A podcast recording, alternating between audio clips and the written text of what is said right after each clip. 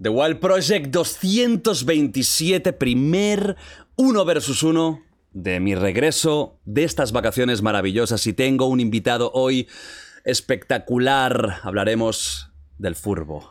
El, el, furbo, cómo nos gusta el furbo, ¿verdad? Cómo nos gusta eh, ver a, a 22 tíos sudorosos dándose leches y golpeando un balón hacia una red, ¿verdad? Qué bonito es el furbo. Algo tan simple que nos enamora tanto. Pues hoy tengo una persona que, bueno, eh, tuvo un ascenso a la fama increíble. Tengo muchas ganas de, de, hablar un poquito con él de esta explosión mediática que tuvo desde el periodismo más estándar deportivo clásico de radio al mundo de los streamings al mundo este global en el que vivimos ahora, en el que tienes seguidores en Nicaragua, Ecuador y eh, San Salvador de Guardiola. Es una persona muy divertida, Seguro que nos hará reír, pero además también a ver si le sacamos alguna puta información impresionante hoy. Tengo aquí delante en The Wild Project a Gerard Romero. ¿Qué tal? ¿Cómo estás, guapo? Muy bien, muy bien, encantado. Con muchas ganas de, compartir esto que ya hace un año casi que empezó, ¿no? Y, ah, vamos a ver si un día puedes venirte a hablar después de aquel verano tan loco del año pasado pero entre mis vacaciones y, tu agenda que, la llevas peor que la pantoja, Joan, pues, eh, pues, pues, esto, esto fue así, esto fue así y, se ha dado un año después, súper contento de venir aquí a, tu casa y, fantástico de este lugar donde vemos tantas y tantas horas de charlas, porque claro, una de las preocupaciones cuando vienes aquí es, bueno, vamos a ver qué te encuentras con este hombre, ¿no? Claro. Esta Navidad pues está millora que te ventila rápido, que te puede tener aquí cinco horas de maratón. Eh, no, media hora no va a ser. Ya, te hago el spoiler, si quieres ya te hago el aviso. Gracias. media hora no va a ser. Espero que ya la cena eh, la olvides, eh, digamos que vienes aquí a hacer merienda, cena y noche. Lo que hemos, y cama. Hecho, lo que hemos hecho es suspenderlo todo, avisar, avisar a la puerta que por favor eh, estas tardes estuviera tranquilo para que pudiéramos charlar con total tranquilidad, porque una de las cosas es esta, Pocos días hay, al cabo del año, que en el Barça no pase nada. Hablaremos de eso, ¿eh? Mucha cosa en el Barça, hostia, es que ¿por qué? ¿Por qué, por, qué hay tanto follón? ¿Por qué nos gusta ser del Barça? ¿Por qué somos sufridores? Bueno, nos gusta precisamente, yo creo que, que ser del Barça es, aparte del sentimiento, Blaugrana, el sentimiento al club, el sentimiento a los jugadores, el sentimiento a todo lo que hay, a un club donde no te aburres. Es que yo, la gente del Madrid es del Madrid porque seguramente pues gana muchos títulos, gana Champions, nos jode mucho que ganen Champions, pero a nivel de club es un club muy aburrido. Tú has tenido aquí mucha gente que te ha hablado de, Florentino, del club y de todo lo que mueve el Real Madrid, ¿no? Que es un poco todos en fila india y el que se salga de la fila molestas, ¿no? En Can Barça. Eh, Madrid, que es como Corea del Norte de. Esto lo ha dicho usted, señor. ¿eh? Yo conmigo. Esto lo he dicho que después pasa lo que pasa. Pasa lo que pasa, ¿no? Después pasa lo que pasa. Te preguntaré también por la toxicidad en el fútbol. Bueno, y, lo hay mucho y cada día más. ¿eh? Pero, pero yo creo que en el Barça hay tantos ismas que le llaman, ¿no? Em, ese laportisma, ese eh, Bartu... Bueno, ¿hay? ¿Bartumeuisma? Alguno hay. Alguno hay. Pero ¿tú no crees que en, el entorno culé hay gente que aún le chupa el rifle a Bartomeu con todo lo que llegó a robar? A día de hoy. No tengo ninguna duda. A día de hoy, con todo lo que va saliendo. El señor Wild, ¿cuánta gente pagaba el señor Bartomeu?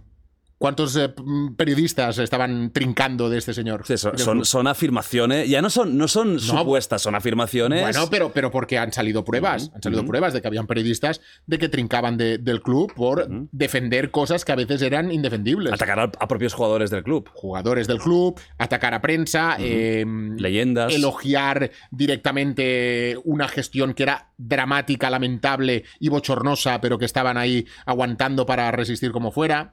El ir del club y renovar todo lo que renovaste con los sueldos que pagaste y que la herencia ahora la estás pagando. Bueno, pues eh, eh, hay gente que aún piensa que hizo una buena gestión este señor. Pero bueno, y desde, desde el nuñismo, que hay gente que también piensa que el señor Núñez, ¿no? Joan, por favor, los euros, ¿no? socio, ¿eh? socio, ¿no? No se puede engañar a los pues, ¿eh? Pues, pues, que piensa que aquello fue el mejor presidente que tuvo el, el Barça en ese momento y en la historia. Bueno, esto y que hay muchas trincheras, que parece que el que es de Guardiola no puede ser de Xavi, o el que es de Xavi no puede ser de Guardiola, porque esto es un poco que estamos ahí navegando ahora en este tema. Hay mucho entorno culé, que es mucho de, ostras, es que Guardiola, o es que aquello es imposible, ¿no? Y claro, pero Xavi se quiere acercar a Guardiola, pero no, claro, es que Xavi le pega un palo porque no te querían dejar a Cancelo, no sé cuántos. Bueno, hay toda una historia eh, detrás del Barça que no te permite aburrirte y que si eres del Barça y además pues tienes la oportunidad de generar contenido como yo hace dos años, que justo va a hacer esta semana dos años que, salté del medio convencional a esta locura, pues bueno, no me extraña que a veces, eh, el otro día Quintana, el compañero de Radio Marca, decía, dices que tengo la sensación de que el Barça trabaja para dar contenido a, todo, a todos los medios de comunicación, a los youtubers, a la gente de Twitch, a los creadores. Y es así, es así. Es un club un poco esquizofrénico, es, es, es como una novela, es como una novela de estas venezolanas. Jordi, es que cada día podrías estar haciendo 12, 14, 15 horas de Barça. Yo hablo del 324, la gente de Cataluña eh, lo sabe, la gente de fuera no lo conoce tanto. El 324 es el 24 horas de noticias de la primera, ¿no? A, nivel, a nivel de España. Pues podrías estar haciendo 24 horas del Barça, hmm. con las secciones, con la ajetreo de una junta directiva, con la llegada de un representante que no sé qué. Es, es una vida en directo que podrías estar dándola todo el día. La última es cómo Laporta ha conseguido vender esa, esa, esa historia del metaverso. Eso, no, eso no lo compra ni, ni, en el, ni en el Cash Converter, se te lo compran ya. O sea, tú traes, eh, tú traes eso del metaverso al Cash Converter y te dan 12 euros y medio, ¿eh? ¿Y lo ha vendido por cuántos millones? Bueno, Presuntamente hay ahí unos 60, 120, pero es toda una nubulosa. Es una un poco así, ¿no? Sí. Yo, ahí, como, como no tengo información clara, no me, no me voy a meter. No vale. me voy a meter. O sea, no, no, está claro. No, no, no está claro porque te lo tienen que contar un poquito mejor y tienen que dar un poco más de información de todo este Barça Studios, de todo lo que va a venir por aquí. Yo, mm, temas económicos, siempre tengo a Mark Siria, que es el que llamo, el responsable, que es el que me pone un poco al día. y, y, me da, y si no, Mark Menchen también en los compañeros, que son los que llevan, ¿no? Pero bueno, eh, el Barça tiene esta magia de que en cualquier momento puedes tener una bomba y puedo estar durmiendo a las 8 y a las 8 y media abriendo un stream porque resulta que eh, la porta está entrando en las oficinas acompañado de un responsable de unos mexicanos que vienen a poner una pasta para poder salvar al club. Pero bueno. Has dicho antes que tú hace dos años que, bueno, que, que, que pasaste de lo convencional a esto, esta locura que tú dices. Es una locura realmente. ¿eh? Es una locura también tu trayectoria. Entonces me gustaría, para mucha gente que te conoce, pero te conoce del stream y te conoce de, de, esta explosión mediática, pero no sabe mucho de ti antes, porque a lo mejor no era de Cataluña, tú estabas en RACU. Pero quiero incluso ir un poquito más allá. O sea, a ti, ¿de dónde te nace la afición por el Barça y por el fútbol? ¿Cómo eras tú de niño? Porque tú, con lo activo que eres, macho, que deberías estar volando por el cielo, ¿no? De pequeñito. Yo, era, yo era una persona con mucha inquietud eh, eh, comunicativa. eras igual que ahora, pero de pequeño, con, 80 centímetros. Yo era, yo era un drama, Jordi. Yo estaba en casa, una mesa así, yo tenía un micro así y tenía puestos. Eh, como unos em, vasos y montaba tertulias em, fantasmas con cuatro personas. ¿Y hablabas tú solo y hablaba yo solo con ellos. Hay médicos que a lo mejor te dirían algún. te hablarían contigo. No, y, que estaba jodido, y que estaba jodido ya desde pequeño, ¿no? Y para mí eso ya era eh, lo que hacía en el, día a día de mi casa, de, intentar pensar de que algún día me podía dedicar a esto y, montaba estas historias. Em, y a los 15 eh, años, pues yo fui a picar a la cadena Ser de, de Vilanova y dije, mm, señor Martí, Jordi Martí, director en su día, que ahora este señor ya está retirado y viviendo la vida, aunque ha vivido la vida muchos años también el señor Martí, porque le agradaba menos trabajar trabajar que res, pero, pero, pero no, no, pasa nada. Señor Martí, digamos que no fichaba a las 8 de la mañana. No, fichaba a las 8 y media. Pero, pero, pero de la tarde. de verdad. Pero, pero no, que desde aquí súper agradecido porque Jordi fue el que me dio la oportunidad de empezar en todo esto de la radio. Dijo, bueno, sí, vente aquí. Y bueno, pues yo empecé a seguir Luquei Patins de, de Vilanova, el fútbol en Vilanova, pues que estaba en regionales y, estaba jugando en primera regional, después en primera catalana, después subió a tercera división. Y entre la cadena Ser de Vilanova y Canal Blau, que era la televisión y la radio de Vilanova, pues yo tuve ahí una base de unos 5 o 6 años donde compaginaba eh, cuarto de eso prácticamente, bachillerato y la fase de el grado superior, porque no pude entrar a la carrera porque no saqué la suficiente nota. Bueno, eh, toda esta situación que yo, para mí, eh, hacer radio con 16, 17 años era la pasión de mi vida y yo estaba poniendo por delante eso a los estudios. Los estudios los iba sacando con lo justito, pero yo el domingo me pasaba pues desde las 3 de la tarde hasta las 12 de la noche en la cadena Ser de Vilanova llamando, cogiendo el teléfono y eh, Oscolti, eh, el Río de Villes, ¿qué ha hecho esta tarde? Pues mira, ha ganado 3 a 0 el San Mulanta. Vale, gracias.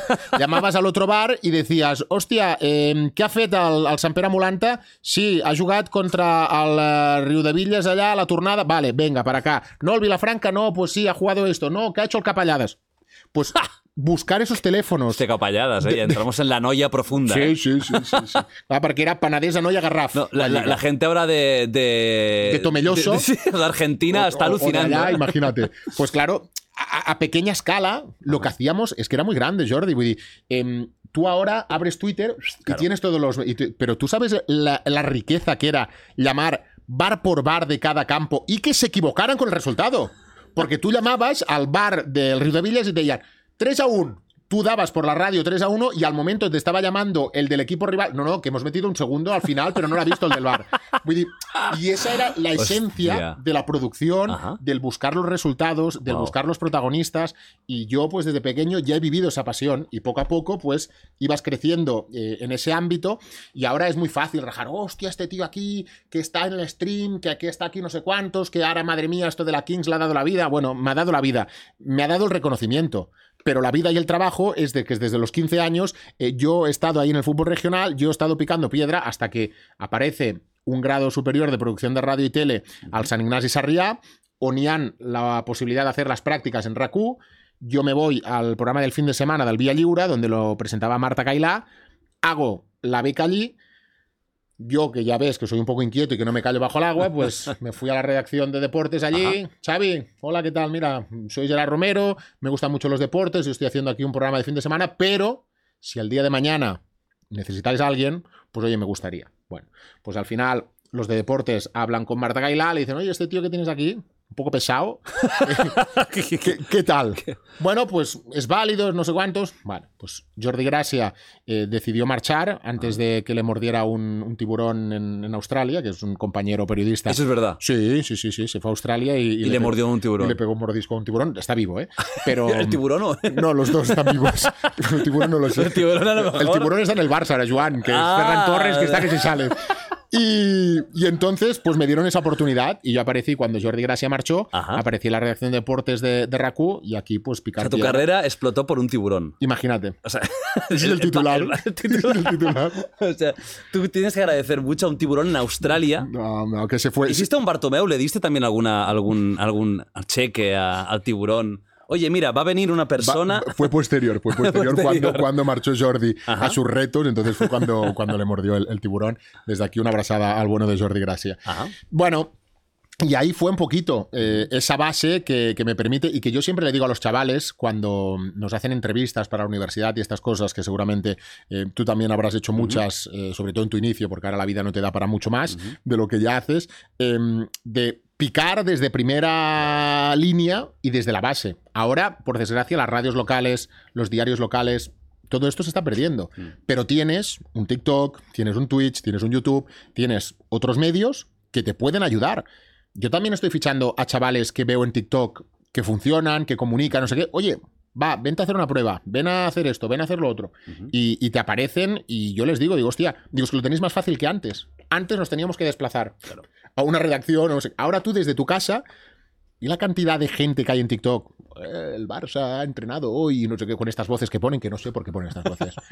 ¿Por qué se ponen estas No te voces? gustan estas voces de TikTok, ¿no? Bueno, no sé, no sé.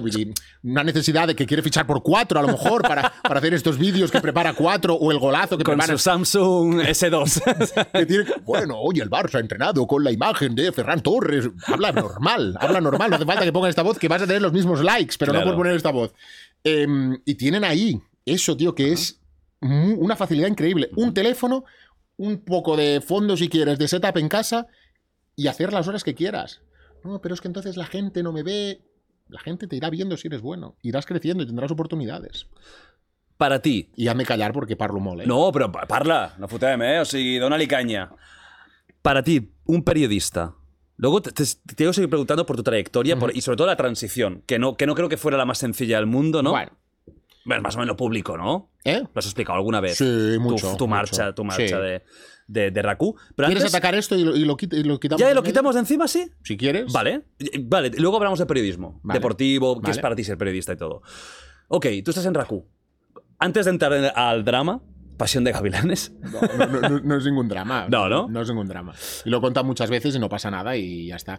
Pero yo en Raku, Claro, tú primero en Raku. Tú, tú, cuando empiezas a entrar en deportes, ¿cómo es tu, tu trayectoria? ¿Cuántos años estás trabajando en Raku y qué haces ahí? en Raku son 14 temporadas, partidas en dos, porque son 12 y 2, porque yo me fui después de esas 12 temporadas, salté a de decir, mira, estoy cansado porque veo que no voy a poder eh, crecer más porque todo el mundo tiene un estatus y todo el mundo está muy bien y yo necesito algo más. Yo salí porque por voluntad propia preferí salir y a la semana pues me apareció el señor Jaume Serra, eh, director de la cadena SER de Barcelona, que de contenidos, que me decía, oye, pues mira, que te hemos seguido, que nos gusta tu perfil cuando narras los partidos del Barça Atlético, narras el Girona, que me tocó narrar el Girona a veces fases de ascenso o cuando estaba en segunda. Y nos gustaría que hicieras las retransmisiones del Barça en catalán en la SER. Y yo estuve un año y medio haciendo un proyecto que se llamaba Muguts para el Barça. Y después, cuando acabó esto, por una mm, falta seguramente de, entendimiento con, todo lo que está pasando por allá, pues yo tengo la suerte de que me repescan eh, Raúl Limós, eh, Pou y, y Eduard Pujol, que era el director, para volver a RACU, Hago ahí unos meses en Raxen que fueron unos meses que yo me lo pasé de puta madre, pero teníamos la desgracia que había un, un eh, director que era muy lamentable y que duró lo que duró, porque al echarme a mí, los dos tres meses lo echaron a él, pero, pero allí volví a entrar con deportes y estuve ahí un tiempo. Entonces, para mí Raku es todo. Claro. Yo empiezo de productor, haciendo después partidos de hockey cuando habían Copas del Rey, que jugaba al Vic, y que jugaba al Voltregà, que jugaba al Barça, que jugaba al Reus, y íbamos a dar estos partidos de, de UK Patins. Mm, y, yo me lo pasaba en grande. Empecé por aquí, después empecé a abrir un poco la vía del fútbol base del Barça, seguir mucho los cadetes, seguir los juveniles, seguir el Barça B. Pasaba horas y horas en la ciudad deportiva, donde ahí hice una parte de toda esta lista de contactos que después con el tiempo eh, si suben a primera y si suben al primer equipo, pues te va de cojones porque dicen, hostia, este tío es el gilipollas que los sábados por la mañana estaba en la ciudad deportiva viéndonos de cadete. Y ahora, pues a este, oye, si te mando un mensaje, le tienes que dar bola. No filtrar, porque a mí una de las cosas que peor llevo es precisamente con esos chavales que tengo esa relación de amistad desde un cadete a un juvenil, no le vas a ir a poner los dedos de, hostia, ¿qué ha pasado hoy en el entreno? Que se resulta que Gaby se ha pegado un trompazo en la oreja y le han puesto unos puntos. ¿Sabes? No lo vas a hacer. No, es, pues, es un compromiso. Y si yo no tuviera esa relación, pues a lo mejor me importaría menos, diga yo, pero por ahí no iba, no iba a atacar. Entonces yo empecé esa parcela en, el, en, la, en Raku, mm. que era una parcela que hacía porque yo quería, Jordi, porque al final yo era una persona eh, pues que, estaba soltero, que no tenía que dar explicaciones a nadie, y me iba el sábado por la mañana a las 10 a la ciudad deportiva, y cuando acababa, pues a las 5, si entraba en Raku, pum, pues me iba a la radio y hacía de 5 a 1. Ellos no te decían que fueras No, no, no, no. Ibas porque te apetecía. Absolutamente. ¿Y qué es lo que te llamaba la atención del fútbol base? Bueno, pues porque al final yo siempre eh, he seguido mucho el fútbol base con los torneos del MIC, que es un torneo mítico que, que se hace en Semana Santa en la Costa Brava eh, también he estado en muchos años en el campus Nike de, Andorra porque tenía mucha relación con Juanjo Rubira, que era su director, y me llevaban un poco pues de animador, de speaker y estas cosas, y siempre me había llamado un poco la atención pues todo el fútbol de formación. Y, y ostras, y después decía, es que al final eh, las familias, los representantes. Hay un mundo dentro del fútbol formativo que con los años se ha contaminado absolutamente. ¿Sí? Sí. Era más puro en esa época. Cuando yo estaba ahí, los chavales alevines no tenían ya su representante. Ahora eres un alevín y van con representante. Un alevín ya tiene representante, tiene manager. Sí, sí. Y esto, pues, por desgracia, o es del momento, pues ya desde bien pequeñito los llevan.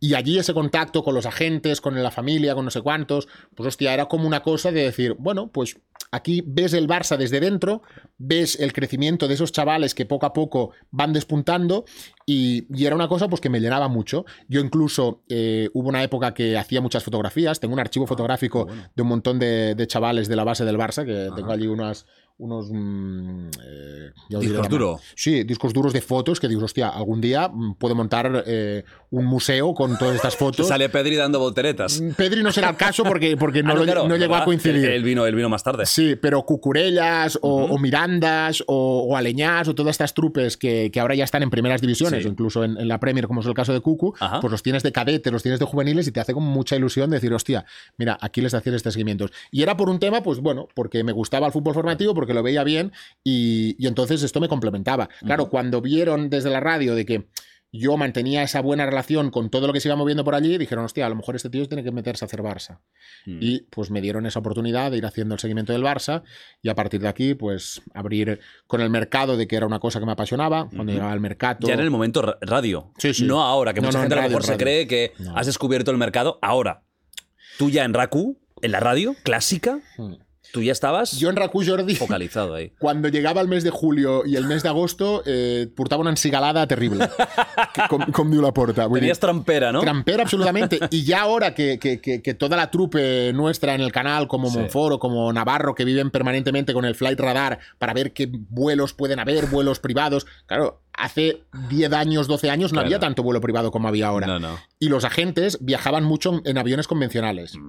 Mino En Ray- business, ¿eh? Por eso. Bueno, sí. No creo, yo no me veo a Mino Rayola al lado de Manolo 13 No creo. no y creo. José Luis. Seguramente estaría, estaría, pero tampoco habían tantas posibilidades para trincarles con una imagen. Ahora quieren ser un poco más discretos. Mino Rayola Calcel Sigui eh, era un tipo que cuando fichó eh, Zlatan por el Barça, prácticamente cada vez que llegaba a Barcelona, lo trincaba en el aeropuerto.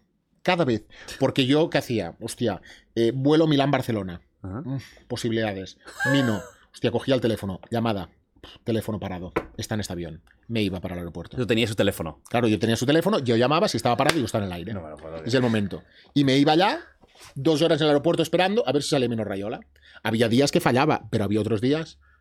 Gerard, otra vez aquí, otra vez aquí, Gerard. Dice, es peor que mi mujer. Mi mujer no me controla tanto como tú. Y así No me lo creo. nació una relación que, bueno, pues con el tiempo, eh, con, con Rayola eh, tuvimos, y siempre lo he contado, esta anécdota, de que yo llegué a, a comer un día en, en la Catedral de Barcelona con Mino Rayola, Adriano Galiani, la pareja de Galiani, una mujer eh, brasileña que vino esos días a, a negociar todo el tema de, mm, de Ronaldinho, de. Zlatan con el Milan, y, y yo, los cuatro, sentados en un bar de tapas de la catedral, porque cuando salieron de una reunión, Mino, Gerard, eh, no tiene que llevar a algún sitio de tapas. Y yo, ara em va parir amb 22 anys a Barcelona, no conocía ni el tato.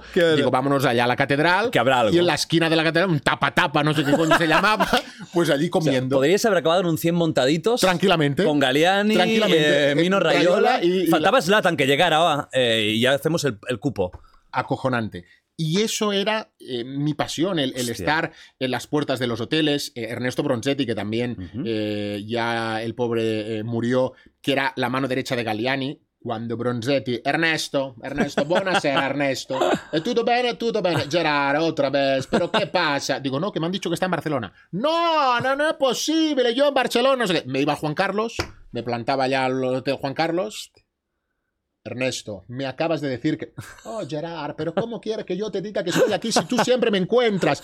Pues para mí, Ya sabía hasta el hotel en el que se alojaba siempre. siempre, siempre. Galliani, Bronzetti, eh, Juan Carlos, habitación 1322. No puedo. Siempre tenía la Tenías misma una habitación. cámara también. No, no, no. Una, cama. una cámara no, pero, pero ya tenías gente del hotel que te decían: Gerard, mañana viene Galliani, mañana viene Bronzetti. Y, y esto es algo que la gente no entiende, como ahora también nos pasa esto. Que no, porque es que a vosotros os filtra el Barça, no, porque a vosotros os lo dice todo el Barça. Señores, el mundo, si ya pasaba esto hace 10 años, de que en un restaurante, en un hotel, en un aeropuerto, todo el mundo habla. Y hay confidentes por todos los lados. Y la comunidad gigante que le decimos ahora hay en todos los sitios. Y es tan fácil como que un trabajador de un hotel te diga, acaba de llegar Jorge Méndez. Claro. Alarma, Monfort, vete al Nuba, vete al Sofía, vete a Juan Carlos. Claro, yo no te pediré, por supuesto, nombres ni nada, pero el tema confidentes, ¿se les paga? ¿O lo hacen por amor al arte? Por amor a la comunidad, ¿De verdad? de verdad. O sea, a, a este Yo- tipo de confidentes de hoteles, de restaurantes, los pequeña escala, digamos, ¿no? No quieren nada a cambio. Nada. ¿Y Nada. lo Y- hacen? y lo- bueno, pues porque sienten que tienen contigo eh, este enlace de, de comunidad. Yo les puedo mandar una gorra, les puedo mandar un, un polo de gigante, les puedo mandar algo, Ajá. pero por voluntad propia. A mí hay muy poca gente que me haya dicho, hey, Romero, que te acabo de pasar la información de que acaba de llegar Jorge Méndez, eh, hazme un bizum. Lo hace porque él quiere. Y después nosotros tendremos, evidentemente, el agradecimiento del nivel de que te den. Dir, si un Claro. día te da una cosa, pero si cada día te está diciendo, pues lo mínimo es no darle pasta, porque no te la van a pedir, pero sí que tener, pues esto, una gorra, una sudadera, una camiseta y tener estas cosas. Pero hay mucho el sentimiento este de querer compartir contigo eh, lo que ves y poder eh, destapar, de alguna manera, todos los movimientos del Barça. Y esto hay gente del Barça que no lo entiende, Jordi. Como formar parte de, de- de esto, ¿no? Totalmente. Sentir que esa noticia también es parte suya y para ellos ya es un orgullo.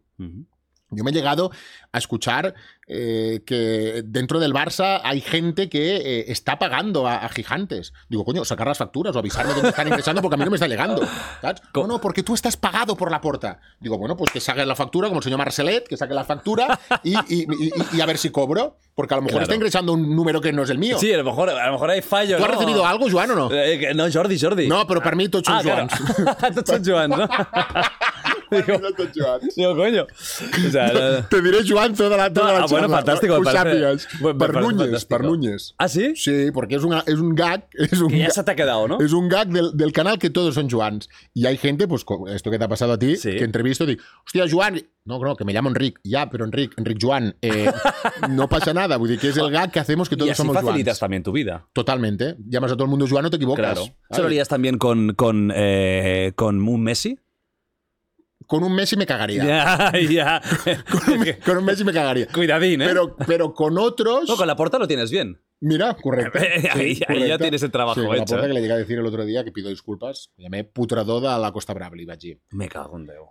Saps? Vull dir, estava allí, hòstia, mira el putrador de la Costa Brava. I després, me, i le, després le pedí disculpes, eh? fuera de antena, le dije, president, le he faltat una mica perquè això no hacía falta decirle putrador de la Costa Brava, porque mucha gente, putrador, ¿qué quiere decir? Putrador es una Sí, persona... un empotrador. Sí, No, que tampoco, pero la traducción es fácil, Sí, ¿no? El empotrador. eh, Sí. eh, Y luego, bueno, pero puedes empotrar, pues, eh, en mobiliario, por ejemplo. Armarios, correcto. Claro, o Hay sea- auténticos empotradores de armarios. Bueno, tema del periodismo este de, de, de, de los insiders y todo eso es muy interesante, porque es casi un... ¿Te has dado cuenta que íbamos a hablar de Raku y no te he Sí. explicado cómo salió? No, o sea, eh, estamos en Rack 2 ya. ¿Qué más? Más desviado ya. La parábola. Estoy viendo Marte casi. Bueno, estabas en Raku. Mm. Y, y te, va, te, iba, te va bien. ¿Estabas feliz? Molt. Te lo pasabas pero, pero llega un momento que Has hablado que tenías un techo claro. ¿Y eso qué significa? Bueno, En eso significa que los roles están muy marcados, pues que hay un presentador del programa de la noche que está muy marcado, que hay el director de que da los partidos del Barça que está muy marcado, y yo veía que si yo quería intentar subir, ahí no podía llegar. Hay poco, hay, hay poco cambio, digamos. Correcto, correcto. Propera parada Valcarca. Eh, Solo faltaba eso. entonces, entonces, había como un embudo ahí que sabíamos que no podíamos estar. ¿Y qué hice? Pues, eh, bueno, valorar varias cosas. Esto, sumado a que, evidentemente, eh, Joan María Pou, que es el, el director del Barça Juga RACU, decidió reestructurar un poco la plantilla del equipo de retransmisiones y a mí sacarme de, de ese equipo. ¿Sabes Pues- por qué? Bueno, él me dijo porque quería caras nuevas y quería cambiar. Básicamente le molestaba Jordi. No, te, no le gustabas.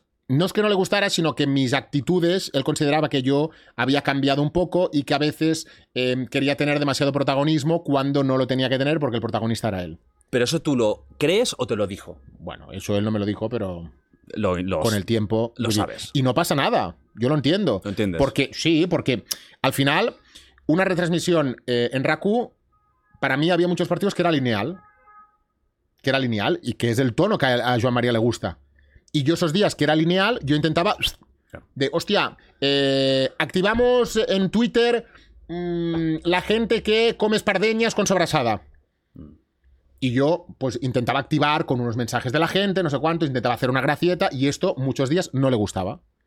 Él me dijo, pues, que a veces tampoco había tratado del todo bien a algunos compañeros en algunas eh, en algunos em, debates donde yo alzaba el tono y no le gustaba. Bueno, ¿Estás de acuerdo con eso? Sí, seguramente sí, pero porque yo pillaba ese tono para intentar animar algo que yo pensaba que aquello era para dormir las cabras. No para faltar al respeto, No, para no, ponerte pa- por encima. No, pa- para agitar y para formar parte del show. Lo que hacemos en la Kings League cuando nos juntamos en un After Kings o en un Chup Chup, Claro. pues intentarlo hace general. ¿Que me equivocaba en algunos momentos? Pues seguramente. ¿Que es algo que no le gustaba a Joan María? Es una evidencia. Por eso me dijo, hey, gracias por venir, eh, pero no nos dolió. Que me dolió muchísimo, porque a mí quitarme el Barça, pues fue una patada a los huevos. ¿Tenía relación personal aparte del trabajo? o Coño, era me, casó.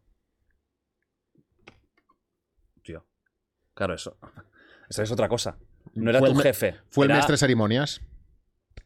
Sí, sí. Pero bueno. Y como amigo, entonces, no, aparte del profesional. A mí como amigo lo que me faltó, Jordi, es que si él durante la temporada estaba viendo que yo me estaba descarrilando, Cullons, Joan María, eh, Romero, mm, no sigas por esta línea. No te lo dijo. No me lo dijo. Se esperó a final de temporada para decirme esto no me ha gustado, gracias por venir, hasta luego. Ya está. ¿Es una tónica habitual en la radio o en, o en la, la prensa tradicional? Esta- este profesionalismo que elimina un poco las amistades, porque esto, a ver, claro, este es- es- esto no es de amigo. Bueno, pero, ¿No? pero, pero porque él tiene muy claro lo que es la amistad y lo que es la parte profesional. Y allá, pues, eh, evidentemente, lo personal, pues mm, pasó, lo profesional pasó por encima de lo personal. Y ya está, y yo le respeto, yo le respeto. Evidentemente que no comparto la decisión que tomó, pero respeto. Y con el tiempo, eh, coño, dos años después, a lo mejor tengo que decir gracias, Joan María, por la decisión que tomaste. Sí. Pero la amistad se rompió. Sí, No te volvería a casar. Mm, No, seguramente. no haría las bodas de plata y todo eso, No, ¿es verdad? No será el caso. No será el caso. Y me sabe mal, ¿eh? Mm. Hemos coincidido en algunos sitios, nos hemos saludado, pero te sabe mal que un tipo que, coño, eh, que se disfrazó de Olaf en mi, en mi boda para casarnos. No jodas. Sí.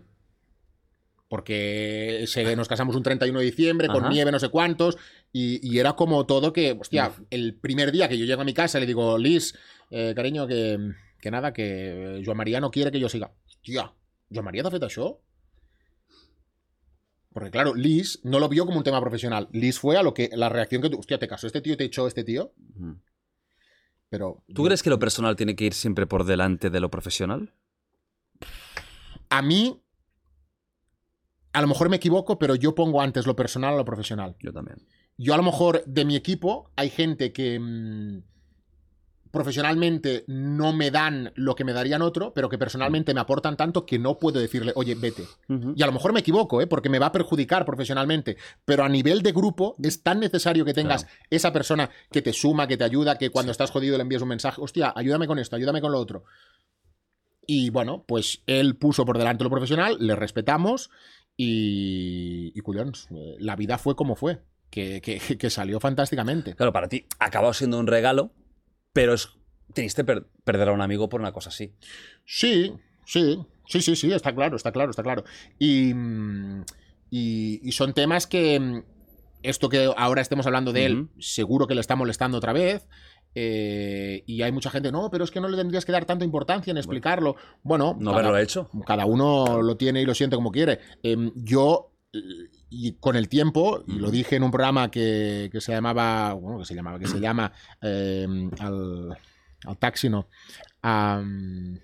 al Cocha, Ajá. al Cocha de, de l'Eloi Vila, TV3, Ujú. que yo le dije, digo, con el tiempo, a mí me dolió mucho, pero yo le tengo que estar agradecido a Joan María Pou, que deci- decidió de, oye, apartámoslo de aquí, y yo después, viendo la situación de que me tenía que quedar allí en un programa donde Mm. me quiero mucho a Les Parisé y podía haber aportado mucho, pero yo necesitaba tener el Barça, y como paralelamente a ese momento de la radio yo ya estaba haciendo los pinitos en Twitch y me estaba funcionando y tenía una comunidad que, hostia, me estaba empujando y que me estaba diciendo, hostia, empiezas a disfrutar más haciendo Twitch que la radio, y era la realidad Claro. yo me ponía delante de la pantallita en mi casa y cullons me lo pasaba de puta madre. Claro. Yo me iba a la radio y digo, "Boh, ahora son las 5, ahora me tengo que meter 8 horas allí metido en la radio. Notabas ya que te estaba tirando más el internet y el stream que el trabajo de, de toda tu vida. Es que era el trabajo de tu vida, Sí, claro. sí, sí. ¿Decides irte o te echan al final? Bueno, llegamos a un acuerdo. Un acuerdo. Llegamos a un acuerdo de decir, eh, nosotros no queremos que estés más con el Barça, eh, tú no quieres eh, quedarte en ese programa de noche que era el tú dirás, eh, pues vamos a llegar a un acuerdo para que esto termine. Y, y se llegó a ese acuerdo y, y se rompió una vinculación de mucho tiempo, y no solo con el Joan María, hay otras personas pues que dentro de la radio también quedaron un poco tristes y jodidas porque yo me fuera y bueno, y, y les sabió mal seguramente mi fórmula de gestionar los últimos días de la radio con Twitch. ¿Por qué? Porque no les Por- gustaba que estuvieras en los dos. Que yo era una cosa, Jordi, que no podía entender, que no podía entender. Porque tú sabes la cantidad de gente que en el tramo final que yo estuve en la radio, por el hecho de que me conocieron por Twitch, venían a escuchar Raku en catalán, que no entendían una mierda, pero que iban a Raku.cat, Claro. entraban allí y, hostia, está este tío que habla de fichaje, está este tío que no sé Claro. cuánto, iban allá. Coño, pensar que nos podemos retroalimentar. No, porque solo tienes la cabeza puesta en aquello, porque ahora no nos das más por aquí, porque ahora no sé cuántos. Y mi forma de salir seguramente no fue de las mejores porque yo esos últimos días aposté más por Twitch y, y- y menos por la radio. Y me sabe mal por una persona, por ejemplo- como Edu de Valle, que en ese momento era el, el cap de Sports, que también acabó un poco mal la situación, precisamente porque yo en esos últimos días le di más peso al canal que no a la radio. Porque yo sentía que a mí en aquella radio, pues no se me valoraba lo suficiente. Estabas desencantado. Totalmente. ¿no? Cuando un amor se termina, Sí, sí. y sobre todo en esa época de determinación, hay, hay un sentimiento muy fuerte, fuerte de, fuerte de despecho, de rabia a veces, de tristeza, y es complicado de llevarlo. Mm. ¿Cuántos años eran? ¿14? Sí, sí. Es como una relación de 14 años que se rompe. Imagínate. Sí, sí, sí. O sea, la gente dirá, bueno, pues cambia de trabajo. No es tan fácil, coño. Y Mm. además un trabajo tan artesanal como el vuestro, de la radio clásica catalana. Mm. El día a día, la- las horas que os pasabais ahí, las cenas que os habréis pegado, las relaciones personales. Las noches de luz de gas cuando salíamos al jueves por la noche. Y nos ¿Y íbamos a la porta os encontrabais? A la puerta con el cava. Y, Cha- y Xavi, Xavi Valls allí en una esquina que tiene puesto. Xavi Valls tiene una esquina que tiene un rincón ahí, el rincón de Xavi Valls. Que es la- siempre está ahí. Rincón, rincón. Claro, eso, eso a la gente a veces le cuesta entender. ¿Cómo recuerdas eso- e- esos días, los, ya los últimos, o incluso el último día? ¿Tú recuerdas el último momento de la redac- redacción? Sí, lo recuerdo porque creo que fue. Creo que fue una tarde, me parece. Eh, no, porque aquello fue Primetalk y después a lo mejor ya no había Primetalk. Pero bueno, rec- recuerdo el último día de, de estar muy jodido. De. Creo que aún te emociona esto. Bueno, me, me emociona porque son 14 años, porque son gente eh, donde me han visto la evolución eh, profesional y donde para mí Roger Saperas, por ejemplo, va a ser siempre eh, un hermano de radio, que por desgracia no lo puedo eh, compartir mucho porque mi vida hace dos años ha cambiado y salgo... mm, ocasiones puntuales Claro. de mi casa para ir ahora al Cupra o para ir al plato del after o, de, o del chup, pero eh, esa relación con, con Saperas, eh, de por la mañana levantarnos y, hostia, Roger, ¿hoy qué hacemos? Eh, hostia, hoy puede el Barça atacar a este fichaje, vale, pues tú vete al aeropuerto, vale, pues yo me voy al hotel, pues yo no sé cuántos. Y con Sape, pues teníamos un vínculo muy fuerte. Para mí, Xavi Puig, que es la persona que me ficha, eh, me dolió horrores. Jaume Mulló es otra persona que que en la radio teníamos mucha vinculación. Marc Mundet, que ahora eh, se lo han cargado. Bueno, dicen, perdón, que, que ha marchado él. Eh, Y eh, tú no sabes nada. no, yo no sé nada. Eh, y entonces, eh, pues hay, hay una serie de nombres que, que hostia, que, que te tocaron. Ah, Antes ya marcharon Jordi Costa y Sonia Gelmà, que son compañeros que están en, en Cataluña Radio y que les está yendo muy bien por las tardes. Bueno, había un grupo Claro. que, hostia, hemos crecido y hemos hecho muchas cosas, ¿no? Y, y me dolió el marchar por esa gente, pero al mismo tiempo decir, hostia, yo me tengo que quedar en una emisora donde mm, ellos creen que tú tienes este nivel y te tienes que quedar ahí. Claro, con el tiempo también te voy a decir. Yo hace unos meses me encuentro a altos ejecutivos del grupo Godó que me dicen, hostia, Romero, ¿cómo te están yendo las cosas, eh? Claro. Se equivocaron, ¿eh? Allá abajo. Digo, ah, digo, ¿y tú qué pintabas entonces? ¿Tú no Claro. tenías ninguna voz para decir, no toméis esta decisión? Claro. No, claro, pero es que yo, claro, yo estoy en la estructura, y, pero yo allí no tengo mano. Ah, está bien. Pues mal montado está. Si los jefes no tienen mano. Entonces, bueno, no sé, eh, yo entiendo que, que fue los movimientos que fueron, que, mm, insisto, y vuelvo a decirlo, eh, por favor, que, que quede muy claro, que yo también me, mm, me equivoco en las formas finales, me equivoco en las formas finales, de poner más peso en el canal y menos en la radio, pero por, eh, por esa patada a los huevos que me dan de decir, oye, eh, gracias por hacer el fútbol, ha sido muy bonito, pero ya está. Entonces, yo allí valoro de decir, y ahora, vale, sí, me voy a Te sientes poco noche. valorado. Totalmente. Muchos años y de repente te echan del- de, lo tuyo, que es el Barça. Sí, que sí. es tu, tu vida. Y, y que al final, Jordi, pues todos tenemos que pensar que, mm, que queremos crecer y que tenemos que ser ambiciosos. Y que esto no, hostia, pues, pues, pues vaya creído este tío que se lo tenía. Pues no sé si lo tenía creído no, pero creo que el tiempo ha demostrado que mm, eh, a nivel eh, periodístico, a nivel Barça, pues nos hemos hecho un hueco eh, ahora mismo a nivel de, de generar contenido a través de Internet. Que coño, como mínimo los números han funcionado y a la gente le está gustando. Mm, sin duda. ¿Tú notaste al principio cuando ya te has ido y empiezas en, en Twitch?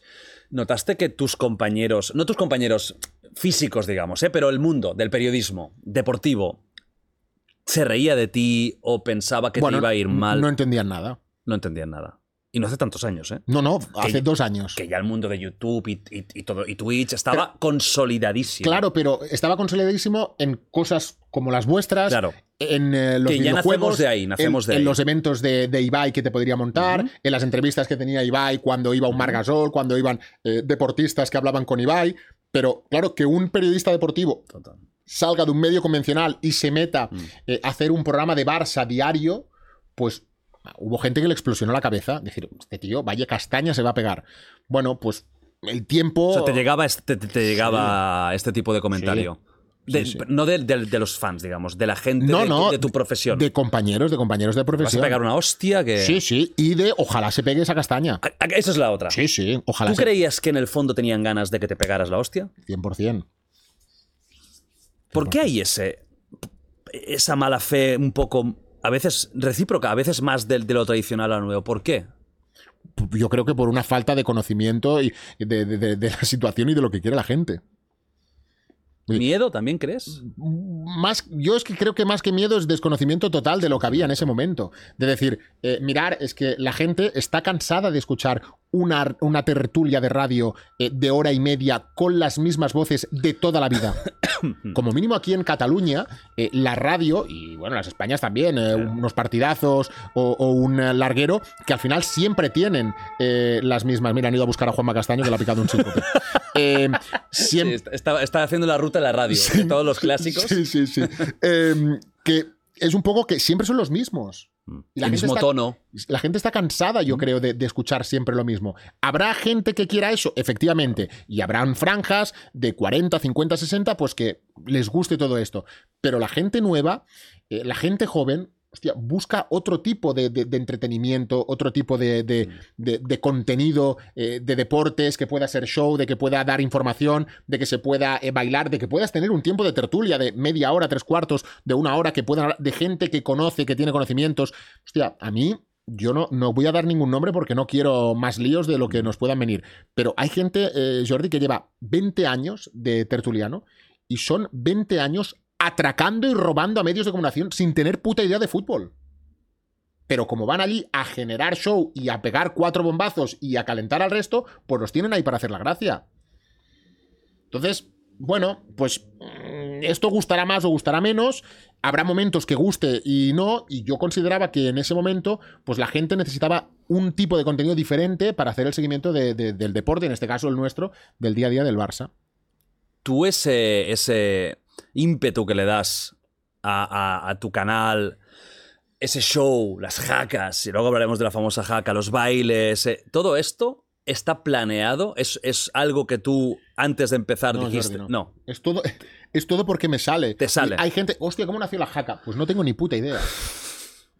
La viste un día a lo mejor, ¿eh? en una retransmisión. No, ¿eh? ni, ni un, día ni no sé qué. Apareció que, que- que encontramos una música y pum, pum, pum, empieza a mover los brazos. Que, que si ves la primera jaca que hacemos a lo que hacemos ahora, pues a lo mejor la gente, hostia, madre mía, aquello era la jaca. Bueno, pues aquello era un movimiento de brazos que hacía yo haciendo gilipollas. Que le llamas jaca. Que le llamas que jaca, podría ser jaca de Zaragoza. Que de jaca no tiene nada. Porque, porque, porque aún, hay, aún hay personajes que, vaya falta de respeto a la jaca. a Nueva Zelanda, Que este ¿eh? tío le diga jaca a esta mierda de baile que hace. Pues sí, es una mierda de baile. Y le digo jaca porque me sale del cimbrel. ¿sabes? Y, y- y- y ya está, y a que le guste bien, a quien no también. Llavors, hay ese punto de que, de que pues, las cosas nacen.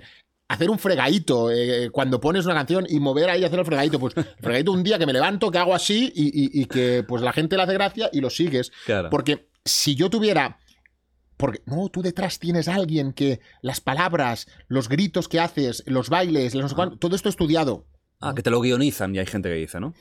No tengo nadie. No tengo nadie. Yo me he ido una semana y no me he ido una semana a pensar en mis vacaciones. Hostia, cuando vuelva eh, me tengo que inventar algo. El otro día, oh, ahora te tienes que inventar algo, porque claro, ya el fregadito, la jaca, ¿a qué vamos a ir? Pues vamos a ir a lo que salga. Y si no sale nada, no haremos nada. Y Claro. porque creo que lo mejor es de que forma natural todo fluya. Porque cuando haces algo forzado, canta mucho. Sí. ¿Cuántos compañeros han entrado en la plataforma de Twitch para hacer un producto similar a Gigantes? Unos cuantos. ¿Cuántos han pegado una castaña? La mayoría. Porque es una combinación de show, espectáculo, información, que no todo el mundo vale para hacer esto. Mm. Y esas tonterías de, venga, vamos aquí, por favor, que tenemos que ser los líderes de, de, de- de- de Twitch y de hacer esto, de hacer lo otro. Cada uno que haga su... Sí, es un espacio increíble lo que tenemos en Twitch. Sí. La cantidad de compañeros que hay ahora haciendo mañanas eh, deportivas, desde Miguel Ángel Román, eh, Senén, eh, Iñaki, eh, Rubén Martín, Ciro López, el Jabalí, que entonces entra ahí Valentí un poquito más tarde. Em, la cantidad de, de- de- de canales que hay para hacer esto, pues no tener la obsesión esta de no, vamos a intentar hacer lo mismo que hacen esta gente por a ver si funciona.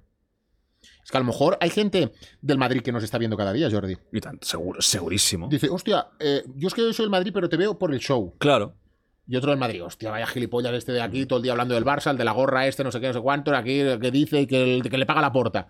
Bueno, pues tenemos que convivir con toda esta gente y no solo es eh, hacer un producto eh, bueno o malo, sino que conectes con la gente y hagas compañía. ¿Y cuánta gente se pone tu podcast para hacer compañía? muchísima. Claro, trabajando, estando en casa o... Hay mucha gente que está muy jodida, Jordi, que necesita que, que, le digas, hola, ¿qué tal? Buen día, ¿cómo estás? ¿Cómo estás, Arnau? Que te escriba ahí Arnau en el chat. Arnau, ¿estás bien? Bueno, pues mira, estoy jodido porque en la semana pasada perdí a mi padre, no sé cuántos. Hmm. Esta conexión con, con, el chat que tenemos, en este caso, mm, nosotros, los que estamos en, Twitch, em, para bien y para mal, porque también para mal, porque hay mucha toxicidad, em, yo creo que es la clave nuestra. El ser próximos. Evidentemente que un monstruo como Ibai no va a poder eh, interactuar con, con, el chat con 120.000 personas, pero nosotros que podemos tener 7, 8, 10.000 personas, pues tenemos que cuidar a esa gente que son los que te están pagando cada mes para verte y los que quieren interactuar contigo. Y para mí yo creo que la gente necesita ser protagonista. Yo al principio hacía muchas tertulias donde abría Discord y me entraban 20 personas a opinar de la actualidad del Barça. Bueno, esto poco a poco pues lo hemos reducido. ¿Por qué? Porque no tengo vida ni tengo horas para hacerlo. Pero la gente yo creo que necesita em, acercarse un poco a, estos contenidos, cosa que los medios convencionales lo han cortado. Jordi, ¿tú ahora cuántos años tienes? 39. 39, en el culo se te mueve. Em, tú imagínate, tú imagínate. ¿Cómo lo sabes, loco? ¿Cómo lo sabes, loco? Tú, imagínate que em, con 39 años, cuando estábamos 20 años atrás, que tú pusabas Cataluña Radio Raku, ¿cuántas veces se abrían los teléfonos para que el oyente participara de los programas? Continuamente sabrían. la gente era protagonista. Ahora esto ya no existe. Ahora unos tweets, unos no sé qué, no sé cuántos y te leemos. Los medios se han alejado, ¿no? Mm. Porque las redes, no sé qué. Tócate los cullons. Antes podías llamar y le podías decir a Basté, hostia, Jordi, avui t'has passat, vaya hostia del futuro, vaya hostia del futuro de la puerta. había eh". interacción y había, claro, había show. Y esa interacción a lo mejor la tiene en canales como Twitch, en un canal como YouTube, en un TikTok, en un... No sé. Y puedo estar equivocado, ¿eh? ¿Qué es el periodismo deportivo? Buena pregunta. El periodismo deportivo eh, es para mí, ¿eh? es para mí, porque al final cada uno será. Para mí el periodismo deportivo ahora mismo es em, la actualidad que pueda generar un club, pero con esa dosis de entretenimiento y de show que te pueda permitir estar enganchado. Es decir, eh, el periodismo deportivo es ponerte delante de la cámara y hoy en el Barça eh, se ha lesionado Gundogan, un porrazo en la espalda, no sé, no sé cuántos. Hoy el presidente Laporta ha presentado a Deco como nuevo director deportivo, eh, que va a fichar a Joao Félix, a Joao no sé cuántos. Bien. Eh, el Real Madrid prepara cerrar la tapa del váter, esta nueva que han abierto, para la inauguración del concierto de Taylor Swift. es recitar estas cosas. Ajá para mí, esto, periodismo deportivo, creo que ha evolucionado. El periodismo deportivo es intentar eh, contar una actualidad, es intentar contar un partido dándole un poquito de show, dándole un poquito de entretenimiento. O sea, para ti el periodismo estándar, un poco más clásico, ya no es periodismo deportivo. O sea, simplemente informar ya no es para ti periodismo deportivo. Yo no lo entiendo así, porque yo creo que la gente necesita un poquito más. Y evidentemente que dentro de, este periodismo deportivo tiene que haber un espacio a la información y al rigor. Eso es esencial. Evidentemente que lo que no podemos hacer es eh, continuamente eh, lanzar. A nosotros este verano se nos ha acusado mucho de, hostia, cómo has alimentado la bestia con Messi, hostia, cómo has alimentado la, la bestia con Neymar, nos has estado engañando. No, no hemos estado engañando. El Barça ha trabajado durante todo el verano para que pudieran pasar estas cosas. El problema es que contar día a día lo que está pasando en el club es que el club es el caos absoluto. Y la gente, no, pero es que ya esto ya no es periodismo deportivo porque aquí estáis especulando más que informando. Si contamos el día a día del Barça, el día del Barça de este verano ha sido una puta locura, Jordi. El papá de Messi sale de la casa de Joan Laporta diciendo el famoso, bueno, pues vamos a ver Leo eh, si se puede dar la posibilidad o no, cuando resulta que salía de esa reunión diciéndole al presidente de Laporta, Leo no va a venir. Pero baja y al periodismo deportivo que está allí preguntándole le dice, bueno, aún hay posibilidades. Pero el que miente eres tú porque estás diciendo que hay posibilidades. No el papá de Messi que nos ha engañado a todos cuando le acaba de decir a la puerta por la mañana que no va a venir y después al mediodía allí dice, bueno, vamos a abrir la puerta. aquí al final todo el mundo quiere quedar bien, todo el mundo quiere contar su historia y su verdad, y en el Barça es muy difícil porque hay 20.000 vías de escape. Está el director deportivo, está el vicepresidente deportivo, está eh, el de relaciones institucionales, está el del área deportiva que después parla. Y todo el mundo da su versión. Y en el Madrid hay Florentino, que es más unificado, digamos, ¿no? Hay un mando más unificado. Entonces, para ti el periodismo tiene que tener un elemento importante de espectáculo, diversión. Diversión, entretenimiento. Lo que es el puro informativo, para ti le falla, ¿no? ¿Crees que la gente se toma demasiado en serio el fútbol? Mucha gente se lo toma demasiado en serio. Se toman demasiado en serio la Kings League, imagínate. Incluso la Kings League hay, hay, hay gente que se lo toma como algo fácil de ofender y fácil de Los, los primeros cuatro meses de, de la Kings League fueron los peores cuatro meses de mi vida. Que yo no ganaba un partido. Claro, que eh, fue hor- horroroso. Un 0-10. Acabamos, o 0-9 que llevábamos, también en el culo se me mueve. Tanto- Se te movía mucho ahí. y tanto que se lo movía. metieron hasta aquí, ¿eh? Tenía un emoal que, que- que- que gasté todos los potecitos Sí, sí, que ahí había. No había crema que salvara eso, ¿eh? No, aquello era terrible. Aquello era terrible. Y yo me llegué a plantear dejar la Kings League. Y me salvó. Por Gerard- malos resultados y me sa- y me o por la toxicidad de No, no, meterte por, por- caña. por todo, por todo. Y me salvó una charla con Gerard. Ujú. Esto no lo he contado, pero da igual, porque al final. ¿Qué pasó? ¿Tú te No, ibas a ir? En, en el segundo split ya. En el ¿Sí? segundo split volvíamos a entrar en una dinámica mala y pillé un después de un partido y estaba hecho una mierda. Y Gerard, por favor, no sé qué, que venga al coche. Y dentro de mi coche en el Cupra Arena, le dije, Gerard, lo siento, pero plego. No puedo seguir más con esto. Me está superando. Me está superando. No salen los resultados, las cosas no salen, la gente y la comunidad la tenemos encima. Estás loco, estás loco, haz el favor de que te sude la polla todo, no puede ser que te afecte tanto lo que te diga tu comunicada, la gente, tú estás trabajando, tú esto es nuevo para todos, eh, habéis hecho mal las cosas, pues las tenéis que corregir. Bueno, y te hace reflexionar, eh, en este caso Gerard me hizo reflexionar y, y te hace cambiar de opinión, pero yo en casa, eh, la Kings y la, sobre todo la Kings, después la Queens ya eh, salvó un poquito la situación, pero la Kings nos ha generado mucha tensión con, con la mujer, por nervios, por malos resultados, porque la comunidad es muy exigente, porque tenemos una comunidad muy futbolera. Claro. Al final, para no dar nombres, hay otros compañeros Mm. que les suda completamente lo que le digan. Suda porque no están tan encima del proyecto. Pero nosotros que tenemos que estar cada día haciendo un programa deportivo de Barça, yo era como que, hostia, no quería ni hablar de la Kings y el chat todo era, madre mía, Romero dimisión, Carmona dimisión, Romero dimisión, Carmona dimisión, no sé qué dimisión, basta ya, es que sois muy malos, es que vaya draft de mierda que habéis hecho, es que este portero no vale, es que el otro no sé cuántos. Y era un... Ahí se entiende un poco a un Florentino, a un Laporta y todo eso, ¿entiendes? A, a nivel, a nivel mucho inferior, pero yo les dije a los directivos del Barça, digo, hostia, digo, estos meses en la Kings he entendido la presión que recibís de algo muy, mucho más serio que lo nuestro. Si yo estoy jodido porque no me funciona un equipo de la puñetera Kings League, pues imagínate. Imagínate. Y ahí, pues, Gerard para mí fue una pieza muy importante. Para que su manera de vivir y de entender la vida, Hombre, si hay alguien que, les- que- que- que lo conoces muy bien, que tiene que sudarle la polla a todo es él. O sea, porque estos dos últimos años, este Bueno, pues esta fue la frase, ¿no? Claro. Gerard, eh, si a mí me tuviera que afectar una mínima parte de todo lo que he vivido, yo ya no estaría en esta vida. estaría en otra, estaría en otra dimensión. Ya no estaría en esta vida. Labors, pues Claro. te ayudan a, a ver y a intentar Sí. relativizar mucho todo Sí. el comentario eh, y todo ese hate que aparece de que no estamos acostumbrados. Eh, yo no estoy acostumbrado. Al final, Tú llevas dos años. solo. Vivimos de un año pasado donde todo era del color de rosa, donde avanzamos todos los fichajes, Mm. donde eh, tuvimos la suerte de contar prácticamente cada minuto todo lo que estaba pasando, eh, porque todo estaba mucho más organizado en el club. Muy importante decir esto. El año pasado. Sí, Que este. sí. Sí. Ahora hablaremos también del mercado, ¿eh? De los mercados. Y Veo que no es, no es positiva la progresión. No, pero no es que, no es que sea progresiva o no, sino que eh, estructuralmente el año pasado estaba todo muy ABCDE y este año está todo el abecedario montado y cada uno un poco por lo suyo. Ajá. Em, pero bueno, que, que todo esto de, de- de la Kings, pues nos generó lo que nos generó. Que- También quiero hablar luego ¿eh? contigo de la Kings y todo, cómo ves el futuro, cómo ves la progresión de la propia liga y todo. Es que hay muchas cosas. Es que, No, no, Gerard, sí, eh, te voy a tener que invitar eh, 24 veces, ¿eh? Porque entre lo que hablas tú, lo que hablo yo y los temas, aquí no termina. Y lo que es el Barça.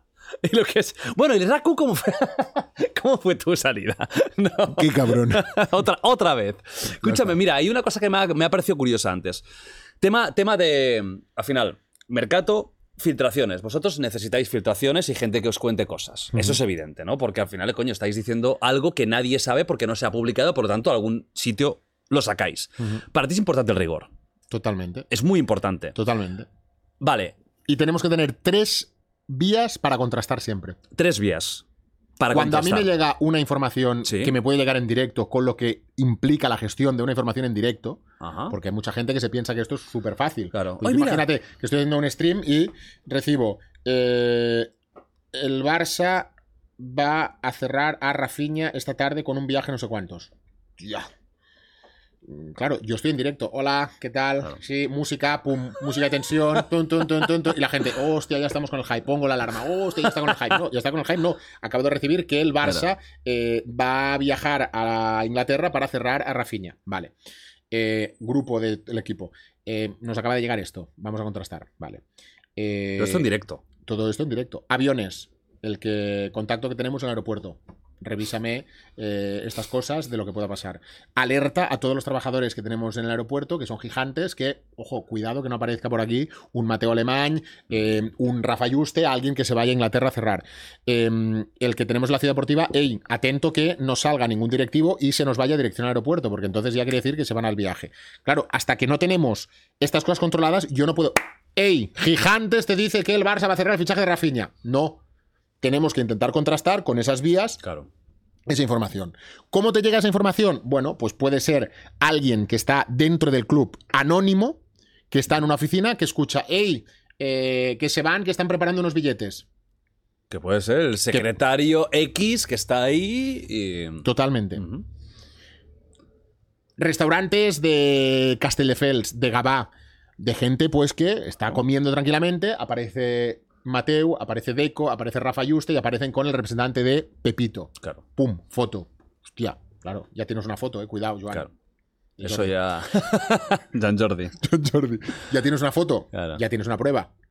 ¿Esta foto es de ahora? ¿Es de no? Vale, pues Carlos, eh, ves a tal restaurante a ver si están los coches. Llegamos, vemos los coches. Vale. ¿Conocéis hasta los coches de los directivos? Y... Tenemos una lista con todas las matrículas. Bueno, pero esto es Joan. Te es parece el FBI Esto es eso. primero de detective, Joan. Ya, ya, o, sea, me, o sea, me está dando hasta miedo, ¿eh? O sea, No, pero, pero de aquí aparece Will Smith en- desde- o Tom Cruise en el, el techo. ¿sabes? Estamos a ese nivel, ¿eh? Y, y- y cuando hemos llegado al sitio y hemos comprobado de que hay estos coches, pues aquella foto le damos veracidad y Y lo decimos, anunciáis. Atención, Mm. cumbre en tal sitio, o no decimos el sitio para, no, para evitar que vayan otros compañeros, que tenemos, hostia, pero queremos la foto. No te voy a enseñar la foto porque si enseño la foto, descubro el pastel Claro. y el compañero que te está viendo ahora va a ir a hacer la imagen. Entonces tienes que guardar. O días que, hostia, que la porta acaba de llegar al Vía Veneto y detrás ha llegado Jorge Méndez y estar callado dos horas de directo teniendo que hay esa comida y yo allí Eh, es, es una bomba. poniendo música, eh, abriendo, abriendo Discord para que los gigantes hablen del mercado, no sé Claro, cuántos. haciendo y, tiempo. Y tú por dentro con, me cago en la madre me parió, que está la porta comiendo ahí con Méndez y que Claro. no sabemos pero qué está pasando, pero si lo decimos va a ir todo el mundo y nos van a chafar Claro. la imagen exclusiva de la salida. Pues toda esa gestión... ¿Trabajáis así vosotros? Sí, sí. ¿Y todo el mundo que es de tu sector y que está en Twitch trabaja así o crees que hay menos rigor? Bueno, ¿Qué, qué sensación te da el, el mundillo en sí? Sin decir nombres concretos, pero que en general. a ver, las, las por ejemplo, con Mbappé este- es- estos veranos es un show. O sea, es, casi. Ya, pero, pero yo, por ejemplo, eh, Aunque sea el Madrid, el tema. yo no, no voy a. Pero, pero a nadie, ¿eh? Y a lo mejor que mucha gente, hostia, Demon, que Demon, que ha ido diciendo que para aquí, para allá, para facturar. Mira, eh, yo creo que si ellos estaban contando la realidad de que podía venir Mbappé, eh, era porque alguien de allí dentro les decía que se podía dar esto. Yo no me puedo creer que alguien se lo invente para solo hacer pasta. Eh, Gallardo, ¿no? François Gallardo, que ha estado con el Film Boom, que al final ha sido Filmñap eh, y, no, y no le ha salido, ¿no? Pero, oye, eh, igual que él me ha pegado palos a saco por lo de Messi por las redes, eh, ¿Sí? yo le puedo. Sí, pero Claro, bueno, pero, pero me da igual.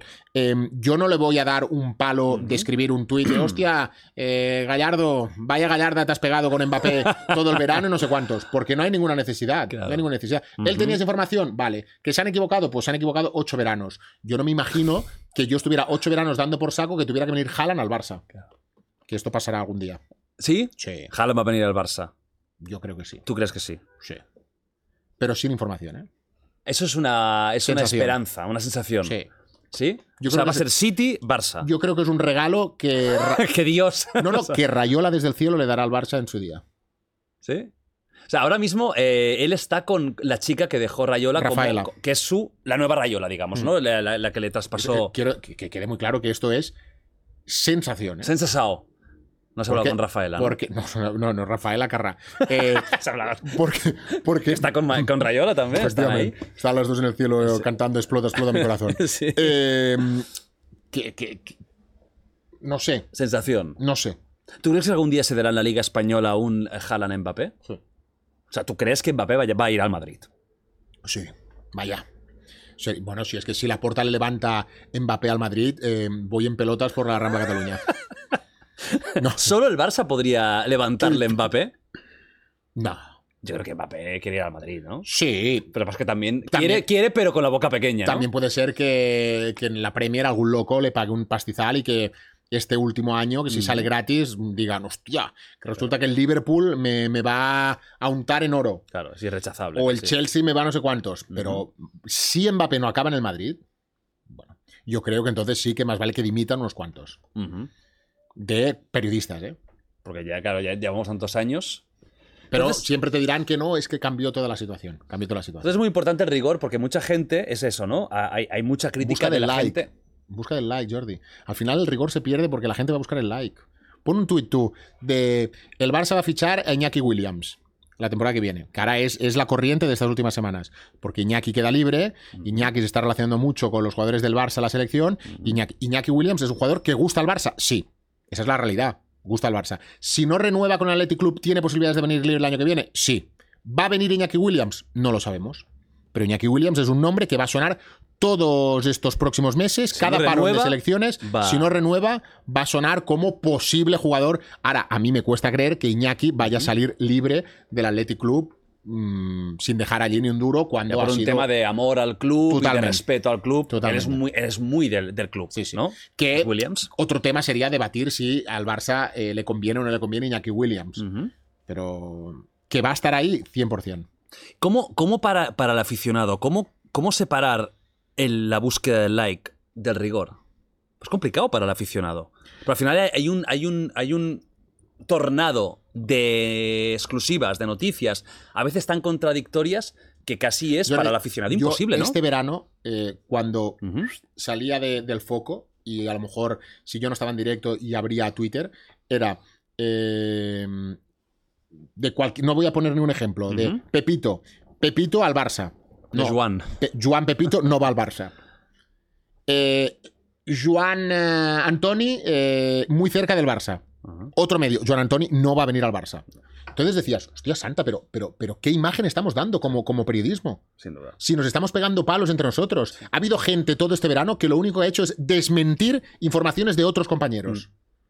Coño, pues normal que se rían de Madrid porque no tienen otra cosa que reírse de los que estamos informando de Barça porque ni nosotros mismos nos ponemos de acuerdo. Sí, yo como aficionado, claro, lo veía y decía, "Me- no sé si me están tomando el pelo, Bueno, porque cada día me dicen cinco cosas diferentes. Claro, pero, pero esa gente que cada día pone seis nombres, siete nombres, primero, necesitan visitas en las webs para poder entrar y generar movimiento en las webs, diarios deportivos, y otros que, claro, nada más faltaba que el señor eh, X eh, pusiera que también por unos eh, likes y por unos comentarios y por unas interacciones en Twitter la gente cobrará pasta, porque ya era lo que nos faltaba.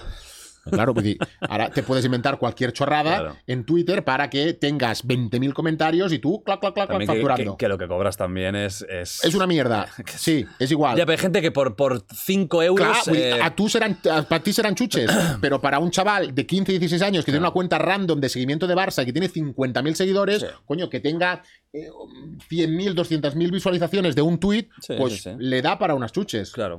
Llavors, Y el ego, que Sí. también es muy importante eso. evidentemente, pero, pero yo creo que esos chavales es más un tema de repercusión y de...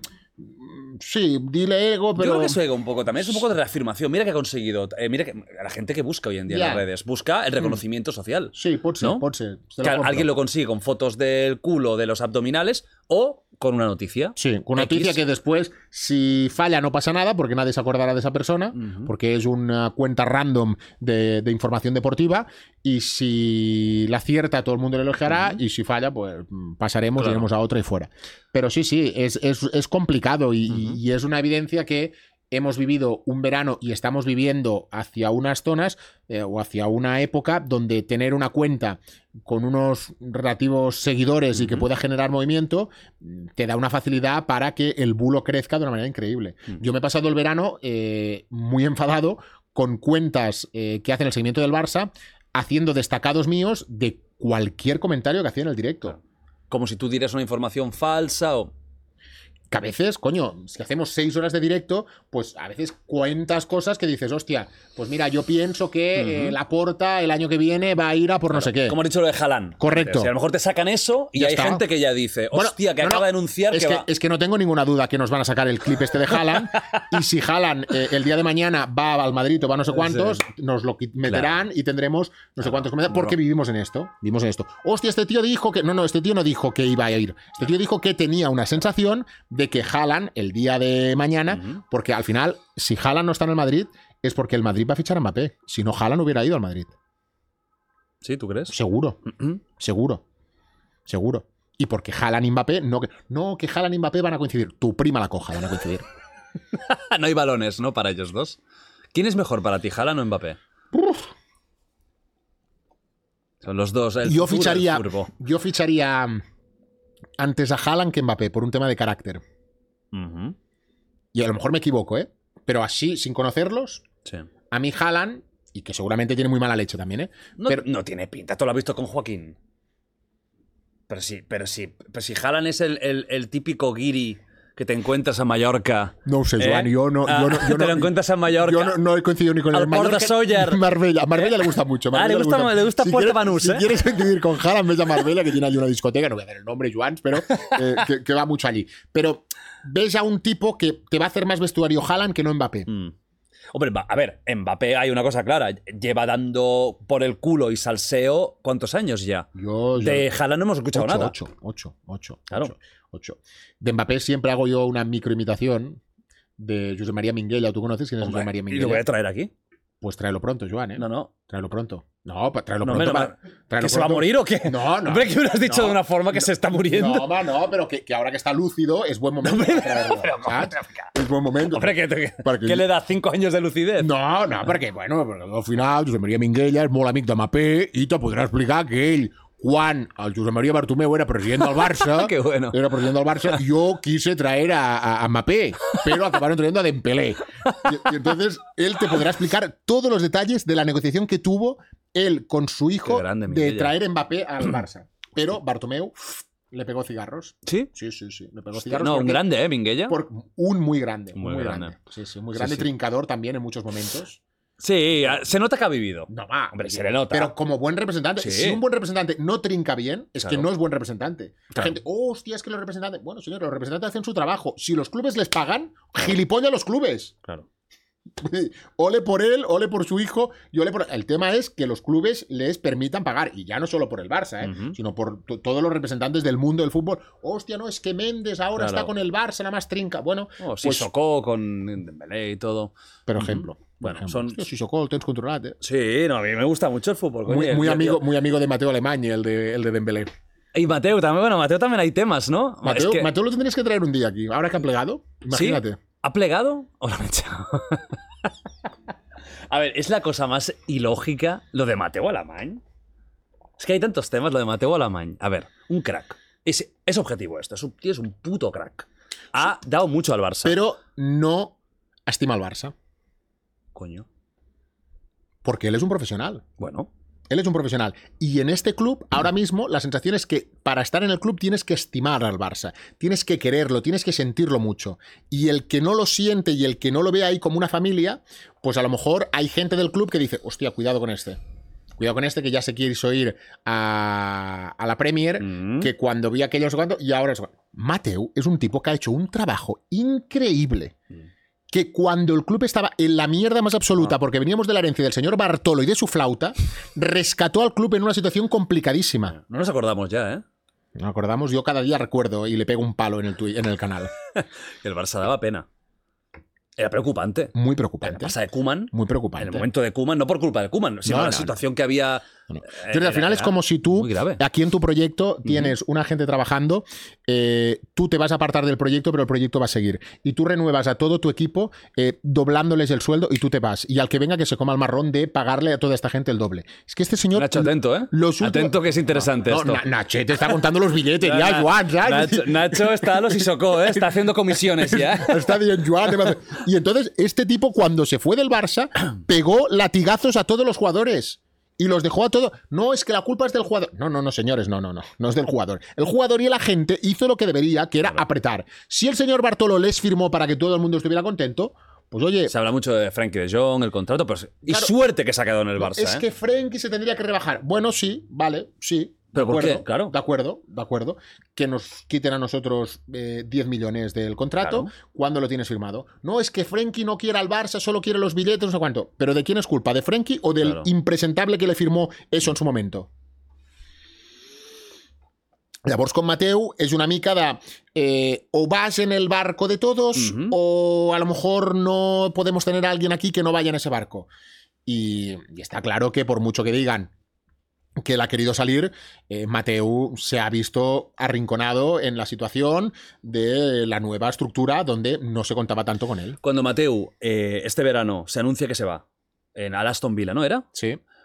Eso era que él ya se En- siente. En mayo me parece que Sí, fue. ¿no? a en verano, sí, mayo o así. ¿Él estaba siendo empujado al Aston Villa o realmente se quiso ir porque le pagaban mucho más? Bueno, yo creo que ahí él recibe una propuesta que no puede rechazar en ese momento antes de, lo- de ir allí y ver lo que había. Porque ya no creo que fuera un tema tampoco tan económico, sino de eh, plenos poderes, del proyecto. Él se presenta en Birmingham, ve aquel club y dice, hostia, Joan, esto no es lo que me ¿Dónde me habíais, esto no es lo que me habíais dicho, ¿eh? Esto no es lo que me habíais prometido. Y esto, a lo mejor, y deseo que algún día lo pueda contar, Mateo, para el bien de todos. Porque al final es, a lo mejor estamos contando esto, y es otra versión la que tiene Mateo. Dice, no, pues mira, que allí hubo no sé cuántos, hubo algo, y pum, y me fui. Yo creo que esa salida, que aparte fue como que creo que fue la semana antes de ganar el título de liga, Mm. me parece que se sí, que publica era como ya al final. que de además todo. que fue como rápido después de un postpartido, que de golpe recuerdo que recibimos un mensaje de que Mateo se va. ¿Cómo que Mateo se va? ¿Pero qué, qué coño Mateo No se había va? ninguna La semana que viene jugamos. Mateo se va, está a punto de aparecer Xavi en rueda de prensa. No, no, sí, sí, sí, que van a tirar el comunicado, que no sé cuántos. A la que acabe la rueda de prensa de Xavi lo vamos a anunciar. ¿Qué pasó? Bueno, pues que empezaba a haber un run run eh, por el club de que esto iba a pasar y de que antes que se filtrara, Mateo dijo, això s'anuncia esta noche. Y se sacó porque Mateo no quería que se filtrara que eh, él podía, podía tener esa salida. Claro, después vuelve y ese amago que hizo, hubo gente del club que le penalizó. Que le dijo, este tío, No nos Nos- podemos fiar, ¿no? pero hostia, ¿no te vas a fiar de un tipo que te ha rescatado de la miseria más absoluta económica? Que te ha intentado sacar, no, pero es que Mateu eh, no ha sabido vender. Pero ¿quién coño le va a comprar al Barça, Jordi? Claro. Sabiendo que el Barça está arruinado. Tú eres el Chelsea, me vas a venir aquí, Barça, y me vas a pagar 50 kilos para salvarme. Claro. Yo digo, yo voy a apretar al Barça hasta el último día, soy Clement Lenglet y le voy a dar las pipas para que Lenglet se vaya no sé dónde. O yo me voy a esperar a que otro jugador, eh, a los últimos días de mercado, que el Barça está ahogado, para hacerlo. Si es que el Barça solo por liberar masa salarial, sacando los jugadores cedidos o traspasados a coste de 1 o 2 millones, Sí. ya libera mucho. Ya es un éxito, claro. Pero la gente esto, pues no lo acaba de entender y le pega palos. No, porque es que Mateo nos ha traído, no, porque eh, nos ha traicionado, perdón. Em, entonces, hostia, yo creo que tenemos que tener un poquito más de memoria de lo que hace este tipo cuando llega al Barça y de cómo ha transformado también eh, a nivel estructural por dentro. ¿Con Deco hacemos un upgrade o un downgrade? Bueno, yo creo que. mm, a mí, por ejemplo, esto está saliendo jueves. Ayer, em, en la rueda de prensa de, de Deco. ha quedado bien esto, ¿eh, Ha Joan. quedado muy bien, ¿eh? muy profesional. Se nota que, eres del medio, ¿eh? Se nota que trabajas aquí, ¿eh? En la rueda de prensa de- del miércoles de, de Deco, hostia, sorprende por un buen discurso de, mm, del nuevo director eh, de fútbol, de una cierta tensión que es evidente con Mateo, porque a la que le preguntaron por Mateo empezó a rascarse la oreja un poco más y le sangra la oreja de, de- de las rascadas que se pegaba, eh, porque hablaba de, bueno, no, porque él tiene una, una ¿cómo dijo? Académica. Una, un- bueno, no sé. Formación, Sí, una formación ¿no? académica muy buena. Entonces, yo he aprendido de su formación académica y él ha aprendido de mis, eh, eh, de mis gestos em, a la hora de la negociación. Bueno, no- se montó una película de Deco muy, muy interesante em, y me gustó el discurso Ujú. que, tenía, que tenía Deco. Em, Deco está preparado para gestionar eh, la situación tan crítica del fair play como lo podía gestionar Mateu? Pues no lo sabemos. ¿Qué dijo en la rueda de prensa? Pues que en el club hay gente que ya se encarga de esto, jurídicos, de la parte de, de económica del club, que ya se encargan de. Claro. Y les supo como un poquito mal de que Mateu fuera el gran salvador del Barça económicamente, cuando por detrás también había otra gente, ¿no? Y tranquilizó diciendo, oye, tranquilos, que Mateo ha marchado, pero en el club hay profesionales que se dedican también a todo esto del fair play. Bueno, yo creo que hemos ganado un tipo que para mí es vital la conexión que tenga con Xavi, que según nos dicen los protagonistas públicamente se llevan muy bien. Por lo tanto, No, fueron compañeros y todo. fueron compañeros, se llevan una bien. época gloriosa. Perfecto. Vamos a ver si, si eso se traslada a nivel de resultados y a nivel de entendimiento, porque nos podemos llevar muy bien tú y yo, Claro. pero yo quiero traer a Pepito y tú a Juanito. Claro. Entonces, ¿quién va a mandar aquí? ¿Va a mandar Deco o va a mandar Xavi? ¿Quién debería mandar? ¿Tú quién crees? A ver, yo para mí, el entrenador, si, si es un proyecto te- futuro, es el que manda. Yo tengo dudas. Tengo dudas porque al final el club va a quedar. El entrenador, ¿cuánto va a durar? Ah, si Xavi Por palma eso te digo que es un proyecto de futuro. Claro. si, si- si el entrenador palma cuatro partidos seguidos, ¿alguien va a dudar de Xavi? No, claro, lo van a echar. Bueno, lo van- no sé No, si lo van a echar, e- pero. echar no creo que pero, pero va a haber extremo. un. un Pero que va a haber run run, Sí, hombre, por supuesto. 100%. Como es el Barça, además. Y porque Xavi sabe que dentro del club, aunque haya ganado una liga, continúa habiendo gente que no lo acaba de ver aún. Sí, aún a día de hoy. Sí. O sea, Xavi no tiene la, no, no es unánime en, en- en el- en la directiva del Barça. no. Eso no es nuevo, ¿eh? Incluso es se, habla de la porta, que la porta no lo quería. No, pues. yo, yo- yo creo que el Presi lo puedes tener más de, más de cara y, y lo tiene. Ahora. Sí. No. Bueno, en, en el, en, en su día, cuando lo fue a fichar, eh, la Porta tenía otras preferencias. Ujú. Tenía otras preferencias, pero ahí entraron una serie de, de personas que le acabaron de, ayudar y de pensar que Xavi era el momento. Em, pero a mí aún. mm, ¿A ti te gusta Xavi? Sí. sí. ¿Es el entrenador para el- este Barça? Yo creo que es el entrenador para este Barça, pero tengo la sensación de que el Mister lo que le pasa es que está demasiado pendiente aún de todo lo que le dicen eh, de él eh, el entorno. Y Sí, ¿tú crees que aún Sí, está muy, sí. muy pendiente? Nosotros este verano tuvimos una charla con Xavi en su casa, que nos Ajá. abrió las puertas al canal y estuvimos una hora hablando con él. Y, y cuando yo le hablé un poco del entorno de esto, le voy muy quemado, Jordi. Muy Ah, quemado. Normal. Muy quemado. Sí, Imagínate No, tú no. lo que decías de gigantes, imagínate ser el entrenador del Barça. Ya, Jordi, pero, pero, pero él ya ha sido jugador Sí, y ya sabe lo que hay. Por lo tanto, te tiene que resbalar más todo lo que digan. Y no lo notabas que le resbalaba. No.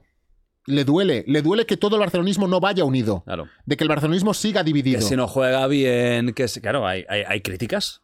Y las críticas pueden ser buenas siempre que sean constructivas. Mm. Pero la comparación permanente de no, es que eh, este Xavi no es el nuevo Guardiola. Es que, ¿Quién va a ser el nuevo Guardiola? Es que No, es, es que- muy duro. es que en el Barça, yo el otro día lo dije, un entrenador de más de tres o cuatro años es imposible que aguante. Porque antes fallece. no, te juro. Aguantando, aguantando toda la presión que hay de los propios Sí, directivos, sí, sí, sí, del el propio entorno, de la gente y la pasión que lo vive Xavi y su staff. Sin duda. Hostia, tú hablas con gente cercana a Xavi y lo dicen, es que Xavi lo está sufriendo. Está envejeciendo ya. Lo está sufriendo. Ya no es una cuestión de que lo, evidentemente lo ha disfrutado porque ha ganado una liga. Pero, hostia, sufre. ¿Sufre por qué? Porque eh, el papá eh, lee y escucha la radio, eh, lee los diarios, no sé qué. Los hermanos leen redes. Y, y ves que, hostia, haces un partido que ganas, que no juegas bien. Castañas porque has ganado y no has jugado bien porque has ganado 1-0, ¿no? Y el Barça 1-0 no puede ganar nunca. El año pasado, ¿cuántos Hubo partidos mucha 1-0 se crítica. Sí, mucha. Y evidentemente que tenemos que exigirle al Barça Mm. eh, un poquito más. Pero tenemos que exigir a este Barça con Pedris, con Gavis, con Valdes, eh, con Araujos, con todos estos jóvenes, con Lamin Yamal, que ahora es eh, eh, un milagro. Lo de, lo de la masía del Barça un altre dia és per parlar-ne Es, es tranquil·lament. un milagro. Que cada cierto tiempo aparezca eh, un, un bolet, que ara estem a punt d'anar a buscar rovellons ja, eh, que, aparezca una seta, ya Sí, tenemos sí. aquí, ¿eh, Joan? Que Ya- ya queda un poco poquito, más, ¿eh? un poco más y nos vamos a Capaverga a fer bolets. Em, pues que aparezca una seta ahí y que dé fruto de, de la masía. Sí, es una locura. Y ¿Y a- qué fruto? Y qué fruto. Y que aparece por una situación económica jodida, porque Mm. no la gente... No, no, no nos engañemos. No. No nos engañemos porque por mucho que Lamin esté ahí, si la situación económica del Barça volviera a ser buena, Mm, a lo mejor no hubiéramos descubierto tan pronto a Lamin. A lo mejor hubiéramos esperado dos añitos. Claro. Bendita situación económica si lo hemos descubierto ahora. Sí. Que ahora estos últimos días también lo han descubierto por los madriles. Ha sido llegar, Lamin. llegar a, ahora resulta que a va a, va a jugar con España y ahora resulta que Lamin Yamal es el nuevo Leo Messi. Ya mi cagat. Sí, porque antes, había dudas. ¿eh? Cuando, No, cuando porque estaba los- con Marruecos. No, es que no ha demostrado nada. No ha demostrado nada. Los tres partidos con el Barça no han demostrado nada. El otro día el mejor, el partido de España. Sí. Y todos calladitos como unas ratas. sí, sí, sí, sí. Pero bueno. Te preguntaré también por el. Claro, es que hay tanta, es que te, lo que te digo, hay tantas, hay tantas cositas. Em, lo de Mateo creo que ha quedado claro. Veremos qué pasa con Deco y si acaba siendo también Deco durante años el director deportivo o no. Se habla mucho de la porta y de ti. ¿Qué relación tenéis? ¿Se habla? Se habla, ¿Qué se dicen? comenta, que te paga. ¿Que me paga? ¿Qué te paga? ¿Y dónde están las facturas, no? Que las ¿Qué relación tenéis de verdad? Jordi, te podría enseñar mi móvil y mirar los mensajes que yo tengo en el presidente. Y me gustaría hacer el ejercicio. ¿Quieres que lo hagamos? Sí, claro. Sí. Y de paso aprovecha para mandarle un mensaje que venga aquí. Ya que estamos. un momento. Aguanta. A ver, ojo, a ver lo que va a salir. No, no, no. No va a salir nada. Nacho, cuidado, ¿eh? Ponle el zoom. Hostia, que tengo tanto mensaje aquí, eh, Joan. Hostia. A ver si Haaland ya ha fichado por el Barça. Joan, buena tarde, buena tarde, Joan. Hola, hola, hola, hola, por y aquí. hemos hecho ya la exclusiva. Hostia, hostia. ¿Ha pasado algo? No. Ah. Qué cabrón. Mira, Haaland ha fichado por la Kings League. mira. Te voy a dejar a ti No solo. lo voy a mirar, no, no, se lo voy a poner, ¿eh? Te voy a dejar a ti solo alguna las conversaciones que he podido tener con la porta. Hostia, ¿eh? Pero si eres el puto ignorado, te haces un ghosting, pero. Pero, ese, pero este ghosting. Un besito el día de su cumpleaños, a lo mejor tiene un audio que me parece que le felicité, que le hice un audio muy friki al presidente que lo hicimos en directo, que le canté un cumpleaños feliz y me mandó un besito. No había visto una ignorada tan heavy. O sea, desde, desde, desde que, que teníamos 15 años. O sea, lo máximo es. No, ha- no ha dicho ni gracias. Un emoji De un besito. del de- beso. y- y- y que a lo mejor ya lo tenía en, en de los primeros de preview. Y, le haces, le- que le haces audios y todo. Y con los checks azules, ¿eh? Nada, nada. Te ignora.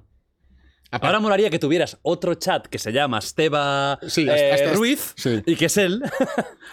Yo, de verdad, eh, cero relación. Cero relación Sí. fuera solo cuando coincidimos en actos. Te diría que no es cero, es que es negativa. Bueno, O sea, No, pero, pero, pero me, parece, me, parece, me parece bien porque al final yo con, con la porta no he tenido, eh, ni me he sentado a comer ningún día, ni he cenado ningún día no con él. tiene relación personal. Bueno, no tengo, no, relación tengo ninguna relación como pueden tener otros compañeros.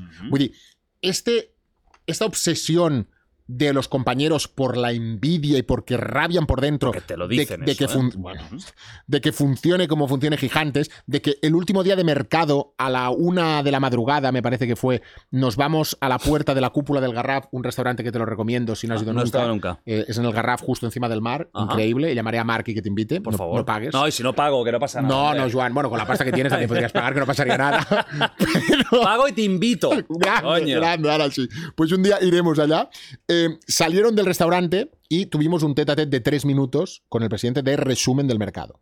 Pues ese tete a tete allí de tres minutos con el presidente del mercado, eh, eso provocó tal tsunami en todos los medios, qué vergüenza, que Gigantes esté allí, el único medio que está. Gigantes estuvo allí porque eh, hubo una persona que se puso a hacer un seguimiento de los coches que habían y descubrió que estaban cenando allí. Llegamos al sitio, nos callamos como unos putas. Me dijo el compañero Carlitos, Romero, están en la cúpula. Yo cogí, me fui de casa, puse a mi mujer en el stream. Digo, cariño, aguanta aquí una hora y media, que yo me voy a la puerta del restaurante, Claro. porque cuando salgan de ese restaurante vamos a intentar meter a los Joaos, a meter a la porta, a meter todo el mundo. Y allí tenemos esa conversación con la porta de tres minutos. Una conversación donde me caliento y le digo que si l'emputrador del, de la Costa Brava y que estas cosas, que no tenía res, me miró con una cara y me dice, ¿estás loco? Estoy loco. Sí, no, y- y- normal que te ignore, ¿eh? O sea, después de lo de Y- un putrado, el Y la gente como, venga, Gerard, venga, no sé qué. Porque evidentemente que la porta conoce gigantes. Y eso es una realidad porque comunicación del club nos pegan un seguimiento de cojones, que a veces, muchas veces, nos pegan unos toques también de atención, pero que tenemos que estar por encima de estos toques de atención porque ellos hacen su trabajo y nosotros el nuestro. eh, y no vamos a ser como otros que les pegan el toque de atención y hacen así.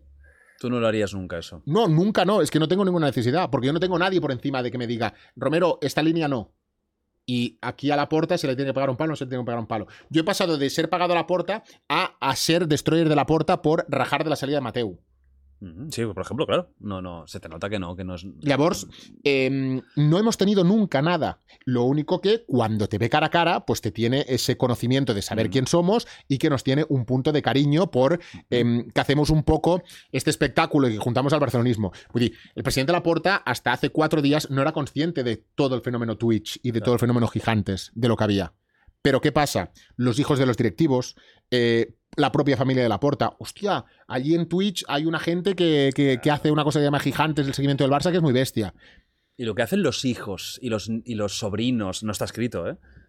Para este tipo de perfiles Totalmente. de cierta edad, Totalmente. que- poderosos. Hay directivos del Barça que nos tienen puesto en la tele por las noches. Y hay directivos allí que, hostia, ya está otra vez el pesado está aquí, hablando de, de nuestro club. Hostia, pero que me lo paso bien. Sin duda. Y, y por eso que a mí me hace mucha gracia cuando, no, no es el presidente, el que os paga es el presidente, el que te filtra es el presidente. Si pensáis esto, adelante, seguir pensándolo. Porque nosotros estamos muy tranquilos y tenemos la conciencia muy tranquila de que, bueno, tú has visto aquí una prueba Sí, sí, de que sí. este señor No, un eh, importante. ni te dice ni te contesta nada. Aparte, tampoco son preguntas de decir, hostia, a ver qué está pasando, no sé cuánto. No, eran felicitaciones y. Tonterías, tonterías, Detalles que puedas decir, hostia, eh, ¿cómo tenemos la palanca? ¿Está activada o no está activada la palanca? ¿Sabes? Uno del Madrid, que es tertuliano mío, mira, me- que me trajo, ¿eh? El año pasado. Las La palanquetas, ¿eh? ¿eh? ¿Cómo, les gusta, ¿eh? Meterse con, con Sí, nosotros, sí, con sí. las palancas. O sea, y, con el, la porta. y- y el daño que les ha hecho esta palanca. Hombre. Más de uno se ha tenido que poner emual también con esta palanca. Sí, porque además entra difícil. Sí, ¿eh? sí, Por aquí sí. vale, pero por el punto final, cuidado, si te equivocas de lado, a lo mejor tienes un problema. Bueno, la porta ya está claro que cero. Vale, opinión de la porta. Ahora te pido la opinión personal tuya. ¿Es un buen presidente para el Barça? Para mí es el presidente ideal para la situación que vivimos ahora de caos absoluto, porque él es el caos eh, personificado. Porque él es el hombre que va a estar cerrando unos avales a las 12 menos un minuto y a las 12 y 1 se tiene que cerrar. Porque es eh, el caos de eh, un cierre de mercado que si se tiene que animar, te lo va a animar hasta el último día porque estamos esperando una repalanca alemana que tiene que aparecer unos de pasta y que no, pero van a tener que presentar ellos un aval para que puedan inscribir a unos jugadores. Es de vivir al límite. ¿Que algún día nos vamos a pegar una castaña? Sí. Pero ¿y lo divertido que es para los que generamos contenido. Barça tener este presidente? Claro. ¿Tú crees que tenemos que tener al peix bullit, pescado eh, Hervido. hervido de Josep María Bartomeu? que veía, que veía aquella, aquella risa de, de- de novita que tenía y, y- y- y aquella poca gracia que cuando hablaba, aparte de que ni lo entendías porque era un trabalenguas continuamente. ¿Tú sabes lo que es la porta salir allí y comunicar como comunica? Sí, sí. Dia, president del Barça, aquí, avui, no sé què, pum, pum, pum. Y sin un papel, Sí, te sí. pega una enredada de Tiene un cojones. carisma que flipas. Tiene un carisma Entonces, que flipas. A mí la porta, hostia, em, le exijo y le pido y le digo siempre cuando hemos coincidido, hostia, no nos haga sufrir tanto, presidente. No nos haga sufrir tanto. Hagan un poquito las cosas más organizativamente. Ajá. Yo le pido que a lo mejor me cuesta entender a veces que el Barça lo quiera llevar como una familia. Y el Barça no lo puedes llevar como una familia, Jordi. El Barça es una puta multinacional. Es una empresa. Y, nece- y necesitas gente profesional que te ayude. Yo no digo que no sean profesionales Mm. todos sus amigos, pero sí que necesitas. Hostia, ¿por qué se han ido algunas personas muy importantes, Mm. de ejecutivos muy importantes de ahí? Porque el presidente quiere controlarlo todo. Y no puede controlarlo todo el presidente. La Porta quiere tener eh, el área deportiva controlada, el área económica controlada, todo. A lo mejor necesita alguien que le ayude a estas cosas. Y, y puedo entender que a la gente le diga, hostia, pero es que no puede ser, no puede ser, no podemos ir tan al límite. No sé cua-". Bueno, pues para mí es divertido. Mientras salgan las cosas, iremos bien. Ahora, es una evidencia que cuando las cosas no vayan bien, le pegaremos castaña. Claro. Es decir, reacciona. Que no será que no hemos avisado de que siempre ir al límite, al límite, al límite, te puede traer Sí. eh, esos problemas. ¿Estamos hipotecando el club? Pues Yo- ha dicho mucho con el tema de las pero, palancas. pero yo no sé ¿o si es, yo no sé si, si es hipotecar o es salvar el momento para intentar recuperarlo de aquí un tiempo. Que evidentemente puede ser una hipoteca, pero hostia, es que has vivido lo que has vivido y tienes que reanimarlo. El tema es, no, pero esto es eh, pan para hoy, hambre para mañana. Ya, pero ¿qué exige el Barça? ¿Tú vas a comprar un Barça Jordi que no gane títulos cinco años seguidos? Imposible. No, sé, no sé si es imposible. no, no, o sea, es pero imposible comprarlo. No, yo- Nadie, lo- ningún culé lo aceptaría. no lo sabemos. Porque a veces en el canal lo planteamos de, ¿tú estás dispuesto a estar tres años con gente de la masía y que suene la flauta e ir a competir y de estas cosas para intentar reorganizar el club y de aquí cuatro o cinco años poder volver a estar a primer nivel? ¿Esto lo vamos a aceptar todo? Yo creo que no lo aceptamos. ¿Te imaginas un Barça do- doceavo? Bueno, es que ¿Quién se lo imagina? eso? quemaría el Camp Nou que está cayéndose ahora mismo, irían a quemar. Lo- Claro. Las cuatro cosas que quedan las irían a quemar. Claro. No, no- no se yo, yo creo que no podemos entender un Barça moderno así. Entonces, tenemos que pensar que al final lo que está haciendo Laporta y su junta es intentar reanimar un muerto absoluto, que era el club, y que seguramente pues están vendiendo partes del club eh, que no se tendría que vender según los grandes profesionales, pero que te están ayudando a sacar un poquito la cabeza. Y que esta cabeza que está saliendo un poquito, pues cullón, de aquí unos años eh, pueda compensar un poco. Por eso yo entendía que la llegada de Leo Messi podía ser posible para poder ayudar a nivel de imagen y a nivel de marketing el club. Por eso yo me creí tanto que Messi eh, podía venir al Barça. Y por eso recibí las hostias que he recibido, Claro. que, que han sido muy bestias. Eso, eso es algo que te iba a preguntar. El tema Messi. Tú antes hablábamos del rigor y de, y de, y de, y de, de lo que son los mercados, ¿no? La locura esta de los mercados. Cuando hay lo de Messi de este año, mm, Messi hace unas declaraciones que no habla de ti, pero mucha gente interpretó que hablaba de ti o de, o de tu círculo. ¿Tú sentiste que iba por ti? ¿Sabes si iba por ti? Sí. ¿Crees que no iba por Sí, ti? sí, la castaña me la pegó. La castaña me la pegó. Iba por ti directamente. Sí. sí. ¿Cómo te sentiste? Bueno, me sentí que evidentemente es Messi, que es el mejor del mundo, y que, y que él quiso explicar su realidad. Su realidad. Seguramente yo no debería haber hablado eh, en algunos momentos de que su hijo quería volver a Barcelona porque no estaba bien adaptado, estas cosas le dolieron a él. Bueno, pues eh, ya lo dije, le pido disculpas porque seguramente el tema familiar no lo tendría que haber tocado. Pero cuando yo voy eh, con la intensidad que voy a la posible llegada de Leo Messi, es porque dentro del club, el departamento de marketing, el departamento económico, el departamento eh, eh, futbolístico, estaba todo el mundo remando para que esto se pudiera dar. O sea, quería, el Barça quería traer a Messi otra vez. Sí, Jordi. Desde dentro, ¿eh? Eh, El club tenía unos informes preparados de la posible llegada de Messi que iba a generar al Barça. Y más con la salida del Camp Nou. El hecho de irte a Montjuic, de poder llenar Montjuic con la llegada de Messi. eh, porque vamos a ver ahora. Hablaremos de los abonos, ¿eh? El español tiene 7.000 abonos más que el Barça en segunda. Eso, es- eso no habla muy bien del, del aficionado, ¿eh? Es una tristeza eso.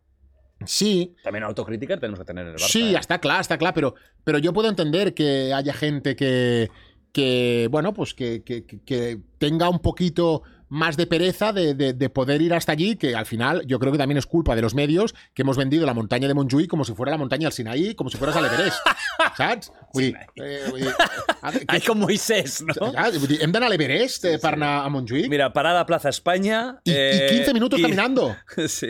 Vull Que la subida no es agradable. bueno, La pero, bajada muy bien. Pero, pero la subida ahora que viene te- temperatura Sí, buena, sí, collons, llueve, pues un paragüitas Sí. o, o un chubasquero. En la Premier eh, se va al campo sin eh, paraguas y no pasa nada. Sí, Somos sí. muy señoritos a veces.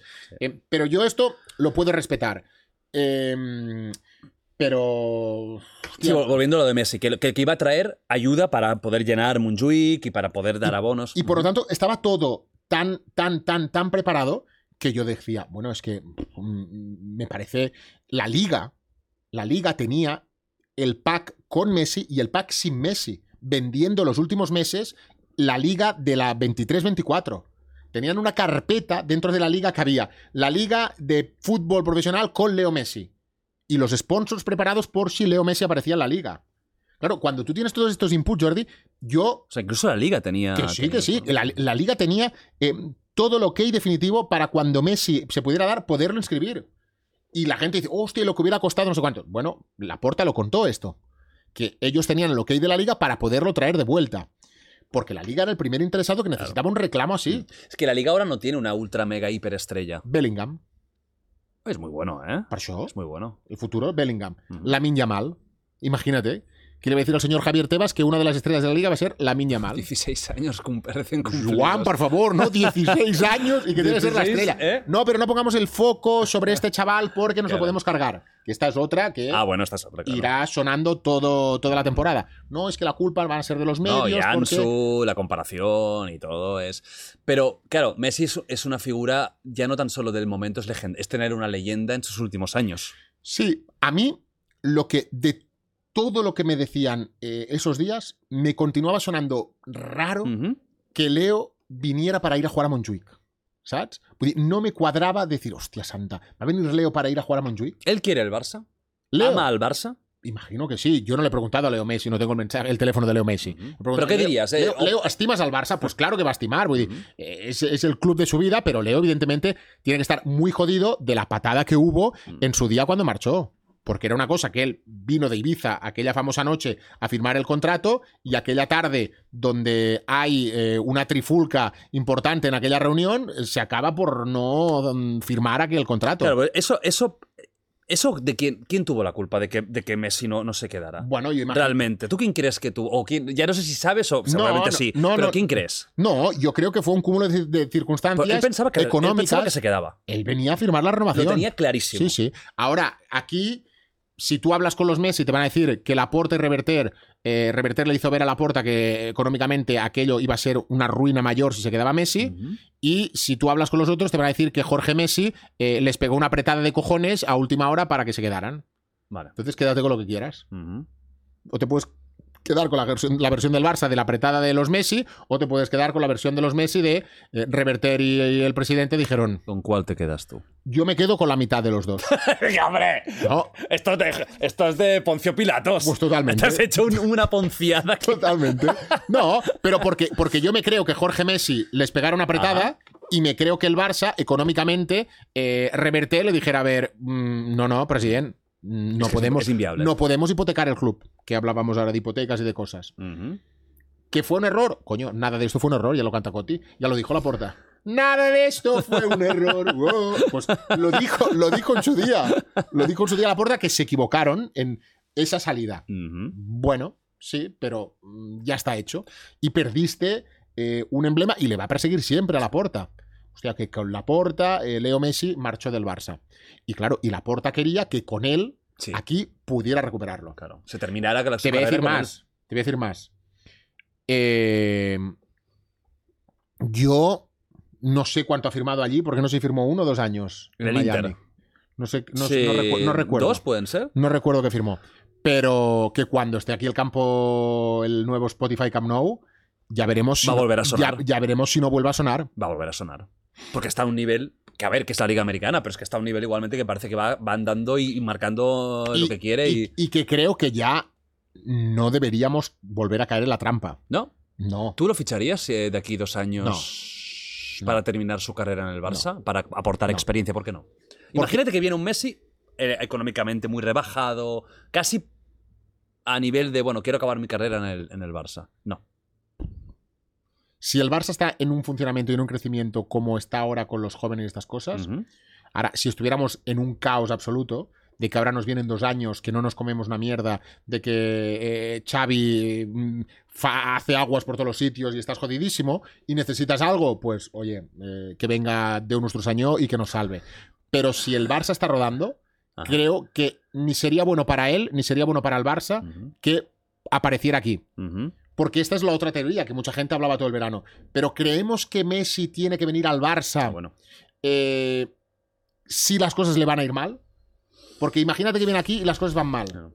Y nos vamos a quedar con un mal sabor de boca. Tensiones. Y, y yo hubo momentos que tenía muchas dudas. Digo, hostia, no, no, sí, sí, que vuelva, que vuelva, porque veremos qué pasa, no sé cuántos. Y decía, hostia, ya, pero voy con el miedo de que si viene y. Yo estaba ilusionado ya, ¿eh? No, no, y evidentemente. Y Yo, estaba ilusionado. yo- Yo, yo- yo llegué a pensar que yo me estaba comprando el 10 y poniendo Messi otra vez. Ya me lo estaba comprando. Yo me lo llegué a pensar. Y cuando, claro, sale Jorge Messi. ¿Eso por qué? A ver, ¿por qué pasa eso? ¿Por qué Jorge Messi hace esas declaraciones que todos ya fue como, vale, hostia, que viene? Pues para quedar bien, Joan. Para quedar bien. De cara a la galería. Pero él necesita quedar bien. Si horas después se dice que se va al Inter de Miami. No, no es quedar mal, es quedar peor. Si me dijeras que han pasado dos meses, pues que fue casi el día siguiente. Pero es que ellos dicen, no, no, es que nosotros Lo queremos. hemos intentado. claro, nosotros claro, claro, nosotros claro. hemos querido volver, hemos querido hacerlo y eh, el Barça no ha dado las circunstancias para que se puedan dar. Al final, el tiempo, el tiempo de este verano ha podido dar la razón a los Messi, porque tú has estado hasta el pistoletazo final que no has podido inscribir a algunos jugadores. Y has estado jodido. Y ha habido gente que ha dicho, hostia, sí, sí, la liga daba lo que, la liga no sé cuánto, pero el Barça hasta final no ha podido inscribir a. Íñigo Martínez y no sé cuántos. Bueno, a lo mejor, si te hubiera venido Messi, a lo mejor los alemanes, otra palanquita, palanquirurí, eh, hubiera puesto uns calarons aquí y hubiera facilitado el poder meter a Messi. Que eso yo te- creo que también hubiera pasado. Claro. Que también es muy fácil decir, no, pero mira Messi cómo tenía razón, cómo no tenía que venir porque iba a estar hasta el último día para ser inscrito. Si hubiera venido Messi, Él revaloriza el club. ¿cuánta gente está picando aquí la puerta? Claro. Hasta Manresa ves en a picar. Con el frío y todo. Aquí tendrías gente en Manrusia picando. ¡Ey, Wild, que tú también tienes algo anillo con Messi, ¿no? Pues va, te voy a dar esto para ver si, si lo podemos traer entre todos. Entonces, claro, había una serie de, de- de- circunstancias que, que hacían ver que, hostia, que esto se podía dar y que Messi podía volver al Barça. Mm. Y por eso fueron días donde fuimos muy a saco y aquella declaración del Papa, Mm. eh, bueno, pues oye, yo voy a decir que, que lo estamos intentando, cuando en realidad le acabo de decir al presidente Laporta que mm, miau, que ya está decidido. Después, semanas después, se entera uno de que eh, Antonella, 15 días antes, había estado ya en Miami viendo eh, colegios para los niños. Un Bueno, contrato así yo no me creo que se haga en un día. O sea, el contrato del Inter de Miami a Messi no creo que en un día decidieran. Eso se estaba hablando desde hace tiempo. Mm. Igual que todos que acaben ahí.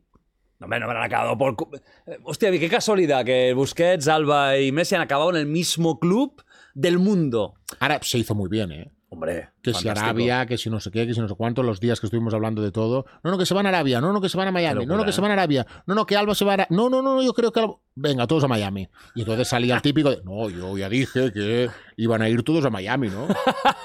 Pero bueno. Bueno, es lo que decías tú, ¿no? De, de, de, de, de- esa, Crear- ese caos y la el- búsqueda de los likes. Y crear relatos, crear relatos, crear relatos para intentar acabar estando en un sitio, pero eh, maquillar todo muy bien para, bueno, no... Cubrirte, ¿no? una mica. ¿Sí? ¿Qué opinas de programas como, como El Chiringuito?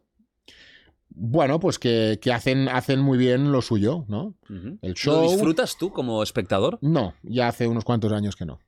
¿Lo habías disfrutado? Sí. Punto pelota. Sí, sí. ¿Y qué es lo que no te llama ahora de...? Bueno, pues porque tengo otras prioridades que no es ver eso. Ajá. Sin más. Sin más. Sin más. A mí, para mí es un orgullo que el chiringuito esté copiando formato de Twitch de gigantes. Tú eres el chiringuito, copió con, el tras- con, con todo, copió tu formato tal cual. En Twitch, en En Twitch, Twitch. sí. En Twitch. Ponen, ponen cumbias cuando hay el tren del hype también. Desde aquí un abrazo porque ponen hasta la misma, ya podrían haber cambiado la canción. Uy, como mínimo disimular un poco, O sea, ¿no, busca- Joan? buscaron cumbia, cumbia... Josep, como mínimo algo más original, ¿sabes? ¿Tú lo conoces a, a- a Pedrerol? Sí, lo yo estuve dos o tres veces de tertuliano cuando pesaba 150 kilos. Eh, estuve allí y. Que ni si te reconoce. Estoy hinchado como una mala cosa. Y, y tengo, tengo, bueno, este recuerdo de un Ajá. circo. De, Bueno, es lo que es, un poco show. Totalmente, totalmente. De un descanso donde Alfredo Duro. Bueno, pues para ser tu primer día no está mal. Ahora te voy a meter un poquito más de caña a ver qué tal reaccionas. ¡Qué grande! Y formas parte de esto. ¿Te sentiste cómodo? En, en- No mucho. No. No mucho. Mucho. Y después eh, me dijeron bastantes veces para si quería volver, si no quería volver. En su día Kim Dumena, que también estaba trabajando con Josep, eh, incluso tantearon de, bueno, pues de si algún día dejas la radio, que pudiera ser un poco el corresponsal de Barcelona. Muy informal, ¿eh? Todo. Vale. informal. Charlas casi Sí. eh, personales, ¿no? Sí, sí, sí, por la buena relación que teníamos con Kim, Ujú. que ahora está en Dazón y que está haciendo un muy buen trabajo. sí, sí. sí. Em, pero, pero yo aquel circo no, no, no, no estaba cómodo, no estaba cómodo. Estaba cómodo y después hay una serie de personajes que hay un odio a Cataluña increíble eh, de allí. Y, y a ¿Sí? mí, sí. Para ti no parece que. O sea, no, no, no te. No, no hay te un señor que se llama José Luis Sánchez, que es un anticatalanista. Pero es show. O no, sea, es, no, no, no, no, no hay con él no hay ningún show. no es personaje. No, no, el personaje se lo ha comido a él. Sí, Se lo ha comido. sí. Tú no podrías compartir cómodamente plató con. con, con- Bueno, es que yo no voy a ir nunca a ningún sitio donde esté ese señor. ta- tal cual. Sí, es que no vale la pena. Compartir con ese señor no vale la pena. ¿Cómo ha tratado eh, a, a los catalanes? Públicamente, no sé si no, pero de forma privada y el odio que nos tiene. Pero es un tema que, que ya está dicho y que no quiero no quiero darle más protagonismo porque esta gente no se lo merecen. Pues otra historia. Para terminar, antes que me queda una cosa de, de, de Messi, ¿tú a Messi lo conoces en persona? He coincidido dos veces, pero nada, ¿eh? De Como la porta, ¿no? Hola, guapo, ¿qué tal? ¿Cómo No, estás? no, ni mensajes, ni Check, mensajes, ni mensajes. check, nada. Mensajes. Coincidimos con cosas de Suárez, que yo tenía Claro, sí relación que con muy buena relación, ¿verdad? Con sí, Luis. sí, sí, sí. Y, y a partir de ahí, pues coincidimos en, en dos momentos puntuales. O sea, un momento clave que ya sé que lo has hablado 50.000 veces, pero bueno, mucha gente a lo mejor no, nu- nunca te lo ha escuchado hablar, es el tema de la jaca con Luis Suárez. Hmm. Eso estaba pactado entre vosotros. Oye, Luis, te voy a hacer un poco de show. No, no. Eso surgió y él se lo comió. Sí, porque si no la reacción de Luis es imposible que tenga esa reacción por muy buen actor que sea. Y- Tenía- ahí teníais ya, o sea, ya teníais relación. sí, yo a, yo a Suárez lo conocí cuando estaba en el Ajax, Hostia. que yo trabajaba en Raku y el gran Raúl Limos, eh, cuando hacía el primer toque en la radio, eh, pues yo le propuse un día, digo, hostia, digo, hay un tío en la Eredivisie que es el Pichichi, que es uruguayo, que se llama Luis Suárez, mm, quiero buscártelo, porque yo hacía mucha producción en ese momento del programa, para que le hagas una entrevista. Ah, dale, dale, no sé qué. Que tendría 22 años, una cosa así, ¿no? Luis Sí, no quizás. recuerdo, no recuerdo, no recuerdo ahora cuando estaba en el Ajax la, la edad que tenía. Y entonces lo entrevistamos y el tipo nos cuenta que él tiene una relación especial con Cataluña porque su mujer, los padres viven en Castelldefels. Ujú. Y hostia, a partir de ese comentario, bueno, pues yo mantengo ahí un contacto con él. eh, cuando viene a Castelldefels me avisa, vamos a Qué su casa, le hacemos una entrevista, compartimos algunos momentos con él y, bueno, pues del Ajax al Liverpool, del Liverpool eh, al Barça y cuando él mismo fue el que... eh, Gerard, mm, ¿no me dices nada? Digo, ¿qué pasa? Pues que está cerrando Pera, Pera Guardiola, su agente, está Ajá. cerrando con el Barça. Digo, anda, vete a la mierda. Que sí, que sí, que está cerrándolo con Zubi, no sé qué. Hostia, no me jodas, tío. Yo estaba en el Rojo Negro, restaurante de Barcelona. Pegué un bote del Rojo Negro, que llamé a Saperas, digo, oye, que està dient su Luisito que ya yo. Pues vine a la radio, explica todo, no sé cuánto. Bueno, pues aquella tarde lo fuimos a contar y, Claro, eso, eso es bonito. y Estas cosas son bonitas. Sí, sí, sí. Bueno, claro que el mismo protagonista te diga, Te diga, oye, ¿qué? que, que, que, que- que estás badán, ¿eh, Juan? que, estás haciendo el papa frita, de, de que te estás comiendo la noticia de que yo voy a ir al Y te lo Barça. estoy diciendo yo, coño. que, espabila, ¿no? Que, que abre aquí el programa, que, que- que estamos para allá, ¿no? Ajá. Y, y sí, sí, y ahí pues contamos que, que vino, fue el verano famoso bueno. del mordisco en el Mundial, que todo eso dijimos, madre mía, ahora qué va a pasar. Sí, justo. Eh, ¿eh? pero es que aparte Jordi... Es ¿Tú no has hablado con él esto del mordisco? Lo hemos hablado, pero es que es un tipo que si estuviera aquí Luis contigo sentado, Luis estaría, sí, bueno, sí, de- Es tímido. en- molt tímid. Molt O sea, tímid. es, ese ímpetu que se le veía es. es en casa, con la familia, con los hijos, súper eh, amable, es de un tono tranquilo, de, de- de esa actitud que lo tienes en el campo y que lo odias, si eres el rival, Si pero eres si el es tuyo, es, es- es Es el Dios, mejor, sí, es el sí. mejor. Después, a nivel personal, es de un trato increíble. Y yo no me podía creer lo que había vivido con Claro. él cuando pega ese mordisco dentro del campo y decir, hostia, Luis, ¿qué ha pasado aquí? Bueno, pues que se te para eh, la cabeza y, y reacciona así, y reacciona así, y reacciona así. Sí, fue, fue muy viral. Y, Muy suerte, y suerte que aún no estábamos en esta época tan fuerte de Twitter, porque ya esto no se va de por vida, ¿eh? Totalmente. Se le queda como meme. Lo Totalmente. bueno es que se hubiera convertido en meme y hubiera sido broma al final. Sí, Pero el, el añito ese eh, te lo comes fuerte. te lo comes fuerte. Y nunca mejor, nunca mejor dicho. No, para mí, yo soy súper luisista. O sea, para mí los mejores delanteros de, de- de la historia del Barça, un fenómeno Un tipo impresionante. que nunca pensaba que iba a coincidir con Messi. Ah, ¿no? Yo recuerdo eh, entrevistas donde a veces me lo había dicho mm, públicamente, pero a lo mejor no muy claro, pero privadamente era, no, no, es que yo al Barça no voy a poder ir, porque yo con Messi no voy a poder eh, coincidir en el Barça. Porque no vamos, futbolísticamente no vamos a... Ah, por a- tema de que no se entenderían en el, Sí, en sí, el, sí. eh, como jugadores. Sí, sí. Y pensaba que no iba a, a encajar con Messi. Y digo, pues menos mal, Joan. Joder, y luego porque íntimos después amigos. estabais a, a todas horas juntos. Ya que- a o sea, era una amistad real. Sí, sí, fuera sí. de. Sí, sí, bueno, es que vivían prácticamente eh, tres calles, eh, o en la misma calle, tres casas más arriba, uno que el otro. Vale, y estaban Y cada por tres, día, las uno con familias. otro, los hijos. Hostia, qué fuerte lo de Luis. O sea, la jaca fue improvisado y el tío flipó porque sí, flipó. sí, porque aparte, el tema, Jordi, es que fue que esto se hizo en octubre y la viralidad pilló. Yo creo que a lo mejor la pilló en marzo o en abril. Por- Ah, que no fue en el mismo no, momento. no, no, Ah, por, por culpa de. Por culpa de. de un tuitero que nunca me acuerdo, Bernat Castro. Ah, sí, hombre. Eh, mítico Sí, Bernat claro, Castro, supermítico. que, que le, que le hizo eh, un retweet a, a la historia y que entonces lo pilló Adrian Zeitor, me parece que se llama. Sí, sí, sí. eh, que también ha, ha hecho muchos edits. de, de Ibai. Sí. eh, y, y entonces dio ese retweet, lo vio Ibai, dio el retweet Ibai. Y ya. Esa jaca pilló 4 millones de visitas y acabó ya pues explotando por todos los sitios cuando digo, madre de Dios, año, digo, se está haciendo viral una cosa de el mes de octubre. Pero como tú ya sabes Sí, sí, eso que es. esto va como va, Sí. pues, eh, pues pilló esa viralidad y, y ahí que acabó pues con, Claro. con ese Eslan a, a clip del año por, por esa jaca. La gente no lo entendía porque no sabía si tenía relación con, con Luis Suárez o no. Pensaba, eh, hay gente que incluso decía que era una falta de Sí, respeto. sí, sí, un algún, Jaimito, algún Jaimito salió. algún Jaimito Hombre, fuera de contexto no entiendes nada. Ah, tú Ya, pero, pero eso de siempre, hablamos sin tener conocimiento. Exactamente. Y, y, por lo tanto, eh, hablar sin tener conocimiento, coño, pues infórmate un poco de eh, este tío tiene esta relación personal con Luis desde hace unos cuantos años, eh, le hace esta broma y, y reacciona así, eh, está reaccionando a buenas, no es una cosa No, de que está sí, diciendo, hostia, mm, ¿qué estás haciendo? Pero Está bueno, flipando. pero puedo entender, puedo entender que a una persona que ve eso normal dice, vaya subnormal este tío de la gorra y vaya falta de respeto a Luis. Bueno, falta respeto no, pero que No. le impacte, mm, lo puedo entender. Eso es normal, ¿no? Hay algo que aquí me parece interesante y es que tú tienes muy buena relación o relación personal con algunos jugadores y, y también con gente del mundo del fútbol. Pero tú a la vez haces periodismo deportivo, lo que implica que a veces tendrás que criticar, analizar y decir lo bueno y lo malo.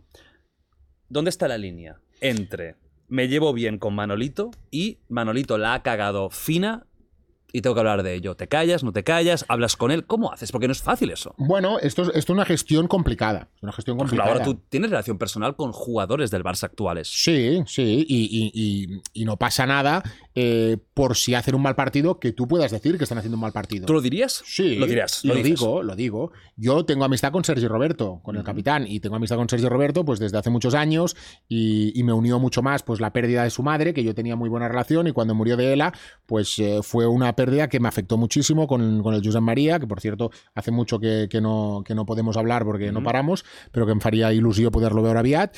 I, I llavors jo no me escondo de que tengo esa relación personal con Sergi, de una relación donde, como te decía hace un ratito, eh, a Sergi prácticamente es que ni le quiero consultar nada del día a día porque me violenta, me violenta.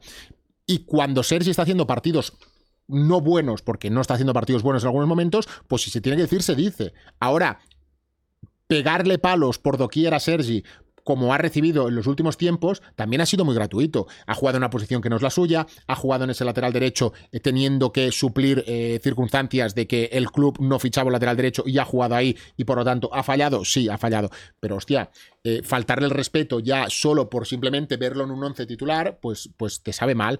Y no, pero es que tú le salvas el culo porque es tu amigo, no sé qué. No, si yo tiene un mal partido, lo voy a decir. Lo que no voy a hacer es sangrar, como estáis sangrando vosotros en el chat continuamente cuando hay alguien que hace un mal partido. Cuando tú tienes un mal día en el podcast, espero que Nacho te diga, hostia, Jordi, avui t'hi has cagat al mig. Bueno, sí, es el último día que trabaja conmigo, pero estaría muy bien. Nacho, cuando quieras, ¿eh? Es el último día de trabajo. Nacho, cuando quieras retirarte lo sabes, baby. Que te diga, El último día. que te diga. Eh, pues oye, hoy no has estado bien. Y tú le dirás, hostia, pues gracias Nacho. Claro, pero a mí me lo dicen, me, me lo diría en privado, pero vosotros habláis en público. Claro, pero... Es muy diferente. ¿eh? Pero tú previamente, tú previamente. Tú hablas con- Tú ya tú dices, oye, mira, eh, esto es lo que hay. Y por lo tanto, tú tienes que entender mi trabajo. No, pero yo creo que no tienes ni que comentar, porque ya lo tienes que saber. Si tú no haces un buen programa o no tienes un buen podcast, eh, la gente que diga, hostia, hoy Jordi yo creo que ha sido de Mm. los días más flojos, no sé cuántos, a ti te puede molestar, pero si te lo dice alguien que tiene amistad contigo, dirás, hostia, pues a lo mejor tiene una parte de razón y te puede molestar. Y seguramente a Sergi, el día que yo le pego una castaña, diga, hostia, Romero, eh, pues pudetas passat avui. Ya, Sergi, pero es mi opinión de que hoy no has estado muy bien. Tú trabajas de eso. Y hay jugadores que te han llamado. ¿Ha- sí, ¿Has tenido toques? De algún jugador, hostia, vaya palo que me pegas, tío. O sea, gente que tienes confianza que te ha dicho, te has pasado. ¿Y que contestas? O que no tengo confianza, Ah, pero, ¿También? pero te escriben y te dicen, ¿no? ¿Y cómo reaccionas ahí? Bueno, pues es tu opinión, perfecto. Crack. No, no, crack no. Crack no, crack, crack no porque- porque Joan, es, mo- Joan. es sobrat. Crack no, crack no. Oye, hazle, ponle el emoji del... No, no, no, pero... Bueno, hazle una porta, le pones un besito. Un piquito ahí, De, perdón. Hostia, eh, hace falta, hace falta que, que me pegues este palo en, en TV3 eh, por el partido que he hecho. Digo, bueno, pero ¿has hecho buen partido o no? Hostia, pues yo creo que no he estado tan mal. Bueno, pues es tu opinión. Bueno, también, también te has quedado fino, ¿eh? ¿Y eso no te da miedo que puedas romper una relación que te puede aportar otras cosas? Ya, pero al final, Jordi, si, si tenemos que medirnos Mm. por nuestra amistad, ya entonces no acabamos de ser tampoco Ya. profesionales. Y evidentemente que eh, si tú tienes un cierto cariño a alguien, no le pegarás el palo, como hemos dicho antes, sangrando, Claro. sino que le darás un palito de, hostia, no fallis això, da el balón antes.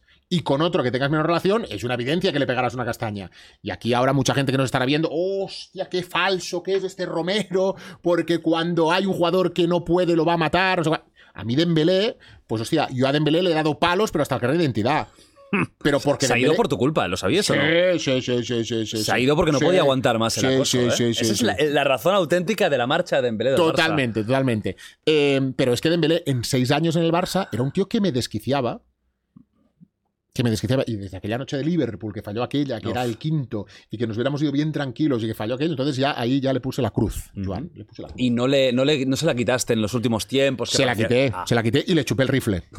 Le, le- le- le- le chupé el rifle tranquilamente. Y digo, bravo, este es el Dembélé que queremos, Mm. bien Xavi, bien el está por recuperar a un tío que no se lesiona. Pum, lo dices, pum, lesionado. Porque sabías que era un tipo que tenías un mes y medio, dos, que Sí, que en que cualquier iba a caer momento. lesionado. Pero que te estaba dando muchísimo, sí. Mm. Que tenía velocidad increíble, sí. Que tenía un desborde increíble, sí. Pero. Y que encima, estos últimos tiempos, hasta en el vestuario cayó bien. Muy buena actitud. Cayó Sí, muy sí. bien el vestuario. Y, y los compañeros dijeron, hostia, parece que desde que este hombre se ha casado, decían que había tenido una criatura incluso, pero es todo muy. Mm. Es increíble lo de Dembélé, ¿eh? Bueno, Que, no- que sus propios compañeros que viven con él cada ni día. sabía que se casaba, ¿no? Eso es de locos, ¿eh? Bueno, eso es de profesional. De, de suda- de sudar los huevos muy fuerte. Pero muy fuerte, ¿eh? O sea, que se ha casado, que no es lo que ha ido de vacaciones No, a Benidorm. no, no, no, no, Que se ha casado. Que este verano se ha casado. Coño, se ha casado. Tenía novia. En el grupo, en el grupo. Imagínate el grupo del equipo. Hostia, Osman. ¿Pero esto qué es? Pero, pero Osman, ¿no has invitado a nadie? Hostia. No, ya no invitar, decir. Sí, sí, Oye, que- correcto, chicos, que sepáis que este verano me caso. Me caso. Sí, sí, sí. Un personaje, eso sí. Mol, mol. Pero no, no- Bueno, hay dos tipos de personajes, ¿no? Los fiesteros que van a hacer. Y el ultra hiper cerrado, que era él. Sí, sí, sí, porque creo que no tenía mucha de yo, ¿no? De, de- de salir y esto. No era tenía- De la famosa Play. De Videojue- pasaba, eh, videojuegos, muchas noches Fortnite, de ¿no? Dijeron. eh, aquellos problemas que si el taxista, que si el cocinero, de que, Sí. de que los ventilaba porque no le acababa de funcionar, que el club le ponía las cosas, de que lo llamaban por las mañanas y se dormía. Bueno. Bueno, un tipo, un tipo diferente y, Sí. y un tipo que es una lástima que en este momento que parecía que estaba Sí. eh, en un momento bastante importante y bueno, pues haya tomado la decisión de decir, oye, pues mira, me voy allá, eh, Mapé me ha llamado y me ha dicho que, que vamos a hacer una gran temporada en Francia. Ahora, yo soy Xavi y Jordi. Hombre, Xavi que nunca que nunca suele criticar a jugadores en público. Lo que dijo me ha decepcionado. Ya es para Xavi, es como si hubiera dicho, Bueno, es un hijo de puta. Bueno, pero es que, pero es no, que Xavi es una traición. Xavi con Usman, yo no había visto una defensa tan fuerte de un tipo que estaba en un momento que el barcelonismo estaba más que dividido, porque era más al no que siguiera que sí. Lo silbaban en el campo. Totalmente, totalmente. Y él era como, aguántalo, aguántalo, aguántalo, que me va a dar ahí el resultado. Y se lo dio. Y lo tuvieron. Pero ahora, claro, ahora también ahora pasa factureta eso, ¿eh? Yo estoy seguro que este verano, y no vuelvo vuelvo a- no es información, No, es pero estoy seguro que es mi sensación, mi percepción, de que a Xavi alguno de. ¿Qué, mister? Mira Dembélé com te l'ha clavat, eh? Mm. Mira que ya te lo decíamos, eh? Que tenía que salir, eh? Y mira dónde está ahora, eh? Porque el, el Barça funciona un poco así. Pasar facturas todos los días. En, en- en- en el propio Barça. ¿no? No el entorno, dentro del Barça. Pero bueno, esto yo creo que en, en el Barça y en todos los sitios, ¿no? Hombre, pero, pero el Barça es especialmente, digamos, ¿no? Culebroniano. Sí. Ti- Tiene ese También, toque. también lo hacemos un poco entre todos. Sí. Sí, ¿no? Eh, Sí. El aficionado. Le, le- le damos, le damos el embulcall, que le decimos en, en los catalanes. eh, todo. mm, ¿Cómo es embulcall? Eso como no, es en catalán, Vulcany. Sí, pero en, en castellà, ¿cómo le diríamos? Un envoltorio. El envoltorio a, a- a- a la película lo hacemos aún más grande. Sí.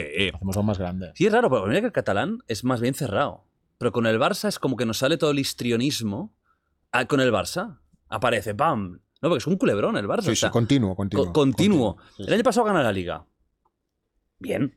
Y gana con soltura. Bien, no. Muy bien. Con soltura. Este año, ¿qué va a hacer el Barça? Va, venga, mójate. ¿Cómo lo ves? ¿Tenemos equipo para ganar eh, Liga de nuevo y para hacer un buen papel en Champions? Ya no me atrevo ni a decir ganar Champions, pero bueno, hacer un buen papel en Champions. Hombre, el grupo podría haber ya puesto la Ponferradina. Un grupo fácil. ¿Te parece un grupo difícil? Hombre, pero por eso pusimos a Vidal allí en las bolas calientes. Ya, ya. ¿no? ya, ya. sí. Por primera vez, por primera vez que podemos manipular un sorteo de la UEFA. Pues coño, eso no lo digas muy fuerte, Jordi, porque al final va a llamar Ceferín. Ya, ya, va- eh, va a llamar eh, y te va a caer, te va a caer un, un puro, No, Joan. bueno, o el año que viene, eh, Barça, Milan, eh, ¿Cuántos, City. años, ¿Cuántos años hacía que no tenías un grupo así? Muchos. Que es un grupo que también hay el típico que vaya mierda, porque se van a confiar, porque no, mal. no, vamos a, no vamos a ser primero, porque la gente va a ir, eh, no sé. Señores, disfruten de lo que tengan.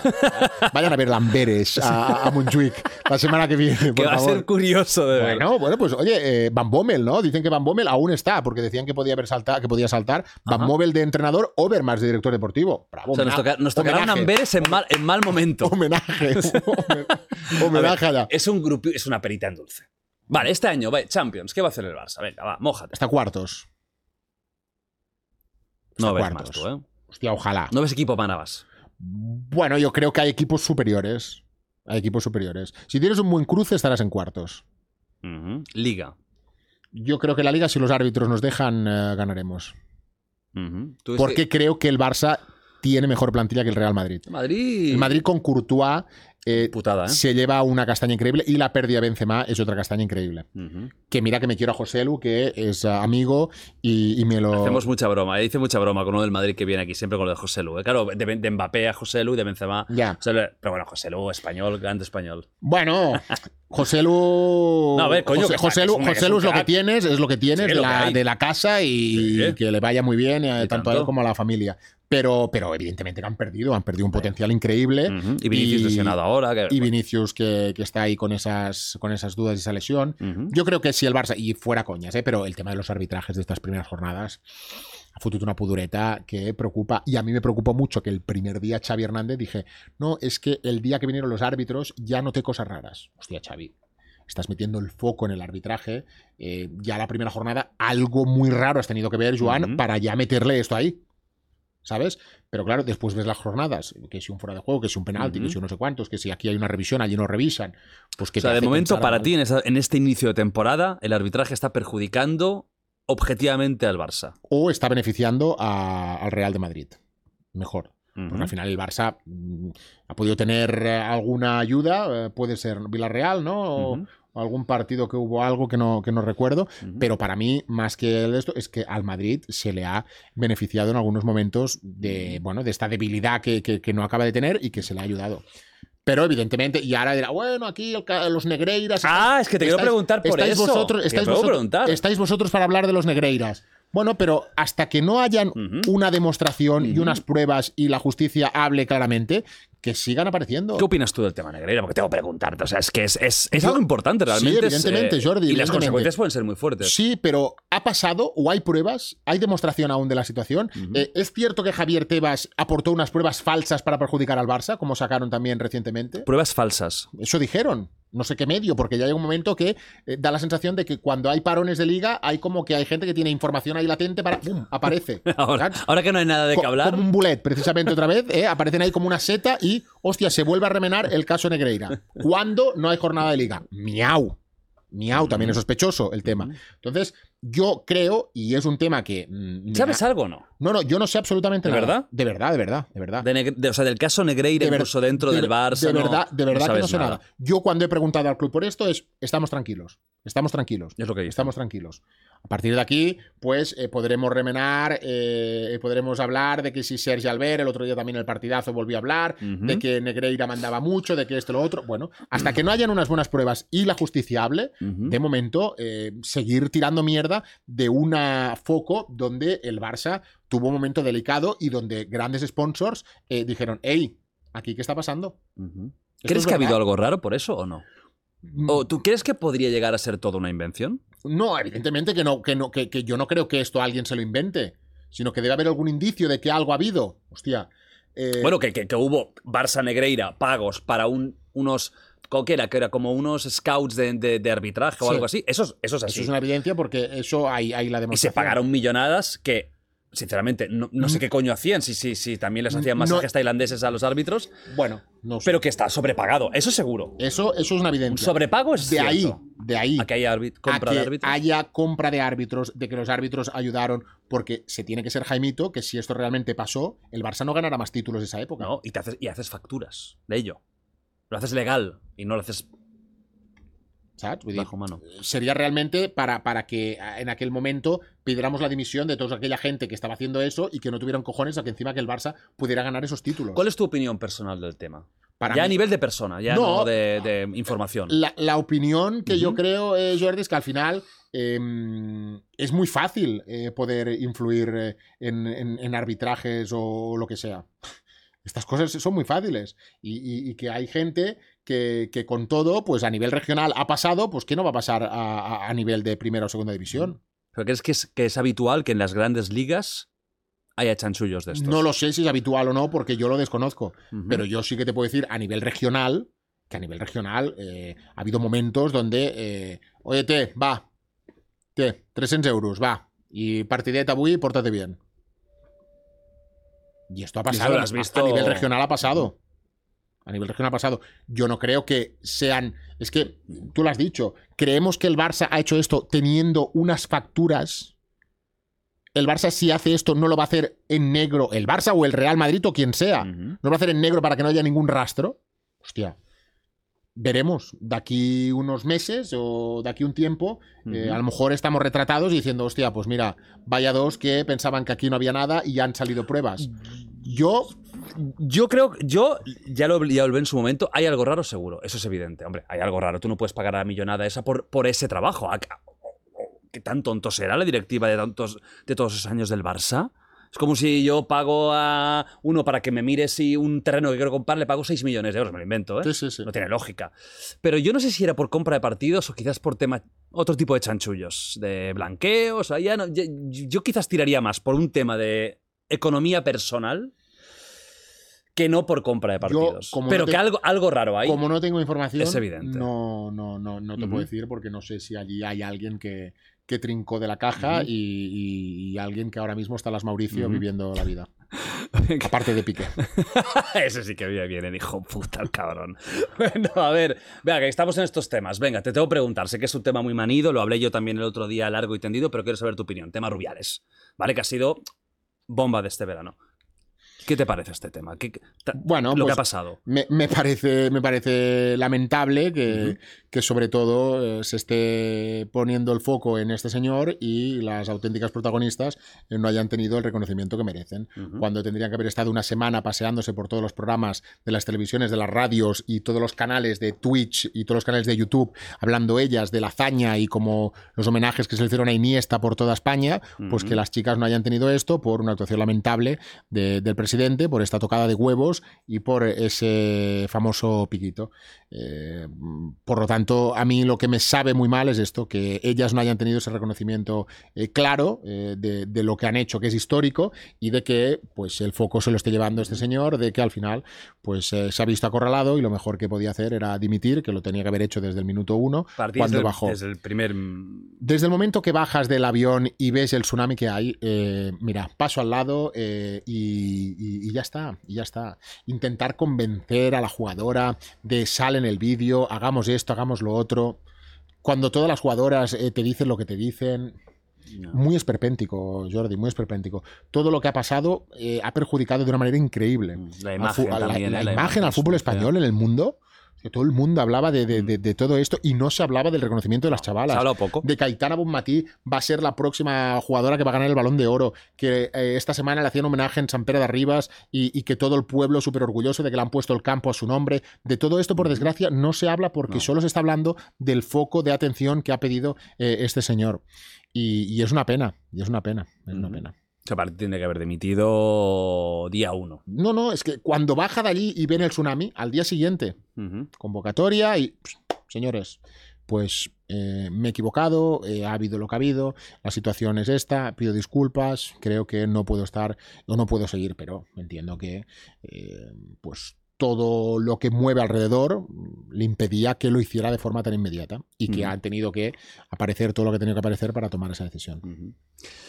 Te voy a pedir más cositas de, de actualidad, ¿vale? De-. Seguimos en el mundo Barça y te voy a pedir opinión de movimientos que han habido en estos últimos días, semanas. Venga, los Joaos. Mm. Cancelo, contrastado, lo máximo que se le puede decir de él es que tiene un carácter que puede haber chocado con algún mister, pero es un jugador de calidad y ya solo con los minutos que tuvo demostró. Joao Félix, ¿qué te parece? Porque es muy controvertido, ¿no? Hay mucha gente que dice que es un muerto, que no tiene carácter, otro que es un puto fenómeno a punto de explotar. Opinión, Joao Félix. Bueno, lo que, yo ¿Qué va a creo, lo que yo creo es que él ha estado en dos eh, equipos donde no ha podido demostrar su calidad, donde no jugaban a lo mejor eh, eh, el estilo que puede tener Joao, como ha sido un Atlético, como en un Chelsea, y que creo que en este Barça, si encaja bien las piezas con un Pedri, con un eh, con, con un Frenkie, pues con Robert Lewandowski ahí arriba, pues hostia, mm, a mí es uno de los nombres que eh, se lo dije al presidente, digo, hostia, digo a mi presidente, Joao Félix Mansigala. Sí. Mansi- sí, Tú eres de los que Sí, eh, creo- te creo- pones cachondito con Joao sí, Félix. Sí, y porque es un tipo que ya me había gustado cuando salí del Benfica, que seguramente estaba bastante en su prime. Hombre, claro, en ese momento parecía el nuevo, el nuevo genio, ¿no? El Y, nuevo crack. y entonces se nos fue desviando ahí un poquito con, con toda la situación que, que vivió en el Atlético. Y, hostia, yo solo, por la energía que transmite su entorno, Mm. por la ilusión que el chaval ha tenido aguantando todo el verano, Él lo ha dicho. públicamente, eh, la declaración famosa Fabrizio Romano, que aún se la está pelando por aquellas declaraciones que le hizo. Eh, Sí, lo que fue sorpresivo, ¿no? Nadie se lo esperaba de repente. Yo quiero ir al Barça, ¿cómo? Hola. Allò va ser de... Hòstia, hòstia, hòstia, hòstia, saps? Que es esta calentada. No, porque esto está dirigido por Méndez. Bueno, después dicen que a lo mejor Joao es muy impulsivo en estas cosas, ¿no? Y, y bueno, pues él tenía esa necesidad y pues eh, cogió a Fabrizio y, Ujú. y- y soltó la bomba. Y evidentemente yo creo que sin esa declaración esto No no, hubiera, no hubiera acabado, no hubiera acabado así. Eh, y, y por lo tanto yo tengo buenas sensaciones eh, con Joao. Vamos a ver qué pasa, porque puede ser que este fin de semana ya contra el Betis pueda ser titular incluso. ¿Lo ves ¿Tú Bueno. en este Barça lo ves titular indiscutible? Indiscutible, no lo sé si lo veo o no lo veo, pero yo lo veo en ese cuadro que monta Xavi con esos cuatro mediocampistas que lo puedas tener por allí a la izquierda. Eh, bueno, eh, ahora teniendo a Pedri lesionado, vamos a ver Gundogan, que yo no creo que llegue al, al fin de semana con estas molestias en la espalda. Pues hostia, lo metes ahí, viene de enchufar este golazo el otro día eh, que enchufó con Portugal, viene muy motivado, viene con muchas ganas pues ves poniéndolo. Yo creo que el Barça lo que tiene este año es una amplitud de plantilla que si todo el mundo estaba ok, hostia, mm, feina rai, que diuen els catalans, para Xavi a poner y a descartar y a ver eh, qué jugador eh, tiene que ser titular o no. Y de hecho lo que más me gusta es que ninguno de ellos se vea titular. Eh, porque para ti ahora mismo el medio del campo de los cuatro, ¿quién ponemos titulares? Hombre, Frenkie para mí es Es indiscutible. Uriol Rumeu, a mí me ha sorprendido mucho. Tengo que reconocer que, a ver, no es que Pero te has hater. ¿Cuántos partidos has visto el Girona? Claro, que casi ni uno. Eh, jugadas. ¿Qué vistes de Romeo Claro. en el Southampton? Cero. Al final El tío ya venía con una trayectoria que hace, hace lo que hace, ¿no? se habla, se habla del desconocimiento por Claro. ser un tipo que estaba en Girona, por ser un Claro. tipo que no es mediático. Que salió del Barça, claro. Y, y es un tío súper cumplidor, un tío que te hace un vestuario de puta madre, porque es un tipo... Hace eh, piña. Bo, a nivel de persona es un trozo de pan, bueno. Uriol, eh, que vaya al chim chim, que es el baile este regional de Ulldecona. ¿No has visto el vídeo famoso? No. Hostia, tienes que buscarlo, esto, Joan. Sí, de Chim Chim hace. Se llama Chim De Chim. Ulldecona, Sí, me cago en él es de Ulldecona y, y baila un baile, un baile regional del pueblo este verano, que, que ahora a final de agosto lo fue a bailar. Y, A la y- festa mayor, ¿no? La festa mayor, la festa mayor de Ulldecona, hicieron allí un baile que es como una especie de jota y, y, y Romeo bailándola allí en medio del pueblo tranquilamente. El tío ¿no? que acaba de fichar por el Barça. Sí, ¿eh? sí, sí, Mola, sí. y mola, después eso de ganar en Villarreal, al día siguiente por la tarde, en medio con, bueno, había en el pueblo como miles y miles de personas. pueblo. Pues allí en medio del pueblo, eh, Romeo bailando su, su jota allí. Pues bravo, normalidad. Mira que tiene cara de mala hostia, ¿eh? Romeo es un tros de pa Tiene y es cara de un, mala leche. es un tipo que yo creo que no sé si te consume o no, pero Ajá. que es uno de los, de los futbolistas que si lo tuvieras aquí, más interesante eh, sería charlar contigo. Uriol, estás invitado, ¿eh? Cuando quieras, ya voy a intentar contactar con él. Le voy a decir algo a Uriol. Que venga, hostia, hombre. Apar- aparte, Ha empezado increíble. la riqueza de, de lectura que tiene. Eh, la- Es un tío con coco. Qué bueno. es un tío que se ha ido de vacaciones a meditar con su pareja. O sea, que es un tío que tiene aspiraciones mentales más allá del mundo del fútbol, de... ¿no? Mm, Súper, súper, súper interesante. Qué bueno, Súper tío. interesante. Y son de esos jugadores. pues son eh, esos dos los que para mí serían ya intocables, ¿eh? Porque Uri Frenkie está a un Frenkie. nivel... Después- para mí es el mejor del Barça ahora mismo, Pedri. ¿eh? Sí, claro, Pedri. El problema de Pedri, tío, las putas lesiones, ¿eh? Ya. Ya empieza a ser poco preocupante. Porque ya parece que es una. No es algo puntual, sino que es una tendencia. Ojalá Claro, que no. pero Andresín también empezó con mucha lesión, Sí. tío. Entonces, a lo mejor tenemos que esperar Sí, un poquito, que se acabe sí. de formar, que Sí, que acabe muscularmente, el crecimiento, que a lo mejor sus hábitos alimenticios, que los desconozco, ¿eh? y que no estoy poniendo ningún foco encima, ¿eh? pero que a lo mejor sus hábitos eh, acaben de, de- de- o- de encontrar o algo. Descanso, de ¿Sabes? posturas. Pero es un fenómeno. Y claro, tienes ahí Gaby, tienes Gundogan. Es que Gundogan no lo puedes no meter. Tío, es que ha venido, de, ha venido de capitán del City, del campeón de Europa, el Capitán mejor equipo del mundo, y que hoy en día sigue para mí siendo el mejor equipo del mundo, y ha venido al Barça. Sí, sí. Y además que creo que ha empezado con toques, porque no está haciendo partidazos, pero yo creo que a la que pille ya el rol y todo, puede ser un- uno de los mejores centrocampistas de, de- de- de la liga. Mm. Sí, sí. Que tiene- es que el Barça tiene un plantillote. Tiene ¿Qué, hacemos con, con Levan? ¿Qué hacemos con Robert Lewandowski? Porque es, ahora mismo es uno de los focos de críticas del Barça. No acabó bien la temporada. Yo te, yo te voy a decir algo. Venga. Gente del club eh, en pretemporada me, me dicen, nos preocupa Robert. En pretemporada, ¿eh? Y yo dije, hostia, pero si portem dos partits, me preocupa Robert. Y yo dije, hostia, creo que os estáis precipitando. Y antes del parón, bueno, después del parón, Romero, ¿qué? Digo, hostia. Dice, ¿Qué pasa con.? vemos que mm, no hay chispa, no hay algo ahí que no, que no acaba de funcionar. Digo, bueno, a lo mejor digo, es arrancar la temporada. Digo, vamos a ver después del parón. Dice, ojalá, ojalá. Dice, porque si no tenemos un problema muy importante. Porque si no tenemos los 30, 35 goles de Robert, no podemos aspirar a ganar títulos. Digo, hostia, digo, pero tienes a Víctor Roque a las puertas enero. Dice, ¿y qué lo vas a pagar tú a Víctor Roque? La inscripción del Fair Play de enero. Digo, no, Joan, digo, yo no tengo. No Yo no tengo- pongo un duro, no ¿eh? tengo calés, no tengo calés, aunque haya gente que piensa que dentro del Barça hay gente que paga a, a gigantes. No es el caso. Eh, entonces, hostia, eh, claro, si tú de ahora a enero Robert no te rinde, tienes un problema muy importante. Mm. Porque vas a tener que intentar hacer una venta importante o activar las famosas repalancas para que te pueda generar fair play para poder traer a Víctor Roque ya en enero. Porque económicamente es una castaña importante. Pero Víctor Roque, eh, que- viene de donde viene, ya lo verías como un jugador titular del Barça en la, en la Liga Española de. a- a- a- No sé, no sé, pero a lo mejor tienes esa necesidad de que, mm, ojalá que no, ¿eh? Y de aquí a enero Robert enchufe como un animal. Pero si, si Robert sigue un poquito estancado, tienes un problema. A día de hoy, si Lewandowski y no viene Víctor Roque en, en- en invierno, no, no se inscribe, ¿quién sería el sustituto? ¿Qué pondrías tú? Del- ¿En el Barça? Sí, Hostia, actual, lo que hay ahora. ¿Qué es lo que hay? Si Robert sigue en esta racha que, A, que- a Ferran. de delantero centro. Ha Tiburón. muy fuerte. Tiburón. Tiburón. ¿Te gusta Ferran Torres? Me gusta esta versión. Más ahora que antes. me gusta ¿no? esta versión de, de Ferran de- de- de auténtico animal. ¿No? Y, y es otro jugador Mm. que, que también sería interesante hablar con él La motivación para es que nos locura. contara qué culones ha hecho para cambiar mentalmente de esta manera. Mm. Tendríamos que trabajar todos con el psicólogo eh, de Ferran que ha trabajado Ferran Sí, sí, y sí, que le ha hecho este cambio. Sí. ¿No? no, tú tienes que ser un tiburón, ¿no? Imagino que le habrá dicho el, el- el- el psicólogo. A lo mejor ha hablado con el tiburón lo lleva o- hasta la gorra, ¿no? Que se ha comprado una gorra con el tiburón ahora, ¿no? Que puede comercializar ahora cosas de, de- de tiburón de que lo tiburón. venderá. Es el tiburón de la liga. Sí, sí, sí, sí. No, pero sí. está increíble. Es que Increíble. eh, la- con la, con España, selección. sí, sí. Joder, Te, doblete. te- te llaman ah, tres días porque viene una lesión, apareces, pum, dos goles. Está tocadito, está tocadito. Entonces, yo creo que si Robert no te acaba de rendir, pues, oye, mételo ahí. De 9 a, a Ferran, con Joao por una banda, eh, con Rafinha, si lo tienes, o evidentemente Lamin Yamal, que Claro. yo para mí, ¿Quién pones por delante, Rafinha o Lamin? yo voy a seguir con Lamin. Claro, es que Rafinha, qué mala suerte. Se va de Dembélé, debe pensar, bueno, ya ha llegado mi momento. A mí me preocupa la gestión de Rafinha. A mí no me acabo de convencer nunca, Y Rafinha. te, voy, tío. y te voy a decir algo, que no es información, sino que es sensación. Si de ahora al mes de enero Lamin sigue en esa proyección hacia arriba, Va a buscar salida. Rafinha en enero. Bobby. ¿Ves? De los pocos que se podría sacar buen dinero, ¿no? Sí, pero ¿cuánto? Porque pagaste 80, ¿eh, Joan? No, no vas a recuperar. Eso Entonces sí, eso sí, pierdes eso mucha pasta. Mm. Pierdes mucha pasta. ¿Te Pero gusta Rafinha? a mí me. Yo creo que ha hecho mejor temporada. Coño, es que es su primera temporada. Mm. Y los números no eran del todo malos, ¿eh? No, no, eran números no. malos. No, y lo da todo.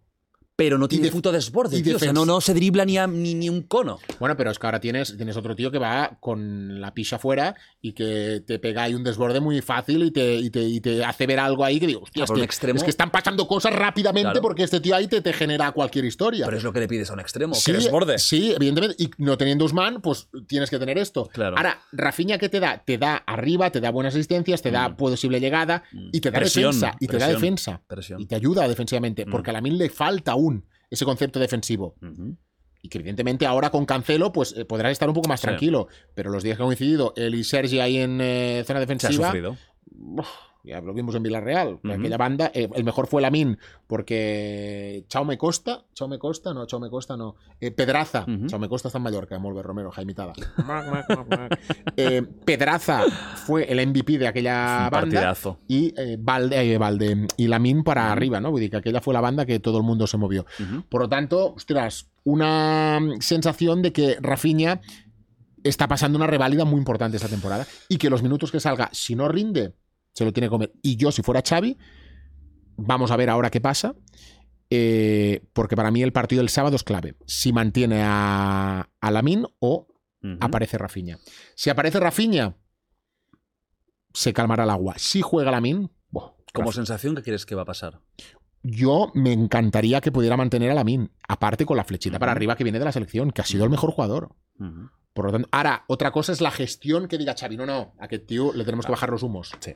Pero es que no sabemos cómo están los humos. No, y no, sabemos No da sensación, al menos desde fuera. desde fuera, de que sea ni prepotente ni que esté eh, en un mundo aparte. Al revés, parece un tío mu- muy, normal. Un niño, un adolescente muy normal. Totalmente. Es una, es una, es una perla. ¿Qué opinas de Lamin Yamal? ¿Estás en el hype, eh, en, en el hype train o estás un poco No, calma? No, no, yo, yo creo que es que no podemos cortarle las alas a este tío. O sea, pa'lante con el hype. Sí, sí. Y que él y Xavi tienen que ser suficientemente maduros para gestionar este momento. Pero tú, un tipo que, que, que, que despunta en este momento y que te genera lo que te genera, vull dir, es que te voy a decir algo que imagino que mucha gente lo pensará. Pero tú ahora, Jordi, yo soy aficionado del Barça y yo pago para ir a Montjuic para ver a Lamin. Yo no pago a Montjuic para ir a ver a Rafinha. Ahora, si hay algo que en el. Barça ensigala a la gente, es coño, voy a pagar 60 euros para subir a Montjuic, eh, vuelvo a subir allá al Everest y, y- y- y vamos a ver a Lamin. El tío Timan falla, ¿eh?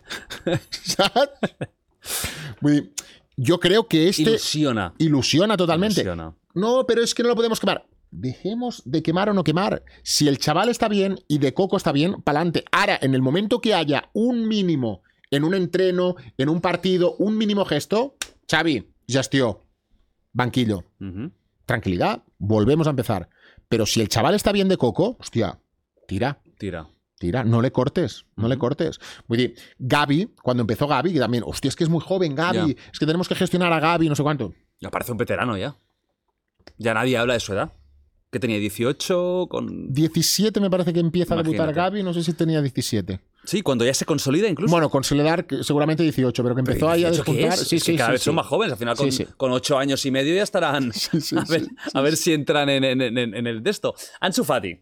Mucha gente compara el caso de Lamin con Ansu Fati. También Ansu Fati. ca- eh, A nivel, a nivel, a nivel futbolístico, Jordi. Para ti no. Es que Lamin. Pero Ansu cuando salió hacía cosas que no eran normales tampoco. Sí, La capacidad de gol que tenía. Sí, tenía mucho gol, tenía mucho ¿No? gol. Pero a nivel de calidad, ¿Para ti tiene más calidad Lamin que Ansu? hostia. Mucha más.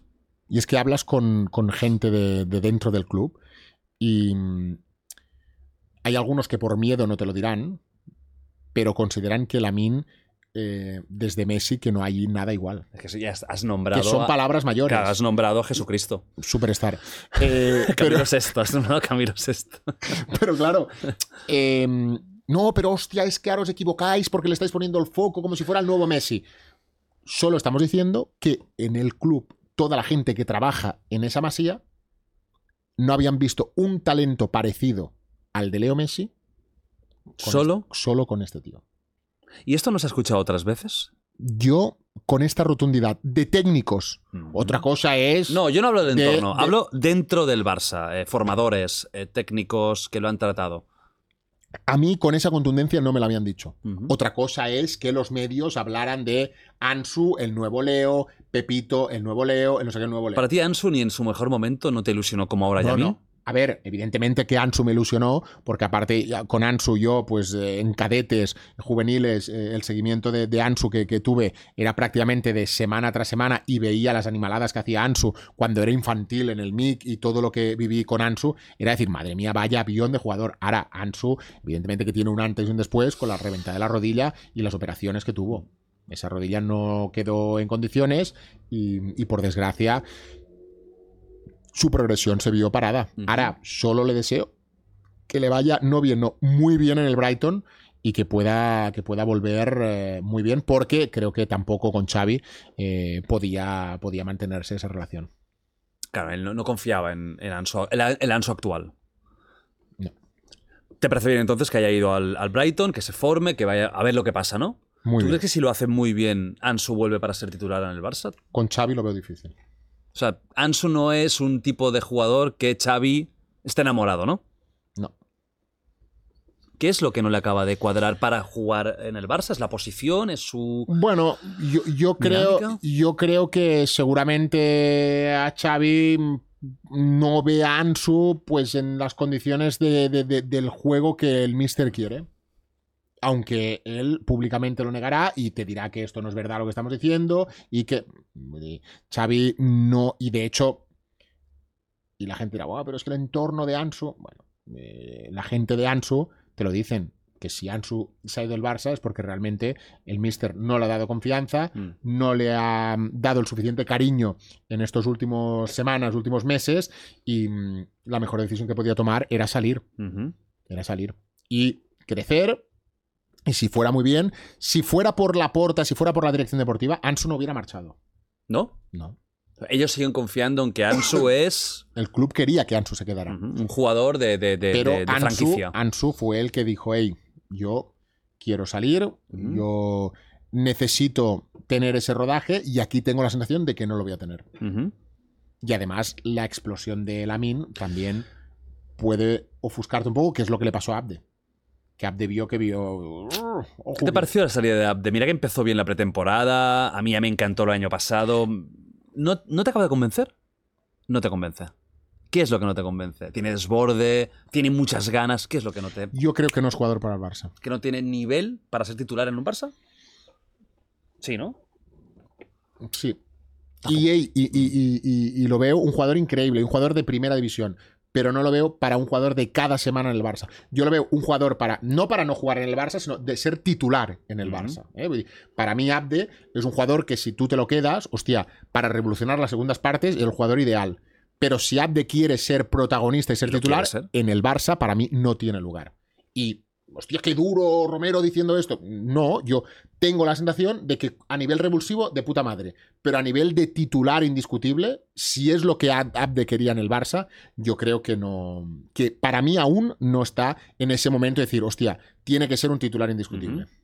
Hombre, si ha salido es que seguramente el club tampoco lo pensaba, ¿no? ¿O crees que el Barça está tan mal que necesita, necesita aunque... Bueno, pero ¿hay, hay, hay intocables en el Barça? Hay intocables. ¿Ter Stegen es intocable? Yo creo que si mañana te pagan 100 kilos por Ter Stegen, el Barça es capaz de poner un Lo bueno es que él no querría irse, yo creo, ¿eh? Ya, Él, bueno, él quiere el te Barça. podría salvar, te podría salvar tranquilamente. Pero es que en el Barça intocable lo único es Joan Laporta. no, no, no Joan. No, hombre, no... no No riguis. ni- eh, o sea, ¿ni la mine es intocable? Ah, puñetero. Ahora sí. ahora Ah, sí, puñetero. Ahora sí, ahora sí que es intocable. Porque te caerían por todos los lados. Hombre, tú imagínate que se vende a la min, Te aunque sea por- por 200 millones, Te pero caerían ¿esto por todos es? lados. Pero el Barça, por desgracia, está en una situación que económicamente hasta la portera. ¿Araujo también? ¿Araujo? Sí. ¿Intocable? Intoca- Sí, Yo creo que no. coño. Pero que no estoy diciendo No, que no que- lo que- sean. que no, pero- ¿Sabes? Pero que, está en un- que necesita dinero el Barça. Sí, sí. Necesita. A nivel de pasta. la Pempins. Necesita un poco Pempins de de dinero. pie. Pempins. necesitas. ¿Eh? Pempins de Pie. El Atlético, Pempins de Pie. El Hostia, churrazo que ¿eh? metió el otro día, ¿eh? Oye, ¿eh? es que no es sí, malo, sí. coño. El día en Tam- Sitges, tú. Estaba allí en Sitges, vivia a Sitges, Sí. eh, Pempins. Iba mucho a un lloc a fer unas torradetas amb aguacate. Le gustaba mucho la No le torrade- veo de aguacate yo, ¿eh? A Pues Pempins. la, la torradeta de aguacate con salmón Y, ¿Y qué más? Le pone un poquito de sésamo, no sé qué. Sí, sí, Tío fit. Coffee. Es un tío fit. Sí. El físico que tiene Sí, fit, evidentemente. el tío. Vivía allá de banda al golf Poco Terramar. McDonald's. ¿A ti te gusta el golf? No, no, no eh, no. lo he hecho muy poco. Es que no sé si me gusta o no porque he hecho tan poco que no te puedo Hostia, a, mí, a, mí no, a mí me llevaron una vez y, hostia, Yo de- igual. De esperar tanto allí. Soy muy nervioso. yo Pitch para and estas pat es cosas. mejor, que es no, más No, rápido. tampoco, Tampoco, tampoco, tampoco. tampoco. Porque, hostia, aquello, tranquilos allí. Hostia, ambiente. Tanto, penalti. Roja. Yo ir ahí tanto rato. No había agua, no había agua, Jaimito. Muy bien, muy buscando. bien, no, muy bien, Están buscando bien, si no, había no, agua. muy bien, tranquilo, fantástico. Joan, tranquilo. Ojalá hubiera habido whisky. Se ve ahí todo marrón. Y hubieran dicho, hostia, estoy bebiendo agua. No, y la gente hubiera entendido quizás cosas, ¿eh? A lo mejor Hay mucha gente, hostia, Romero, que te metes de todo, no sé cuántos. Claro, te dicen mucho de esto, que vas mi vi- enfarlopado en y mi todo, vida- ¿no? En mi vida he fumado. Imagínate. Ni un cigarro. No, no. Ni, ni- ¿Eres así? ni un porro. Yo soy casi de Zumbati, de loco. Y así he sido toda la vida. No, es que a ti ahora, porque esto te ha crecido así, porque todo esto, te- eres así de loco. No. Yo he bailado toda mi vida, yo en el colegio he organizado las fiestas de final de curso, yo bailaba y hacía de Chayán, presentaba una obra de teatro. Mm, Si pueden sacar mil vídeos míos por ahí de todas las fricadas que he hecho, Jordi. Hostia, de Chayanne. Yo, si hay una de las cosas que es porque me muestro tal cual soy. Claro, y esto tiene cosas buenas y cosas malas. Porque hay mucha gente, evidentemente, que no le gustarás por ser tan natural y por Sí. ir tal com raja, como diuen los catalans, Sí. de que tal como viene te sale, pues esto tiene cosas buenas y cosas muy Claro, tú malas. tienes un carácter tan especial, porque es verdad que también otra cosa que tú has aportado a la, a la información deportiva es un carácter muy propio. No- lo que tú decías, cuando tú sales no hay otro como tú. Tus gritos, tus bromas, Mm. tus bailes, eso no lo hacía nadie.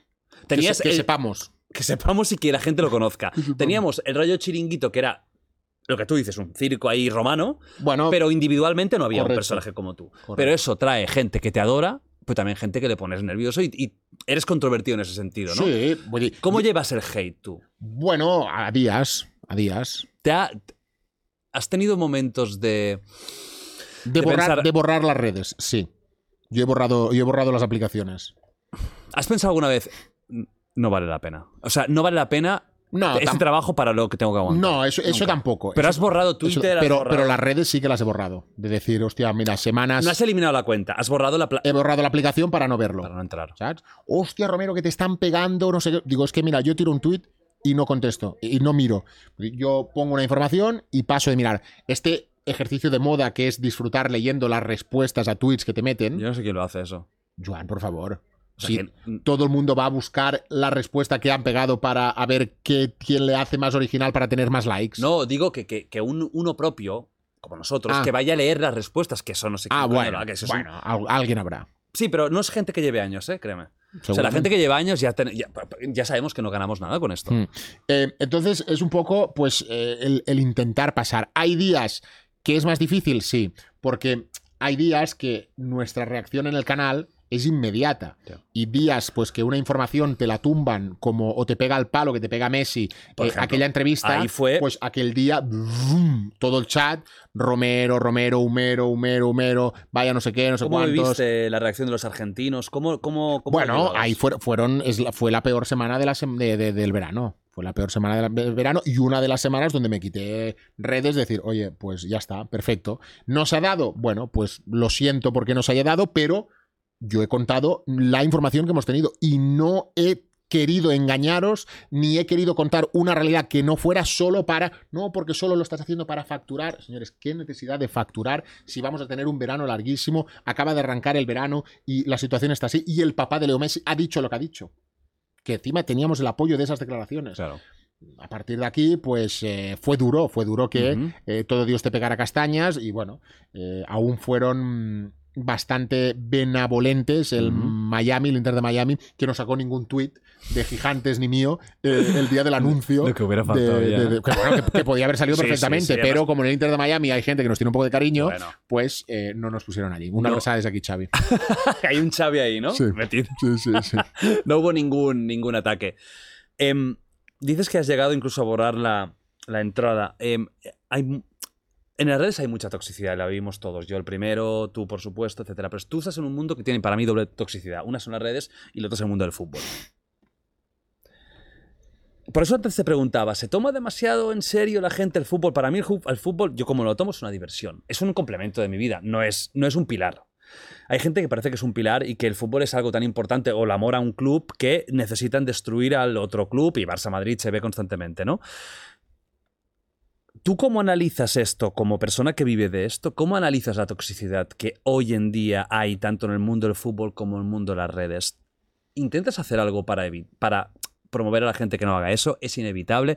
¿Cómo lo ves? ¿Cómo lo vives y ves? Yo creo que es eh, muy inevitable porque, inevitable porque cuando tienes una comunidad tan grande, eh, es complicado. Evidentemente, cuando nosotros empezamos hace dos años, eh, tú puedes tener una manera de, contar o, una manera de intentar dirigir un poco a tu comunidad que es más o menos fácil cuando tienes 2.000, 3.000 personas viéndote en directo y pues hostia, va, por favor, no hace falta que estés así. Cuando esto crece y pasas a tener eh, medias de 10 o 15.000 personas que te están viendo en esas cosas, pues ya es inevitable ver que crece. Hay mucha gente, hostia, Romero, es que la comunidad de gigantes es muy tóxica a nivel de Barça, a nivel de Kings, a nivel de... Bueno, señores, pues tenemos, por desgracia, la sociedad que tenemos, que eh, la gente vive em, para desfogarse a través de las redes y a veces lo digo, digo, mira, digo, prefiero que te desfogues aquí escribiendo un mensaje que no grites a un familiar tuyo eh, porque estás enfadado porque el Barça ha palmado.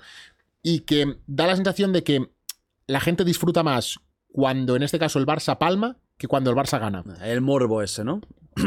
Esto son las audiencias, nos lo dice. Cuando el Barça palma, eh, la audiencia del canal eh, se dispara. Cuando el Barça gana un partido random eh, a un Granada, a un quien sea, un abrazo desde aquí a toda la gente de Granada, pues es un partido más, es un sin más, son las 4 de la tarde, que aparte es un horario infame, eh, y la gente está haciendo la siesta y pasa de entrar. Y cuando peor se la derrota, mejor. a nivel de audiencia. ¿eh? Bueno, bueno, bueno, bueno. Cuanto más grave sea. Cuando más mm. drama haya, eh, mucho, mucho mejor funcionan las cosas. Y evidentemente, el día que ganas a un Madrid o el día que ganas un título, que con la gran euforia, pues, pues también te subirá.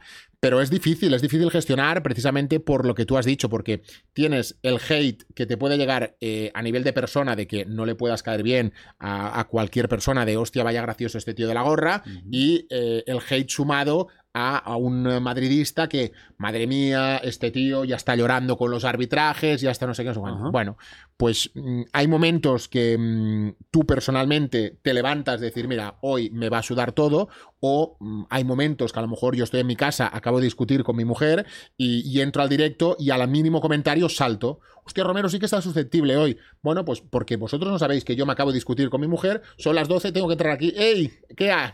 somos humanos. no sé qué cuántos. Pues eso es a veces un poco la gestión y los momentos más delicados que, vivo, ¿no? el, hecho de trabajar en casa, el hecho de compartir con mi mujer em, toda la empresa de gigantes a nivel pues de la marca de, ropa, de gorras, de todo lo que movemos, a nivel del canal, a, nivel de la Kings, de la Queens y...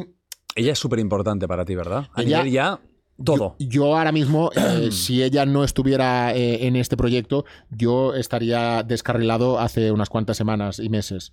Porque, mm, porque yo soy un obseso del trabajo, porque yo estaría 15 horas al día, eh, si hace falta, en directo contando las cosas y... Mm, porque necesito a alguien de que en muchos momentos me guíe de, hostia, eh, Gerard, eh, campaña de Navidad, eh, tenemos que sacar la bufanda de no sé qué, no sé cuántos, esto nos tenemos que organizar. Ahora viene el verano, pues tenemos que preparar cinco meses antes todas las gorras, todas las camisetas, em, o momentos de dar informaciones muy bestias, yo ver que la gente te lo está negando y estar hecho una mierda en casa. Y oye, que ya está, que ya se ha acabado.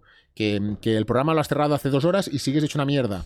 Pues esto Claro. pero hostia, pero, ¿qué problema es este? Bueno, pues es el problema de vivir en casa, de trabajar en casa y de pasar todas las horas dentro de casa. es tu apoyo más grande. Sí, sí, sí, está claro. Es el apoyo más grande ella, eh, porque estamos ahí compartiendo y viviendo eh, lo, que, lo que hacemos juntos y también sufriéndolo mucho. Te lo he dicho, en los momentos de la Kings eh, había muchos días que era llegar al matadero de, estar allí y, ahí pues vivíamos pues con Biel, eh, con, Carlos o con Julie que estaban, eh, pues eran algunos momentos de decir, hostia puta, otro domingo más, otro domingo O sea, para ti la Kings era casi como, como ir al patíbulo. No, no, era ir al matadero, Jordi. Y yo le decía, digo, venga, vamos otra vez allá. Bueno, vamos a ver hoy qué hacemos.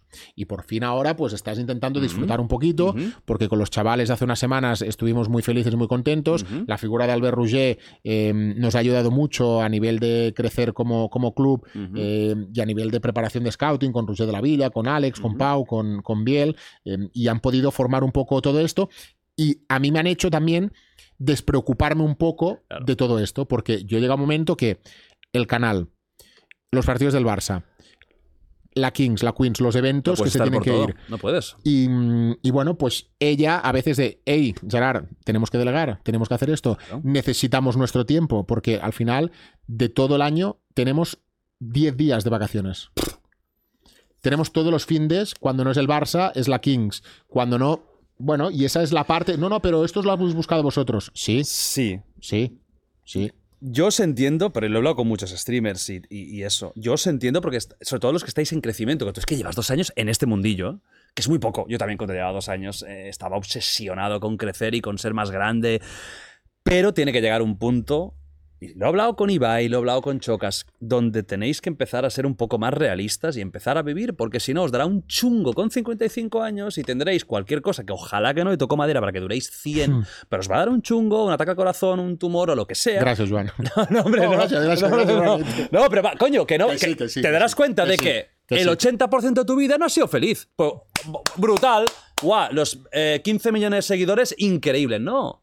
Eso no funciona así. Hmm. Yo No, no, me voy dos meses de vacaciones y me va bien. Hombre, no, pues lo ideal sería como fuera un día y medio. Estoy de acuerdo. Pues estoy claro de que acuerdo. sí. Y de hecho, una de las cosas que nosotros Tenéis que vivir. este año hemos gestionado es que nosotros hemos marchado, pero de esos 10 días que hemos estado fuera, pues han habido 5 días donde eh, Albert y Biel se han encargado de generar contenido en el canal. Pero y que no hubiera pasado nada si te vas un mes y no generas contenido. Si Sí, te hubieras vuelto igual. Sí, pero, pero por desgracia, nosotros estamos tan atados ahora mismo a la actualidad del Barça Claro, eso es y a la actualidad tema. de la Kings y de la Queens, que no es como Ya. otro compañero eh, de, de- de generador de contenido. De que- videojuegos. correcto, o- que él pueda cerrar e irse. Nosotros, por desgracia, vamos un poco más allá de todo eso. es como un periódico casi. Hoy, eh, estos días hablábamos con, con Víctor y con, y con Biel, con, con Navarrosa, eh, que le decía, hostia, a mí me gustaría más de un día poder abrir un stream y ponerme a hablar, a contar la vida, a estar tranquilos, pero hemos generado una cosa en Gigantes que es como que si se abre, se abre con un contenido muy específico de fútbol o de Kings o de Barça, donde tienes que tener em, unos tertulianos, donde tienes que tener una entrevista, donde tienes que tener un contenido preparado. La gente se piensa que yo eh, a las 12 abro, a las 3 me voy y se acaba. ¿no? Yo me levanto a las 8 de la mañana, intento hacer un poco de deporte, desayuno y a las 10 me meto ya en la habitación y empiezo a buscar los contenidos del programa. Repasamos un poco la- la- los medios que dicen de lo que pueda Claro. haber. Eh, preparamos el programa, acabamos el programa. Acaba el programa y ya estamos pensando de, hostia, vamos a ver si a la noche tenemos que hacer programa o no, depende de lo que haya, depende del momento que tengamos. Mm, tenemos que intentar que viene el partido de Champions, que estos partidos de Champions, pues vamos a ir a un local a hacerlos para reaccionar con la gente. Eh, también tenemos que pensar que ahora nos viene un proyecto de un programa concurso que vamos a hacer que se llama RAN, Ah. eh, donde va a ser un pila pila Juegos del Hambre. En Gigantes. Eh, sí, en el canal, en el canal. ¿Y qué va a ser concursantes? ¿Famosos o anónimos? Eh, streamers. Streamers. Sí, Muy sí, sí, bien. sí, van a ser streamers, van a tener sus equipos eh, y con, con Víctor Navarro y, y yo vamos a ser un poco los presentadores de esta locura que eh, pues se va a hacer en el, en el Tibidabo. Eh, o en otra montaña Sí, sí, sí. que es como el otra- Kalahari. la- correcto, correcto, correcto. Y bueno, eh, durante el día de hoy ha aparecido un tráiler y la semana Ah, que viene haremos bien. la presentación oficial. Pero es otro proyecto que te sale y que la gente dice, hostia, otro más te pones, otra mochila más. Digo, ya, pero también quiero hacer y salir algo de mi zona de confort, que es el deporte. ¿Sabes? Dir, A mí también me gusta el show, el espectáculo. Sí, el hablar de otros temas que no sea el fútbol y el Barça, evidentemente. Y habrá gente que dirá, ya te has equivocado, porque ahora vuelves a meter otro contenido que no es el Barça, que es lo que te ha hecho grande. Bueno, Joan, porque esto me pasó con la Kings. La gestión de cuando eh, tenemos que hacer todo el traslado de, eh, vale, hasta aquí la información de Barça, ahora viene la de Kings. Mm. Hostia, pues yo ahora me voy, pues yo Bueno, eh, y es normal. Hay mucha gente que no le interesa. Pero y- la riqueza que le da al canal. Claro. Nosotros hemos crecido un huevo desde enero Claro. a nivel de la comunidad de, de la Kings. Nos ha conocido mucha gente, Mm. para bien y para mal. Sí, claro. Pero nos ha conocido mucha gente de aquí y de LATAM. Nosotros tenemos casi aún Es que Latam, claro. Pero yo, nosaltres al canal, casi el 78% sigue siendo España aún. Mm. Mucho. Solo. Mucho. Solo el 78% de España. Por lo tanto, aún nos queda mucho camino para abrir eh, en LATAM Mm. de una comunidad culé que es muy grande y que a lo mejor Mm. aún está muy en YouTube, pero no está tanto en Twitch. Y tenemos que ir abriendo también ese camino para que la gente sepa. Pero claro, por horario es muy malo. Porque a las 12 Esa es la putada. Esa es la putada. eh, es un horario malo para ellos. sí. Pero bueno, eh, hemos marcado ahí ese horario. Con el tiempo, pues ya iremos haciendo más cosas para que la noche, algún día, pues también podamos. Tenga, tener- ¿no? También un poquito de, de show. La Kings League ha sido para ti una pesadilla y, una- y con cosas buenas, pero ha, ha sido quizás los momentos más duros de tu carrera en, en Internet. Kings League. eh, pasó algo muy raro con la Kings League. La Kings League es un proyecto que nació al revés de casi todos. Es decir, un proyecto cuando nace empieza aquí y va haciendo así. La Kings League nació aquí. Y es verdad que ha hecho un poco así. O sea, no se los números tan... Es que los números que... que- el primer split eh, es una cosa histórica. Sí, sí. O sea, eso. Claro, es algo que dices, pero bueno, pero ¿cómo algo nuevo puede tener esos números? Pero la tendencia ha ido a la baja. ¿Esto es motivo de preocupación o es una normalización? No, yo creo que es una normalización. Al final piensa que la jornada de Copa eh, que se vivió este último fin de semana, ¿no? Ahora era la Kings Cup, ¿no? Sí, Era. la Kings Cup, que, que eso también llevamos una liada que ya no sabemos. Yo sí, yo ya, me, yo ya me perdí. ¿eh? Yo tampoco lo sigo mucho y la verdad que ya digo, bueno, ¿esto qué coño es? Porque, porque tú estuviste para ser presidente. A mí me dijo Gerard, sí. Porque esto ha sonado mucho, esto es Sí. verdad. No, me, pues lo he explicado yo. Me, me llamaron eh, para, para serlo. ¿Y, ¿Y te arrepientes y- de no haber No, gracias a Dios de que dije que no. No, Yo- ¿eh? Mira, yo tengo muchos líos. Hostia, hubieras dado jarana ya, Sí. ¿eh? A mí me encanta. O sea, yo se lo dije. A lo, mejor, a lo mejor en un tiempo, No. si alguien se va. Eh, vosotros, vosotros, la liga de- de, eh, demanda demasiado que, tiempo que yo no quiero tener. O sea, yo he hecho el proyecto Dogfight Wild Tournament, que es lo de a mí el mundo que me gusta, que es el mundo del combate, que va a haber segunda edición ahora. No habría nacido Dogfight si, si hubiera estado en la Kings League, no hubiera Claro, no hubieras podido. Claro, y me dijeron, va a ser solo el domingo. Me acuerdo. Digo, yo me conozco este mundillo y no va a ser Miau. solo el domingo, porque van a ver draft. Ya me contaron. va a haber Viernes, draft. sábado, domingo, lunes. Imposible. Somos cuatro días pillados por los Entonces, huevos. Entre el Sí, sí. podcast, mi canal, el Rincón de Giorgio y tal, que ya lo tengo medio abandonado, pero a veces hago cosas. O sea, mi vida se convertiría en, en- en cada día 10, 12 horas de trabajo. Claro. Yo ya no estoy en ese momento para eso. Me, me gusta mucho que tenga éxito porque para mí es súper bueno. Lo que Mm. le vaya bien a Kings League, a nuestro mundillo le va bien. Yo creo que es la normalización, como tú dices, de que eh, al principio era la gran novedad de hostia. Claro, y ¿esto los nombres es? que había, ¿Esto que si? Piqué, que si Ibai, que si todo el mundo del fútbol, que Mm. si Mario, que si Sí, tú, sí, o sea, sí, eran muchos nombres bestias. Mm. Y ahora, pues, hostia, que haya una media de 200.000 personas viendo partidos de fútbol 7 de una gente anónima, Mm. que ahora se han hecho nombre porque son lo que son, Ujú. y evidentemente ya la gente los conoce, pero que no hace falta decir que el gran secreto de la Kings son las reacciones de los presidentes y de todos los Show, personajes que- claro. que, que hay. Porque a veces hay más peña viendo un chup o un after que, que algún Sí, sí. partido, ¿no? Eh, pero ostras, em, yo creo que esa normalización que ha habido ahora eh, no es de ninguna castaña. Ahora, en unos meses, se abre eh, en la Kings América. Y yo creo que va a ser un auténtico pelotazo eh, que México, eh, con la población que hay, va a pegar un, Sí. un bombazo aquello increíble. Increíble. Por lo tanto, yo visualizo O sea, tú ves futuro de años en, Sí. en el mundo Kings. Sí, sí. Y siempre lo digo que yo creo que tenemos que trabajar todos para que el equilibrio entre show y, de- y fútbol se vaya ajustando. ¿No? Porque continúa habiendo mucho show Ah, y el ¿Para ti qué porcentaje sería show? ¿Qué porcentaje es fútbol a día de hoy de la Kings League? Diría 70-30 por no decir 70 show, 70. para no decir 85, ¿no? Claro. para... Yo no sé qué nivel de, de, de, de, Kings tienes tú. Muy poco, muy bajo. Muy poco. Ah, yo reconozco que a mí no me ha enganchado. Tengo que ser sincero. No es mi rollo. Me parece te digo, eh, me, me fascina que funcione tan bien porque es bueno para todos los que trabajamos. Pero ¿sabes qué te no pasaría, Jordi? rollo. Que cuando... Los partidos no me han matado, la verdad. Ujú, No es mucho mejor que partidos que podía haber en campos eh, de amigos. ujú. Y luego el show a mí es que. Es que. eh, quizás ya Pero estoy sa- viejo para ¿sabes, esto, pero, es que ¿sabes qué me ha parece- pasado a mí? Porque tengo tu edad, ¿eh, cabrón? Ya, Eh, pero, pero, pero tú, tú estás trabajando. Ya. Porque tú a lo mejor no lo verías si tú no estuvieras ahí dentro. No lo sé. No sé si Yo- tú verías chup chups si tú no estuvieras dentro. Claro. Bueno, porque a lo mejor... Si yo estoy dentro, claro, pero si no estoy dentro. Ya, ya. Yo lo veo más enfocado al Pero- adolescente. Pero los, par- mejor- partidos, que si una carta, que si un dado, que si un no sé Es que qué, a mí eso me- estos alicientes... Es que eso es demasiado videojuego, tío. Eso a mí me quita un poco. Ya, de- Jordi, pero, pero, pero es que ver un Getafe eh, Cádiz, con todo el respeto No, a claro. Getafe Cádiz, aquello. Es que yo veo el Barça, claro. Y poca, y, y cosa más, y partidos más, puntuales. más. Es que yo el año pasado venía de hacer Claro. un partido de la Kings que me habían enchufado 8 y que tenía el culo reventado.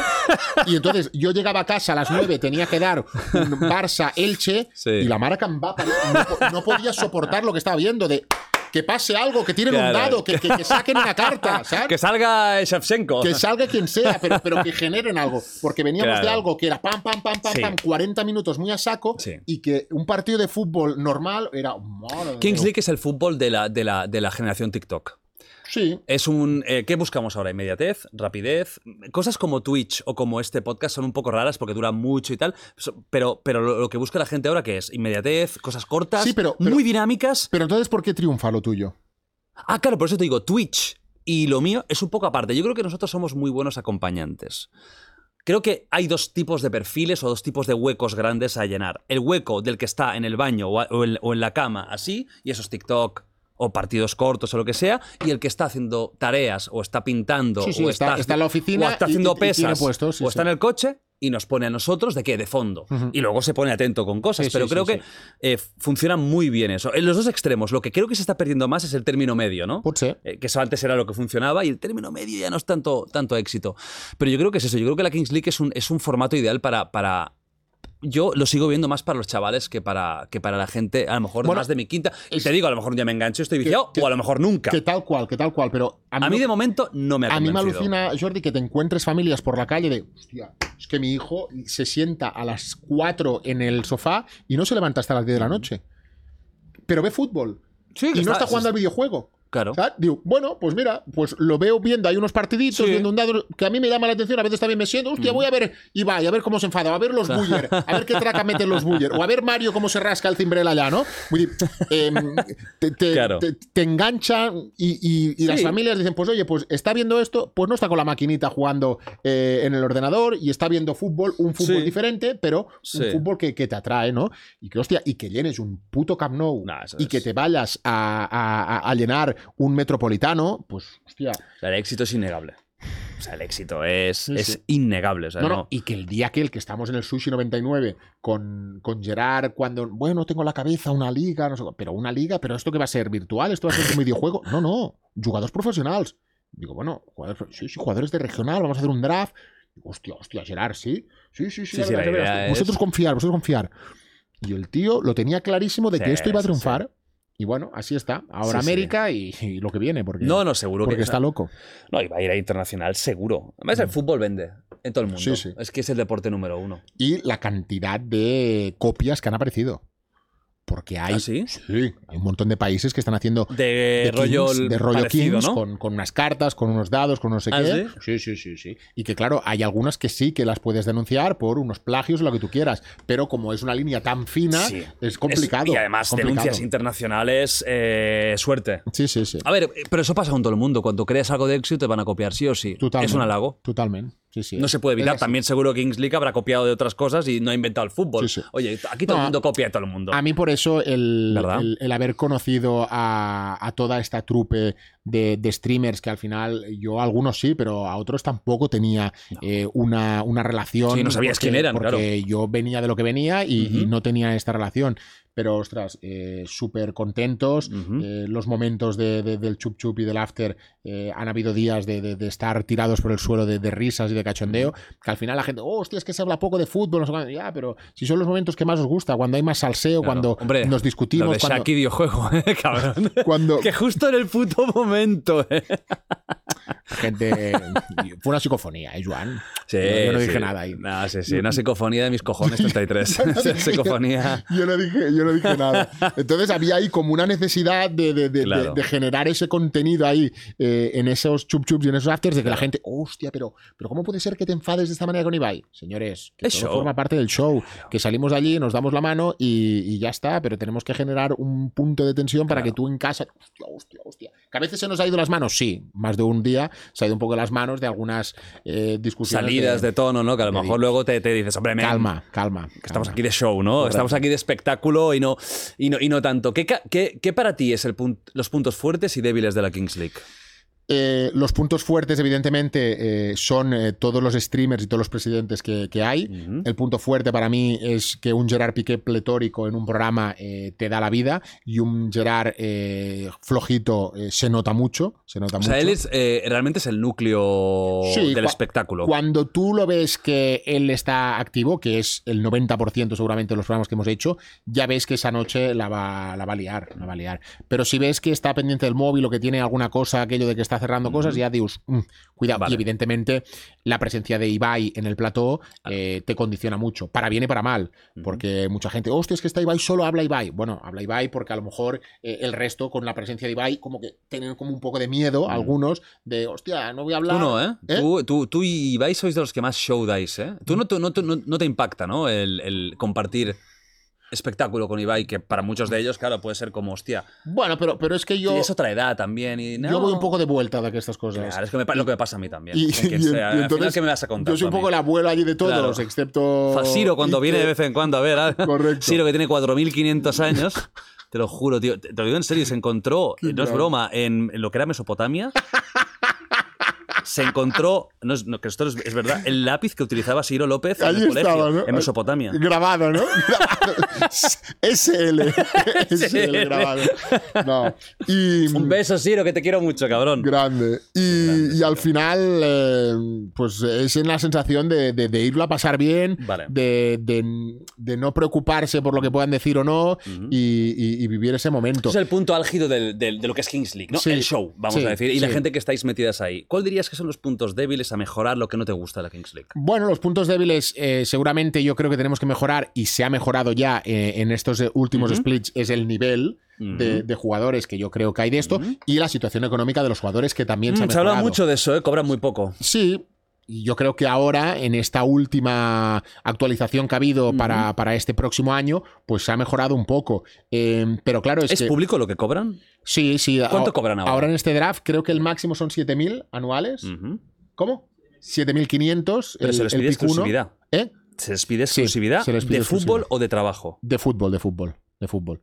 Tú puedes trabajar o puedes hacer lo que quieras, puedes hacer de streamer lo que sea. Poca pero- pasta para pedir exclusividad a un jugador de fútbol profesional. Sí, pero Poco dinero. No puedes vivir de ello. De, posible. de momento sí, de momento sí, evidentemente que es muy poca pasta. Pero es que estás en un proyecto que están haciendo y que yo entiendo. La gente, hostia, es que hay mucha pasta. Bueno, eh, habrán ganado mucha pasta, sí. Los números, supongo que algún día pronto nos podrá enseñar los números, pues como somos ahí fundadores de, de la, de la Kings, y te podré decir con más argumentos o menos, ¿no? Pero hostia, eh, la adaptación del, del Cupra que era un pabellón donde has tenido que hacer toda la infraestructura, donde has tenido que prepararlo todo. Eh, a nivel organizativo de los dos eventos que has hecho en el Camp Nou, en el Mucho Metropolitano. Hay mucha pasta, muchos trabajadores Sí. que están día tras día en, en el equipo. Mm. Y entiendo que toda esa gestión eh, cuesta mucha pasta. Al final, es verdad que sois las estrellas vosotros. Eso es innegable. No los jugadores y esa es la realidad. Bueno, pero, pero, tenemos, que pero tenemos que ir, tenemos que ir a un no puede donde se pueda poco. equilibrar, donde se pueda equilibrar. Oye, y si hay más pérdidas, pues al final eh, es un grupo de millonarios que ha empezado este proyecto, que no es Carmelo, el de la, el de la frutería, es un grupo de millonarios haciendo Hostia, un Carmelo, proyecto. que una frutería que tenía allá Vilanova. ¿Te viene ¿Tú un Carmelo? ¿tú No. sabías? ¿Me?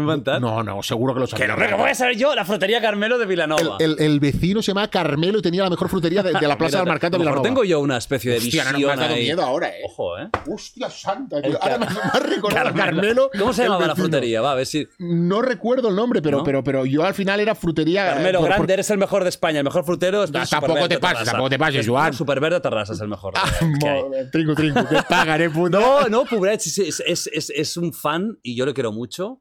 Y está Superverde a Terrassa, Sí. eh, la mejor fruta que hay al centre de Cataluña Mix. Hostia. Superverde. Madre mía. Ah, he visto las cajas que hay allí fuera, ¿eh? El puta. ¿Te imaginas? Y, y porque no has visto los billetes aquí. Tiene las cajas allá en Superver. Bueno, con toda la fruta pagarle más a los jugadores. Punto, coño ya. Ya tiene si a todos no- los jugadores hacían, chupándole el rifle ahora todo el día, ¿eh? O si, no, Jordi. o si no, que no se pida exclusividad y que puedan jugar donde quieran.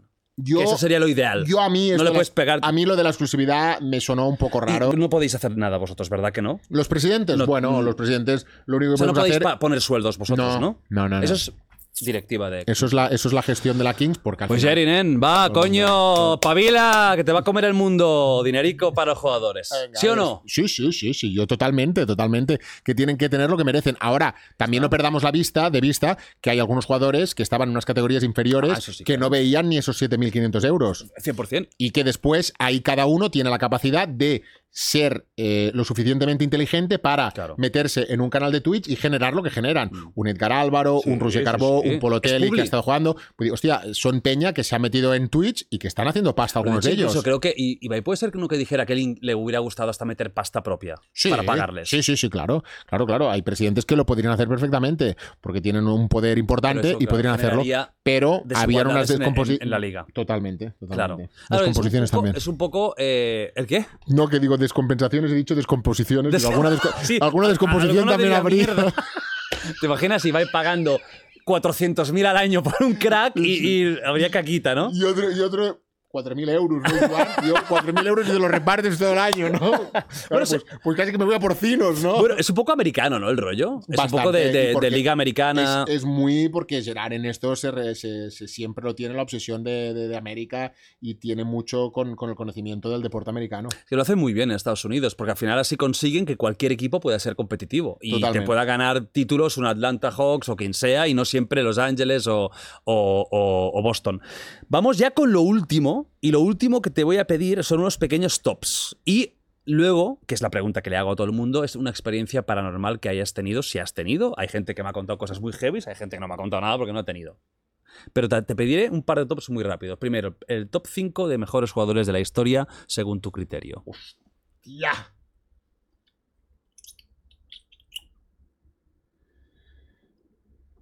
Juan, ¿eh? Complicado esto, ¿eh? Esto me podéis haber mandado un mensaje, puta, Oye, prepara. Sí. para, para traer un poco preparado, ¿no? Evidentemente. No me hagas un Maldini con estadísticas. Mira, eh, jugó 13 temporadas, Espera. media de gol de es- 8,9. Espera que voy a buscar un momentín a ver si tenemos eh, aquí esto. Messi, Número uno. Messi número uno. Eh, Para mí Ronaldinho número dos. Ujú. Hostia, ojo, ¿eh? Pero, y la gente dirá, hostia, pero Ronaldinho fue muy cortito, Mm. fue muy cortito. Bueno, evidentemente Maradona, evidentemente Maradona, eh, Messi Maradona, Messi Maradona Ronaldinho, Cristiano Ronaldo, lo tienes que poner ahí. Y Johan, por lo que significó un poquito por el, por el Barça. ujú. Pondría ya Messi Maradona, eh, Cristiano Ronaldinho y Johan. Y pongo Ronaldinho por delante por una cuestión de generación. Mm. Y porque Claro. a mí Ronaldinho eh, fue como recuperar la ilusión para el. Barça. Fui muy corto, sí, pero hostia, Sí. lo que yo vi a Ronaldinho en directo en el estadio. Yo no lo he visto ni a Messi, ¿eh? Eso es, ese Prime, Ronaldinho Prime, que a lo mejor fueron 3 o 4 años, pero cómo dominaba los partidos era, es algo que no, a lo mejor no se ve más en, en- en décadas o en muchos años, era, era increíble. Y te voy a pedir ahora el top 5 de equipos históricos. Hostia. O sea, que puede ser el Milan de Arrigo Sacchi, eh, yo qué sé, el Barça de Guardiola. Te voy a pedir este top 5, que es un poco más técnico, un poco más complicado, pero seguro que... Que no tendré cuidado de hacer uso de ello. ¿No? ¿Cuál es el número uno? No, para mí el Barça de Pep. El Barça de Pep. Sí. El Barça de Pep. El City de Pep también estará por ahí, ¿eh? Sí, en, en el top 5 histórico. Hostia. Pues se lo ha ganado una Champions de momento. Bueno, pero, pero el juego que ha tenido en algunos momentos eh, el Pe- Pep en la Premier, a lo mejor lo metes en el quinto, en el 5, ¿eh? Evidentemente, Brasil eh, lo tienes que meter. ¿Hay algún Brasil que te, que te guste más que los otros? ¿Alguna generación? Hostia, Romario, Bebetos, toda esta generación. El Milan, evidentemente, la mística del Milan de Arrigo. Ujú. Y yo aquí también metería la España de, de Del Bosque. Perdón, de Del Bosque, de, de Aragonés. De Aragonés. De Aragonés. Ujú. La España de Aragonés. A nivel futbolístico, Xavi Andrés y, y Busi en su prime, con allí con Xavi Alonso en el doble pivote algunas, algunos partidos. Villa y. Villa. Puyol y Sergio Ramos. Tiburón, también era tiburón. el tiburón, hombre, es que. Ese era el tiburón eh, auténtico, ahora tenemos el tiburón. eh, 2.0. Tiburón 2.0. sí. Porque está el tiburón de Proyecto 1 y el tiburón de Henry Méndez, ¿no?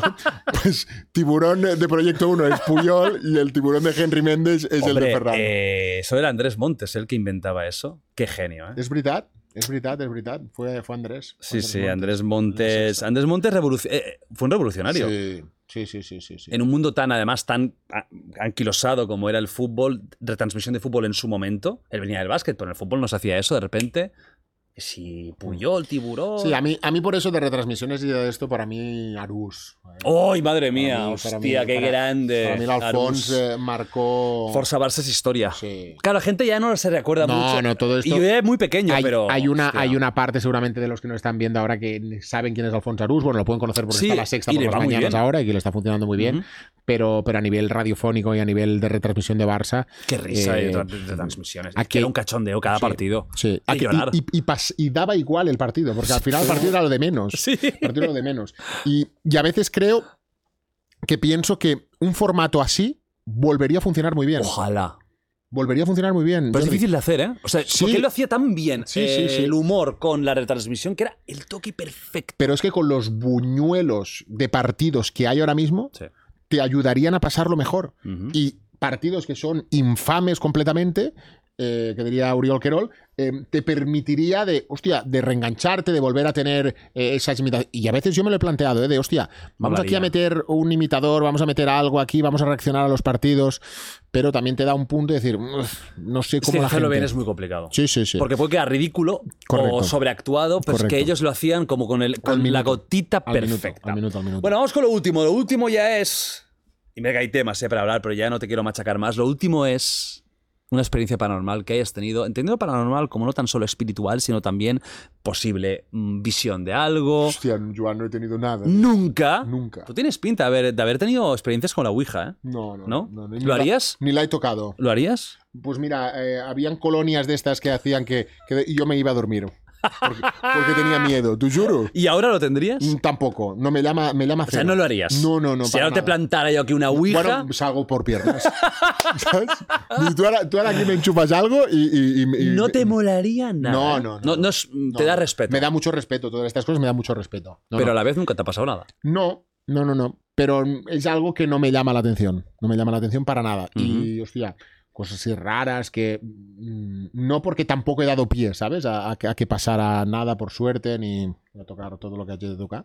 Pero Bueno, no, Nacho, le enviamos una Ouija a casa para que disfrute con su mujer y que. Y Por favor, que, Nacho, que te corto todo, ¿eh? Nacho? y Aquí te corto que, todos los cables, ¿eh? Te corto todos los y cables. que hables con. todo el con montaje. que te hagas alguna Ouija. Bueno, a lo mejor puedes hablar con gente del mundillo y saber información. Ah, Ahí sí que te gustaría ya, ¿eh?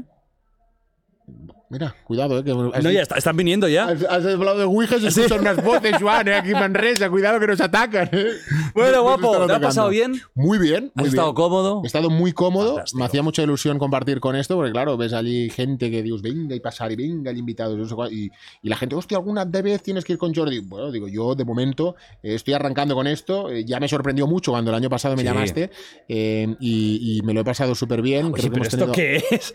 ¿Pero esto qué coño es? Ojalá sea el del trapo, o sea, ¿pero qué es esto? Esto es, es que están acabando de liquidar los melones porque ya acaba la temporada de verano y entonces Y están, están a- vale, están vale. sa- sacudiendo melones y Oye, sandías. que a lo mejor estamos de bromas, acaba de llegar el apocalipsis en la Tierra. Y aquí tan, tan tranquilos. Y salimos, bueno. Pero al catro, cap a veure què està passant. No me atrevo ya. que a lo mejor hay, hay contaminación. Ah, bueno, y falta una cosa, claro, que es una tontería, pero que tienes que firmar Sí. el Justin Bieber de la suerte. Muy bien.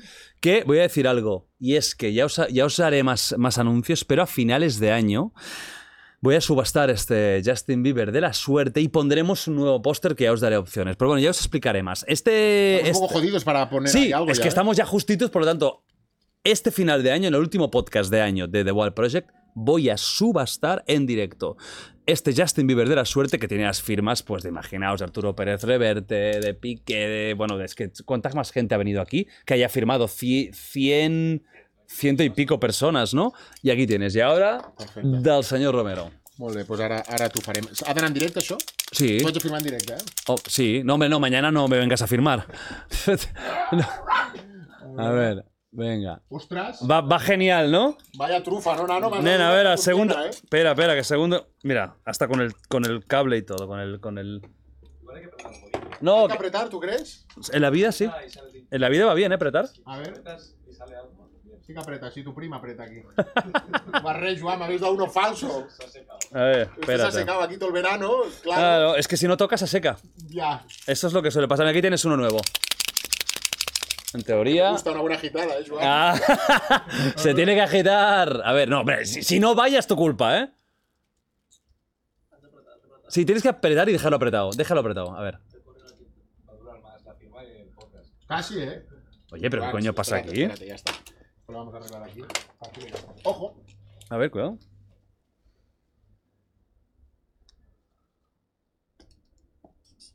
Vale, ya, ya funcionaría, ¿eh? Ahora ya sí, pues Sí. gracias. Muy bien. Gracias por todo, un abrazo. y Como siempre. ¿Dónde has firmado? Aquí, A ver. aquí. Gracias por todo. Ahí está. Romero. Perfecto, pues ya una más en Aquí in the Wild Project. Nos vemos la semana que viene con nueva tertulia y nuevo invitado que de verdad que no os esperáis quién es, ya lo contaré la semana que viene. Spoiler. Hostia, ¿cómo, ¿cómo puedo hacer un spoiler? Porque si la gente si no lo sabe. Mira, voy a decir, me constaría Nacho. Es una persona que es famoso desde su nacimiento, Uh, hijo de. hijo de, hijo de, figura legendaria en España, de Guau. folclore español, no puedo decir más. Y creo que va a sorprender, va, última pista, creo que va a sorprender a mucha gente, porque a lo mejor cuando se entere pensarán una cosa, pero yo creo que cuando terminen la charla pensarán otra. No puedo decir más. Madre mía, Nacho. dime. Parezco Gref, me falta un contador ya Nacho, y... dime por favor quién es, porque claro, voy a vivir yo ahora toda la semana esperando a ver quién es. Joan Laporta, no te lo va a decir, ¿por qué? ¿Te imaginas? ¿Te imaginas que es Laporta? Presidente, que vas a llamar al Wild. Sí. Cigarros. ¿Alguna vez algún cigarro? No sé si algún día le mandé cigarros al presidente. ¿eh? Pero esto es un clásico. Cuando no te contestan, manda unos cigarritos de fumada. Hazlo esto. ¿Y eso ¿No lo has hecho nunca? No, ¿qué implica? Cuando no te contestan, Sí. de, hostia, vaya fumada que me ha pegado, ¿no? Pues cuando no te contestan a la hora, tú manda unos cigarros a la gente. Hay algunos que reaccionan. O sea, puede ser que Laporta haya recibido un, un cigarro tuyo de emoji. Tranquilamente. de, hostia, vaya fumada que me has pegado, Presi. No ha funcionado muy bien, ¿eh? no, no, porque ni ha contestado. Bueno, guapo, Cuidado, un placer y siempre despide el invitado el podcast. Por lo tanto, esta es tu cámara, di lo que absolutamente quieras y ahí tienes. Pues nada, que ha sido un placer eh, compartir con, con este animal de, de la comunicación esta charla, que hay momentos que no le he dejado ni, ni hablar porque, porque esto- tengo este problema que hablo mucho. Ha sido un placer enorme, estoy seguro que repetiremos y si no vengo yo aquí, vendrá él a Gigantes algún Uh. día también a hablar de la actualidad del Barça. Así que eh, mil gracias y muchísima suerte. Adiós.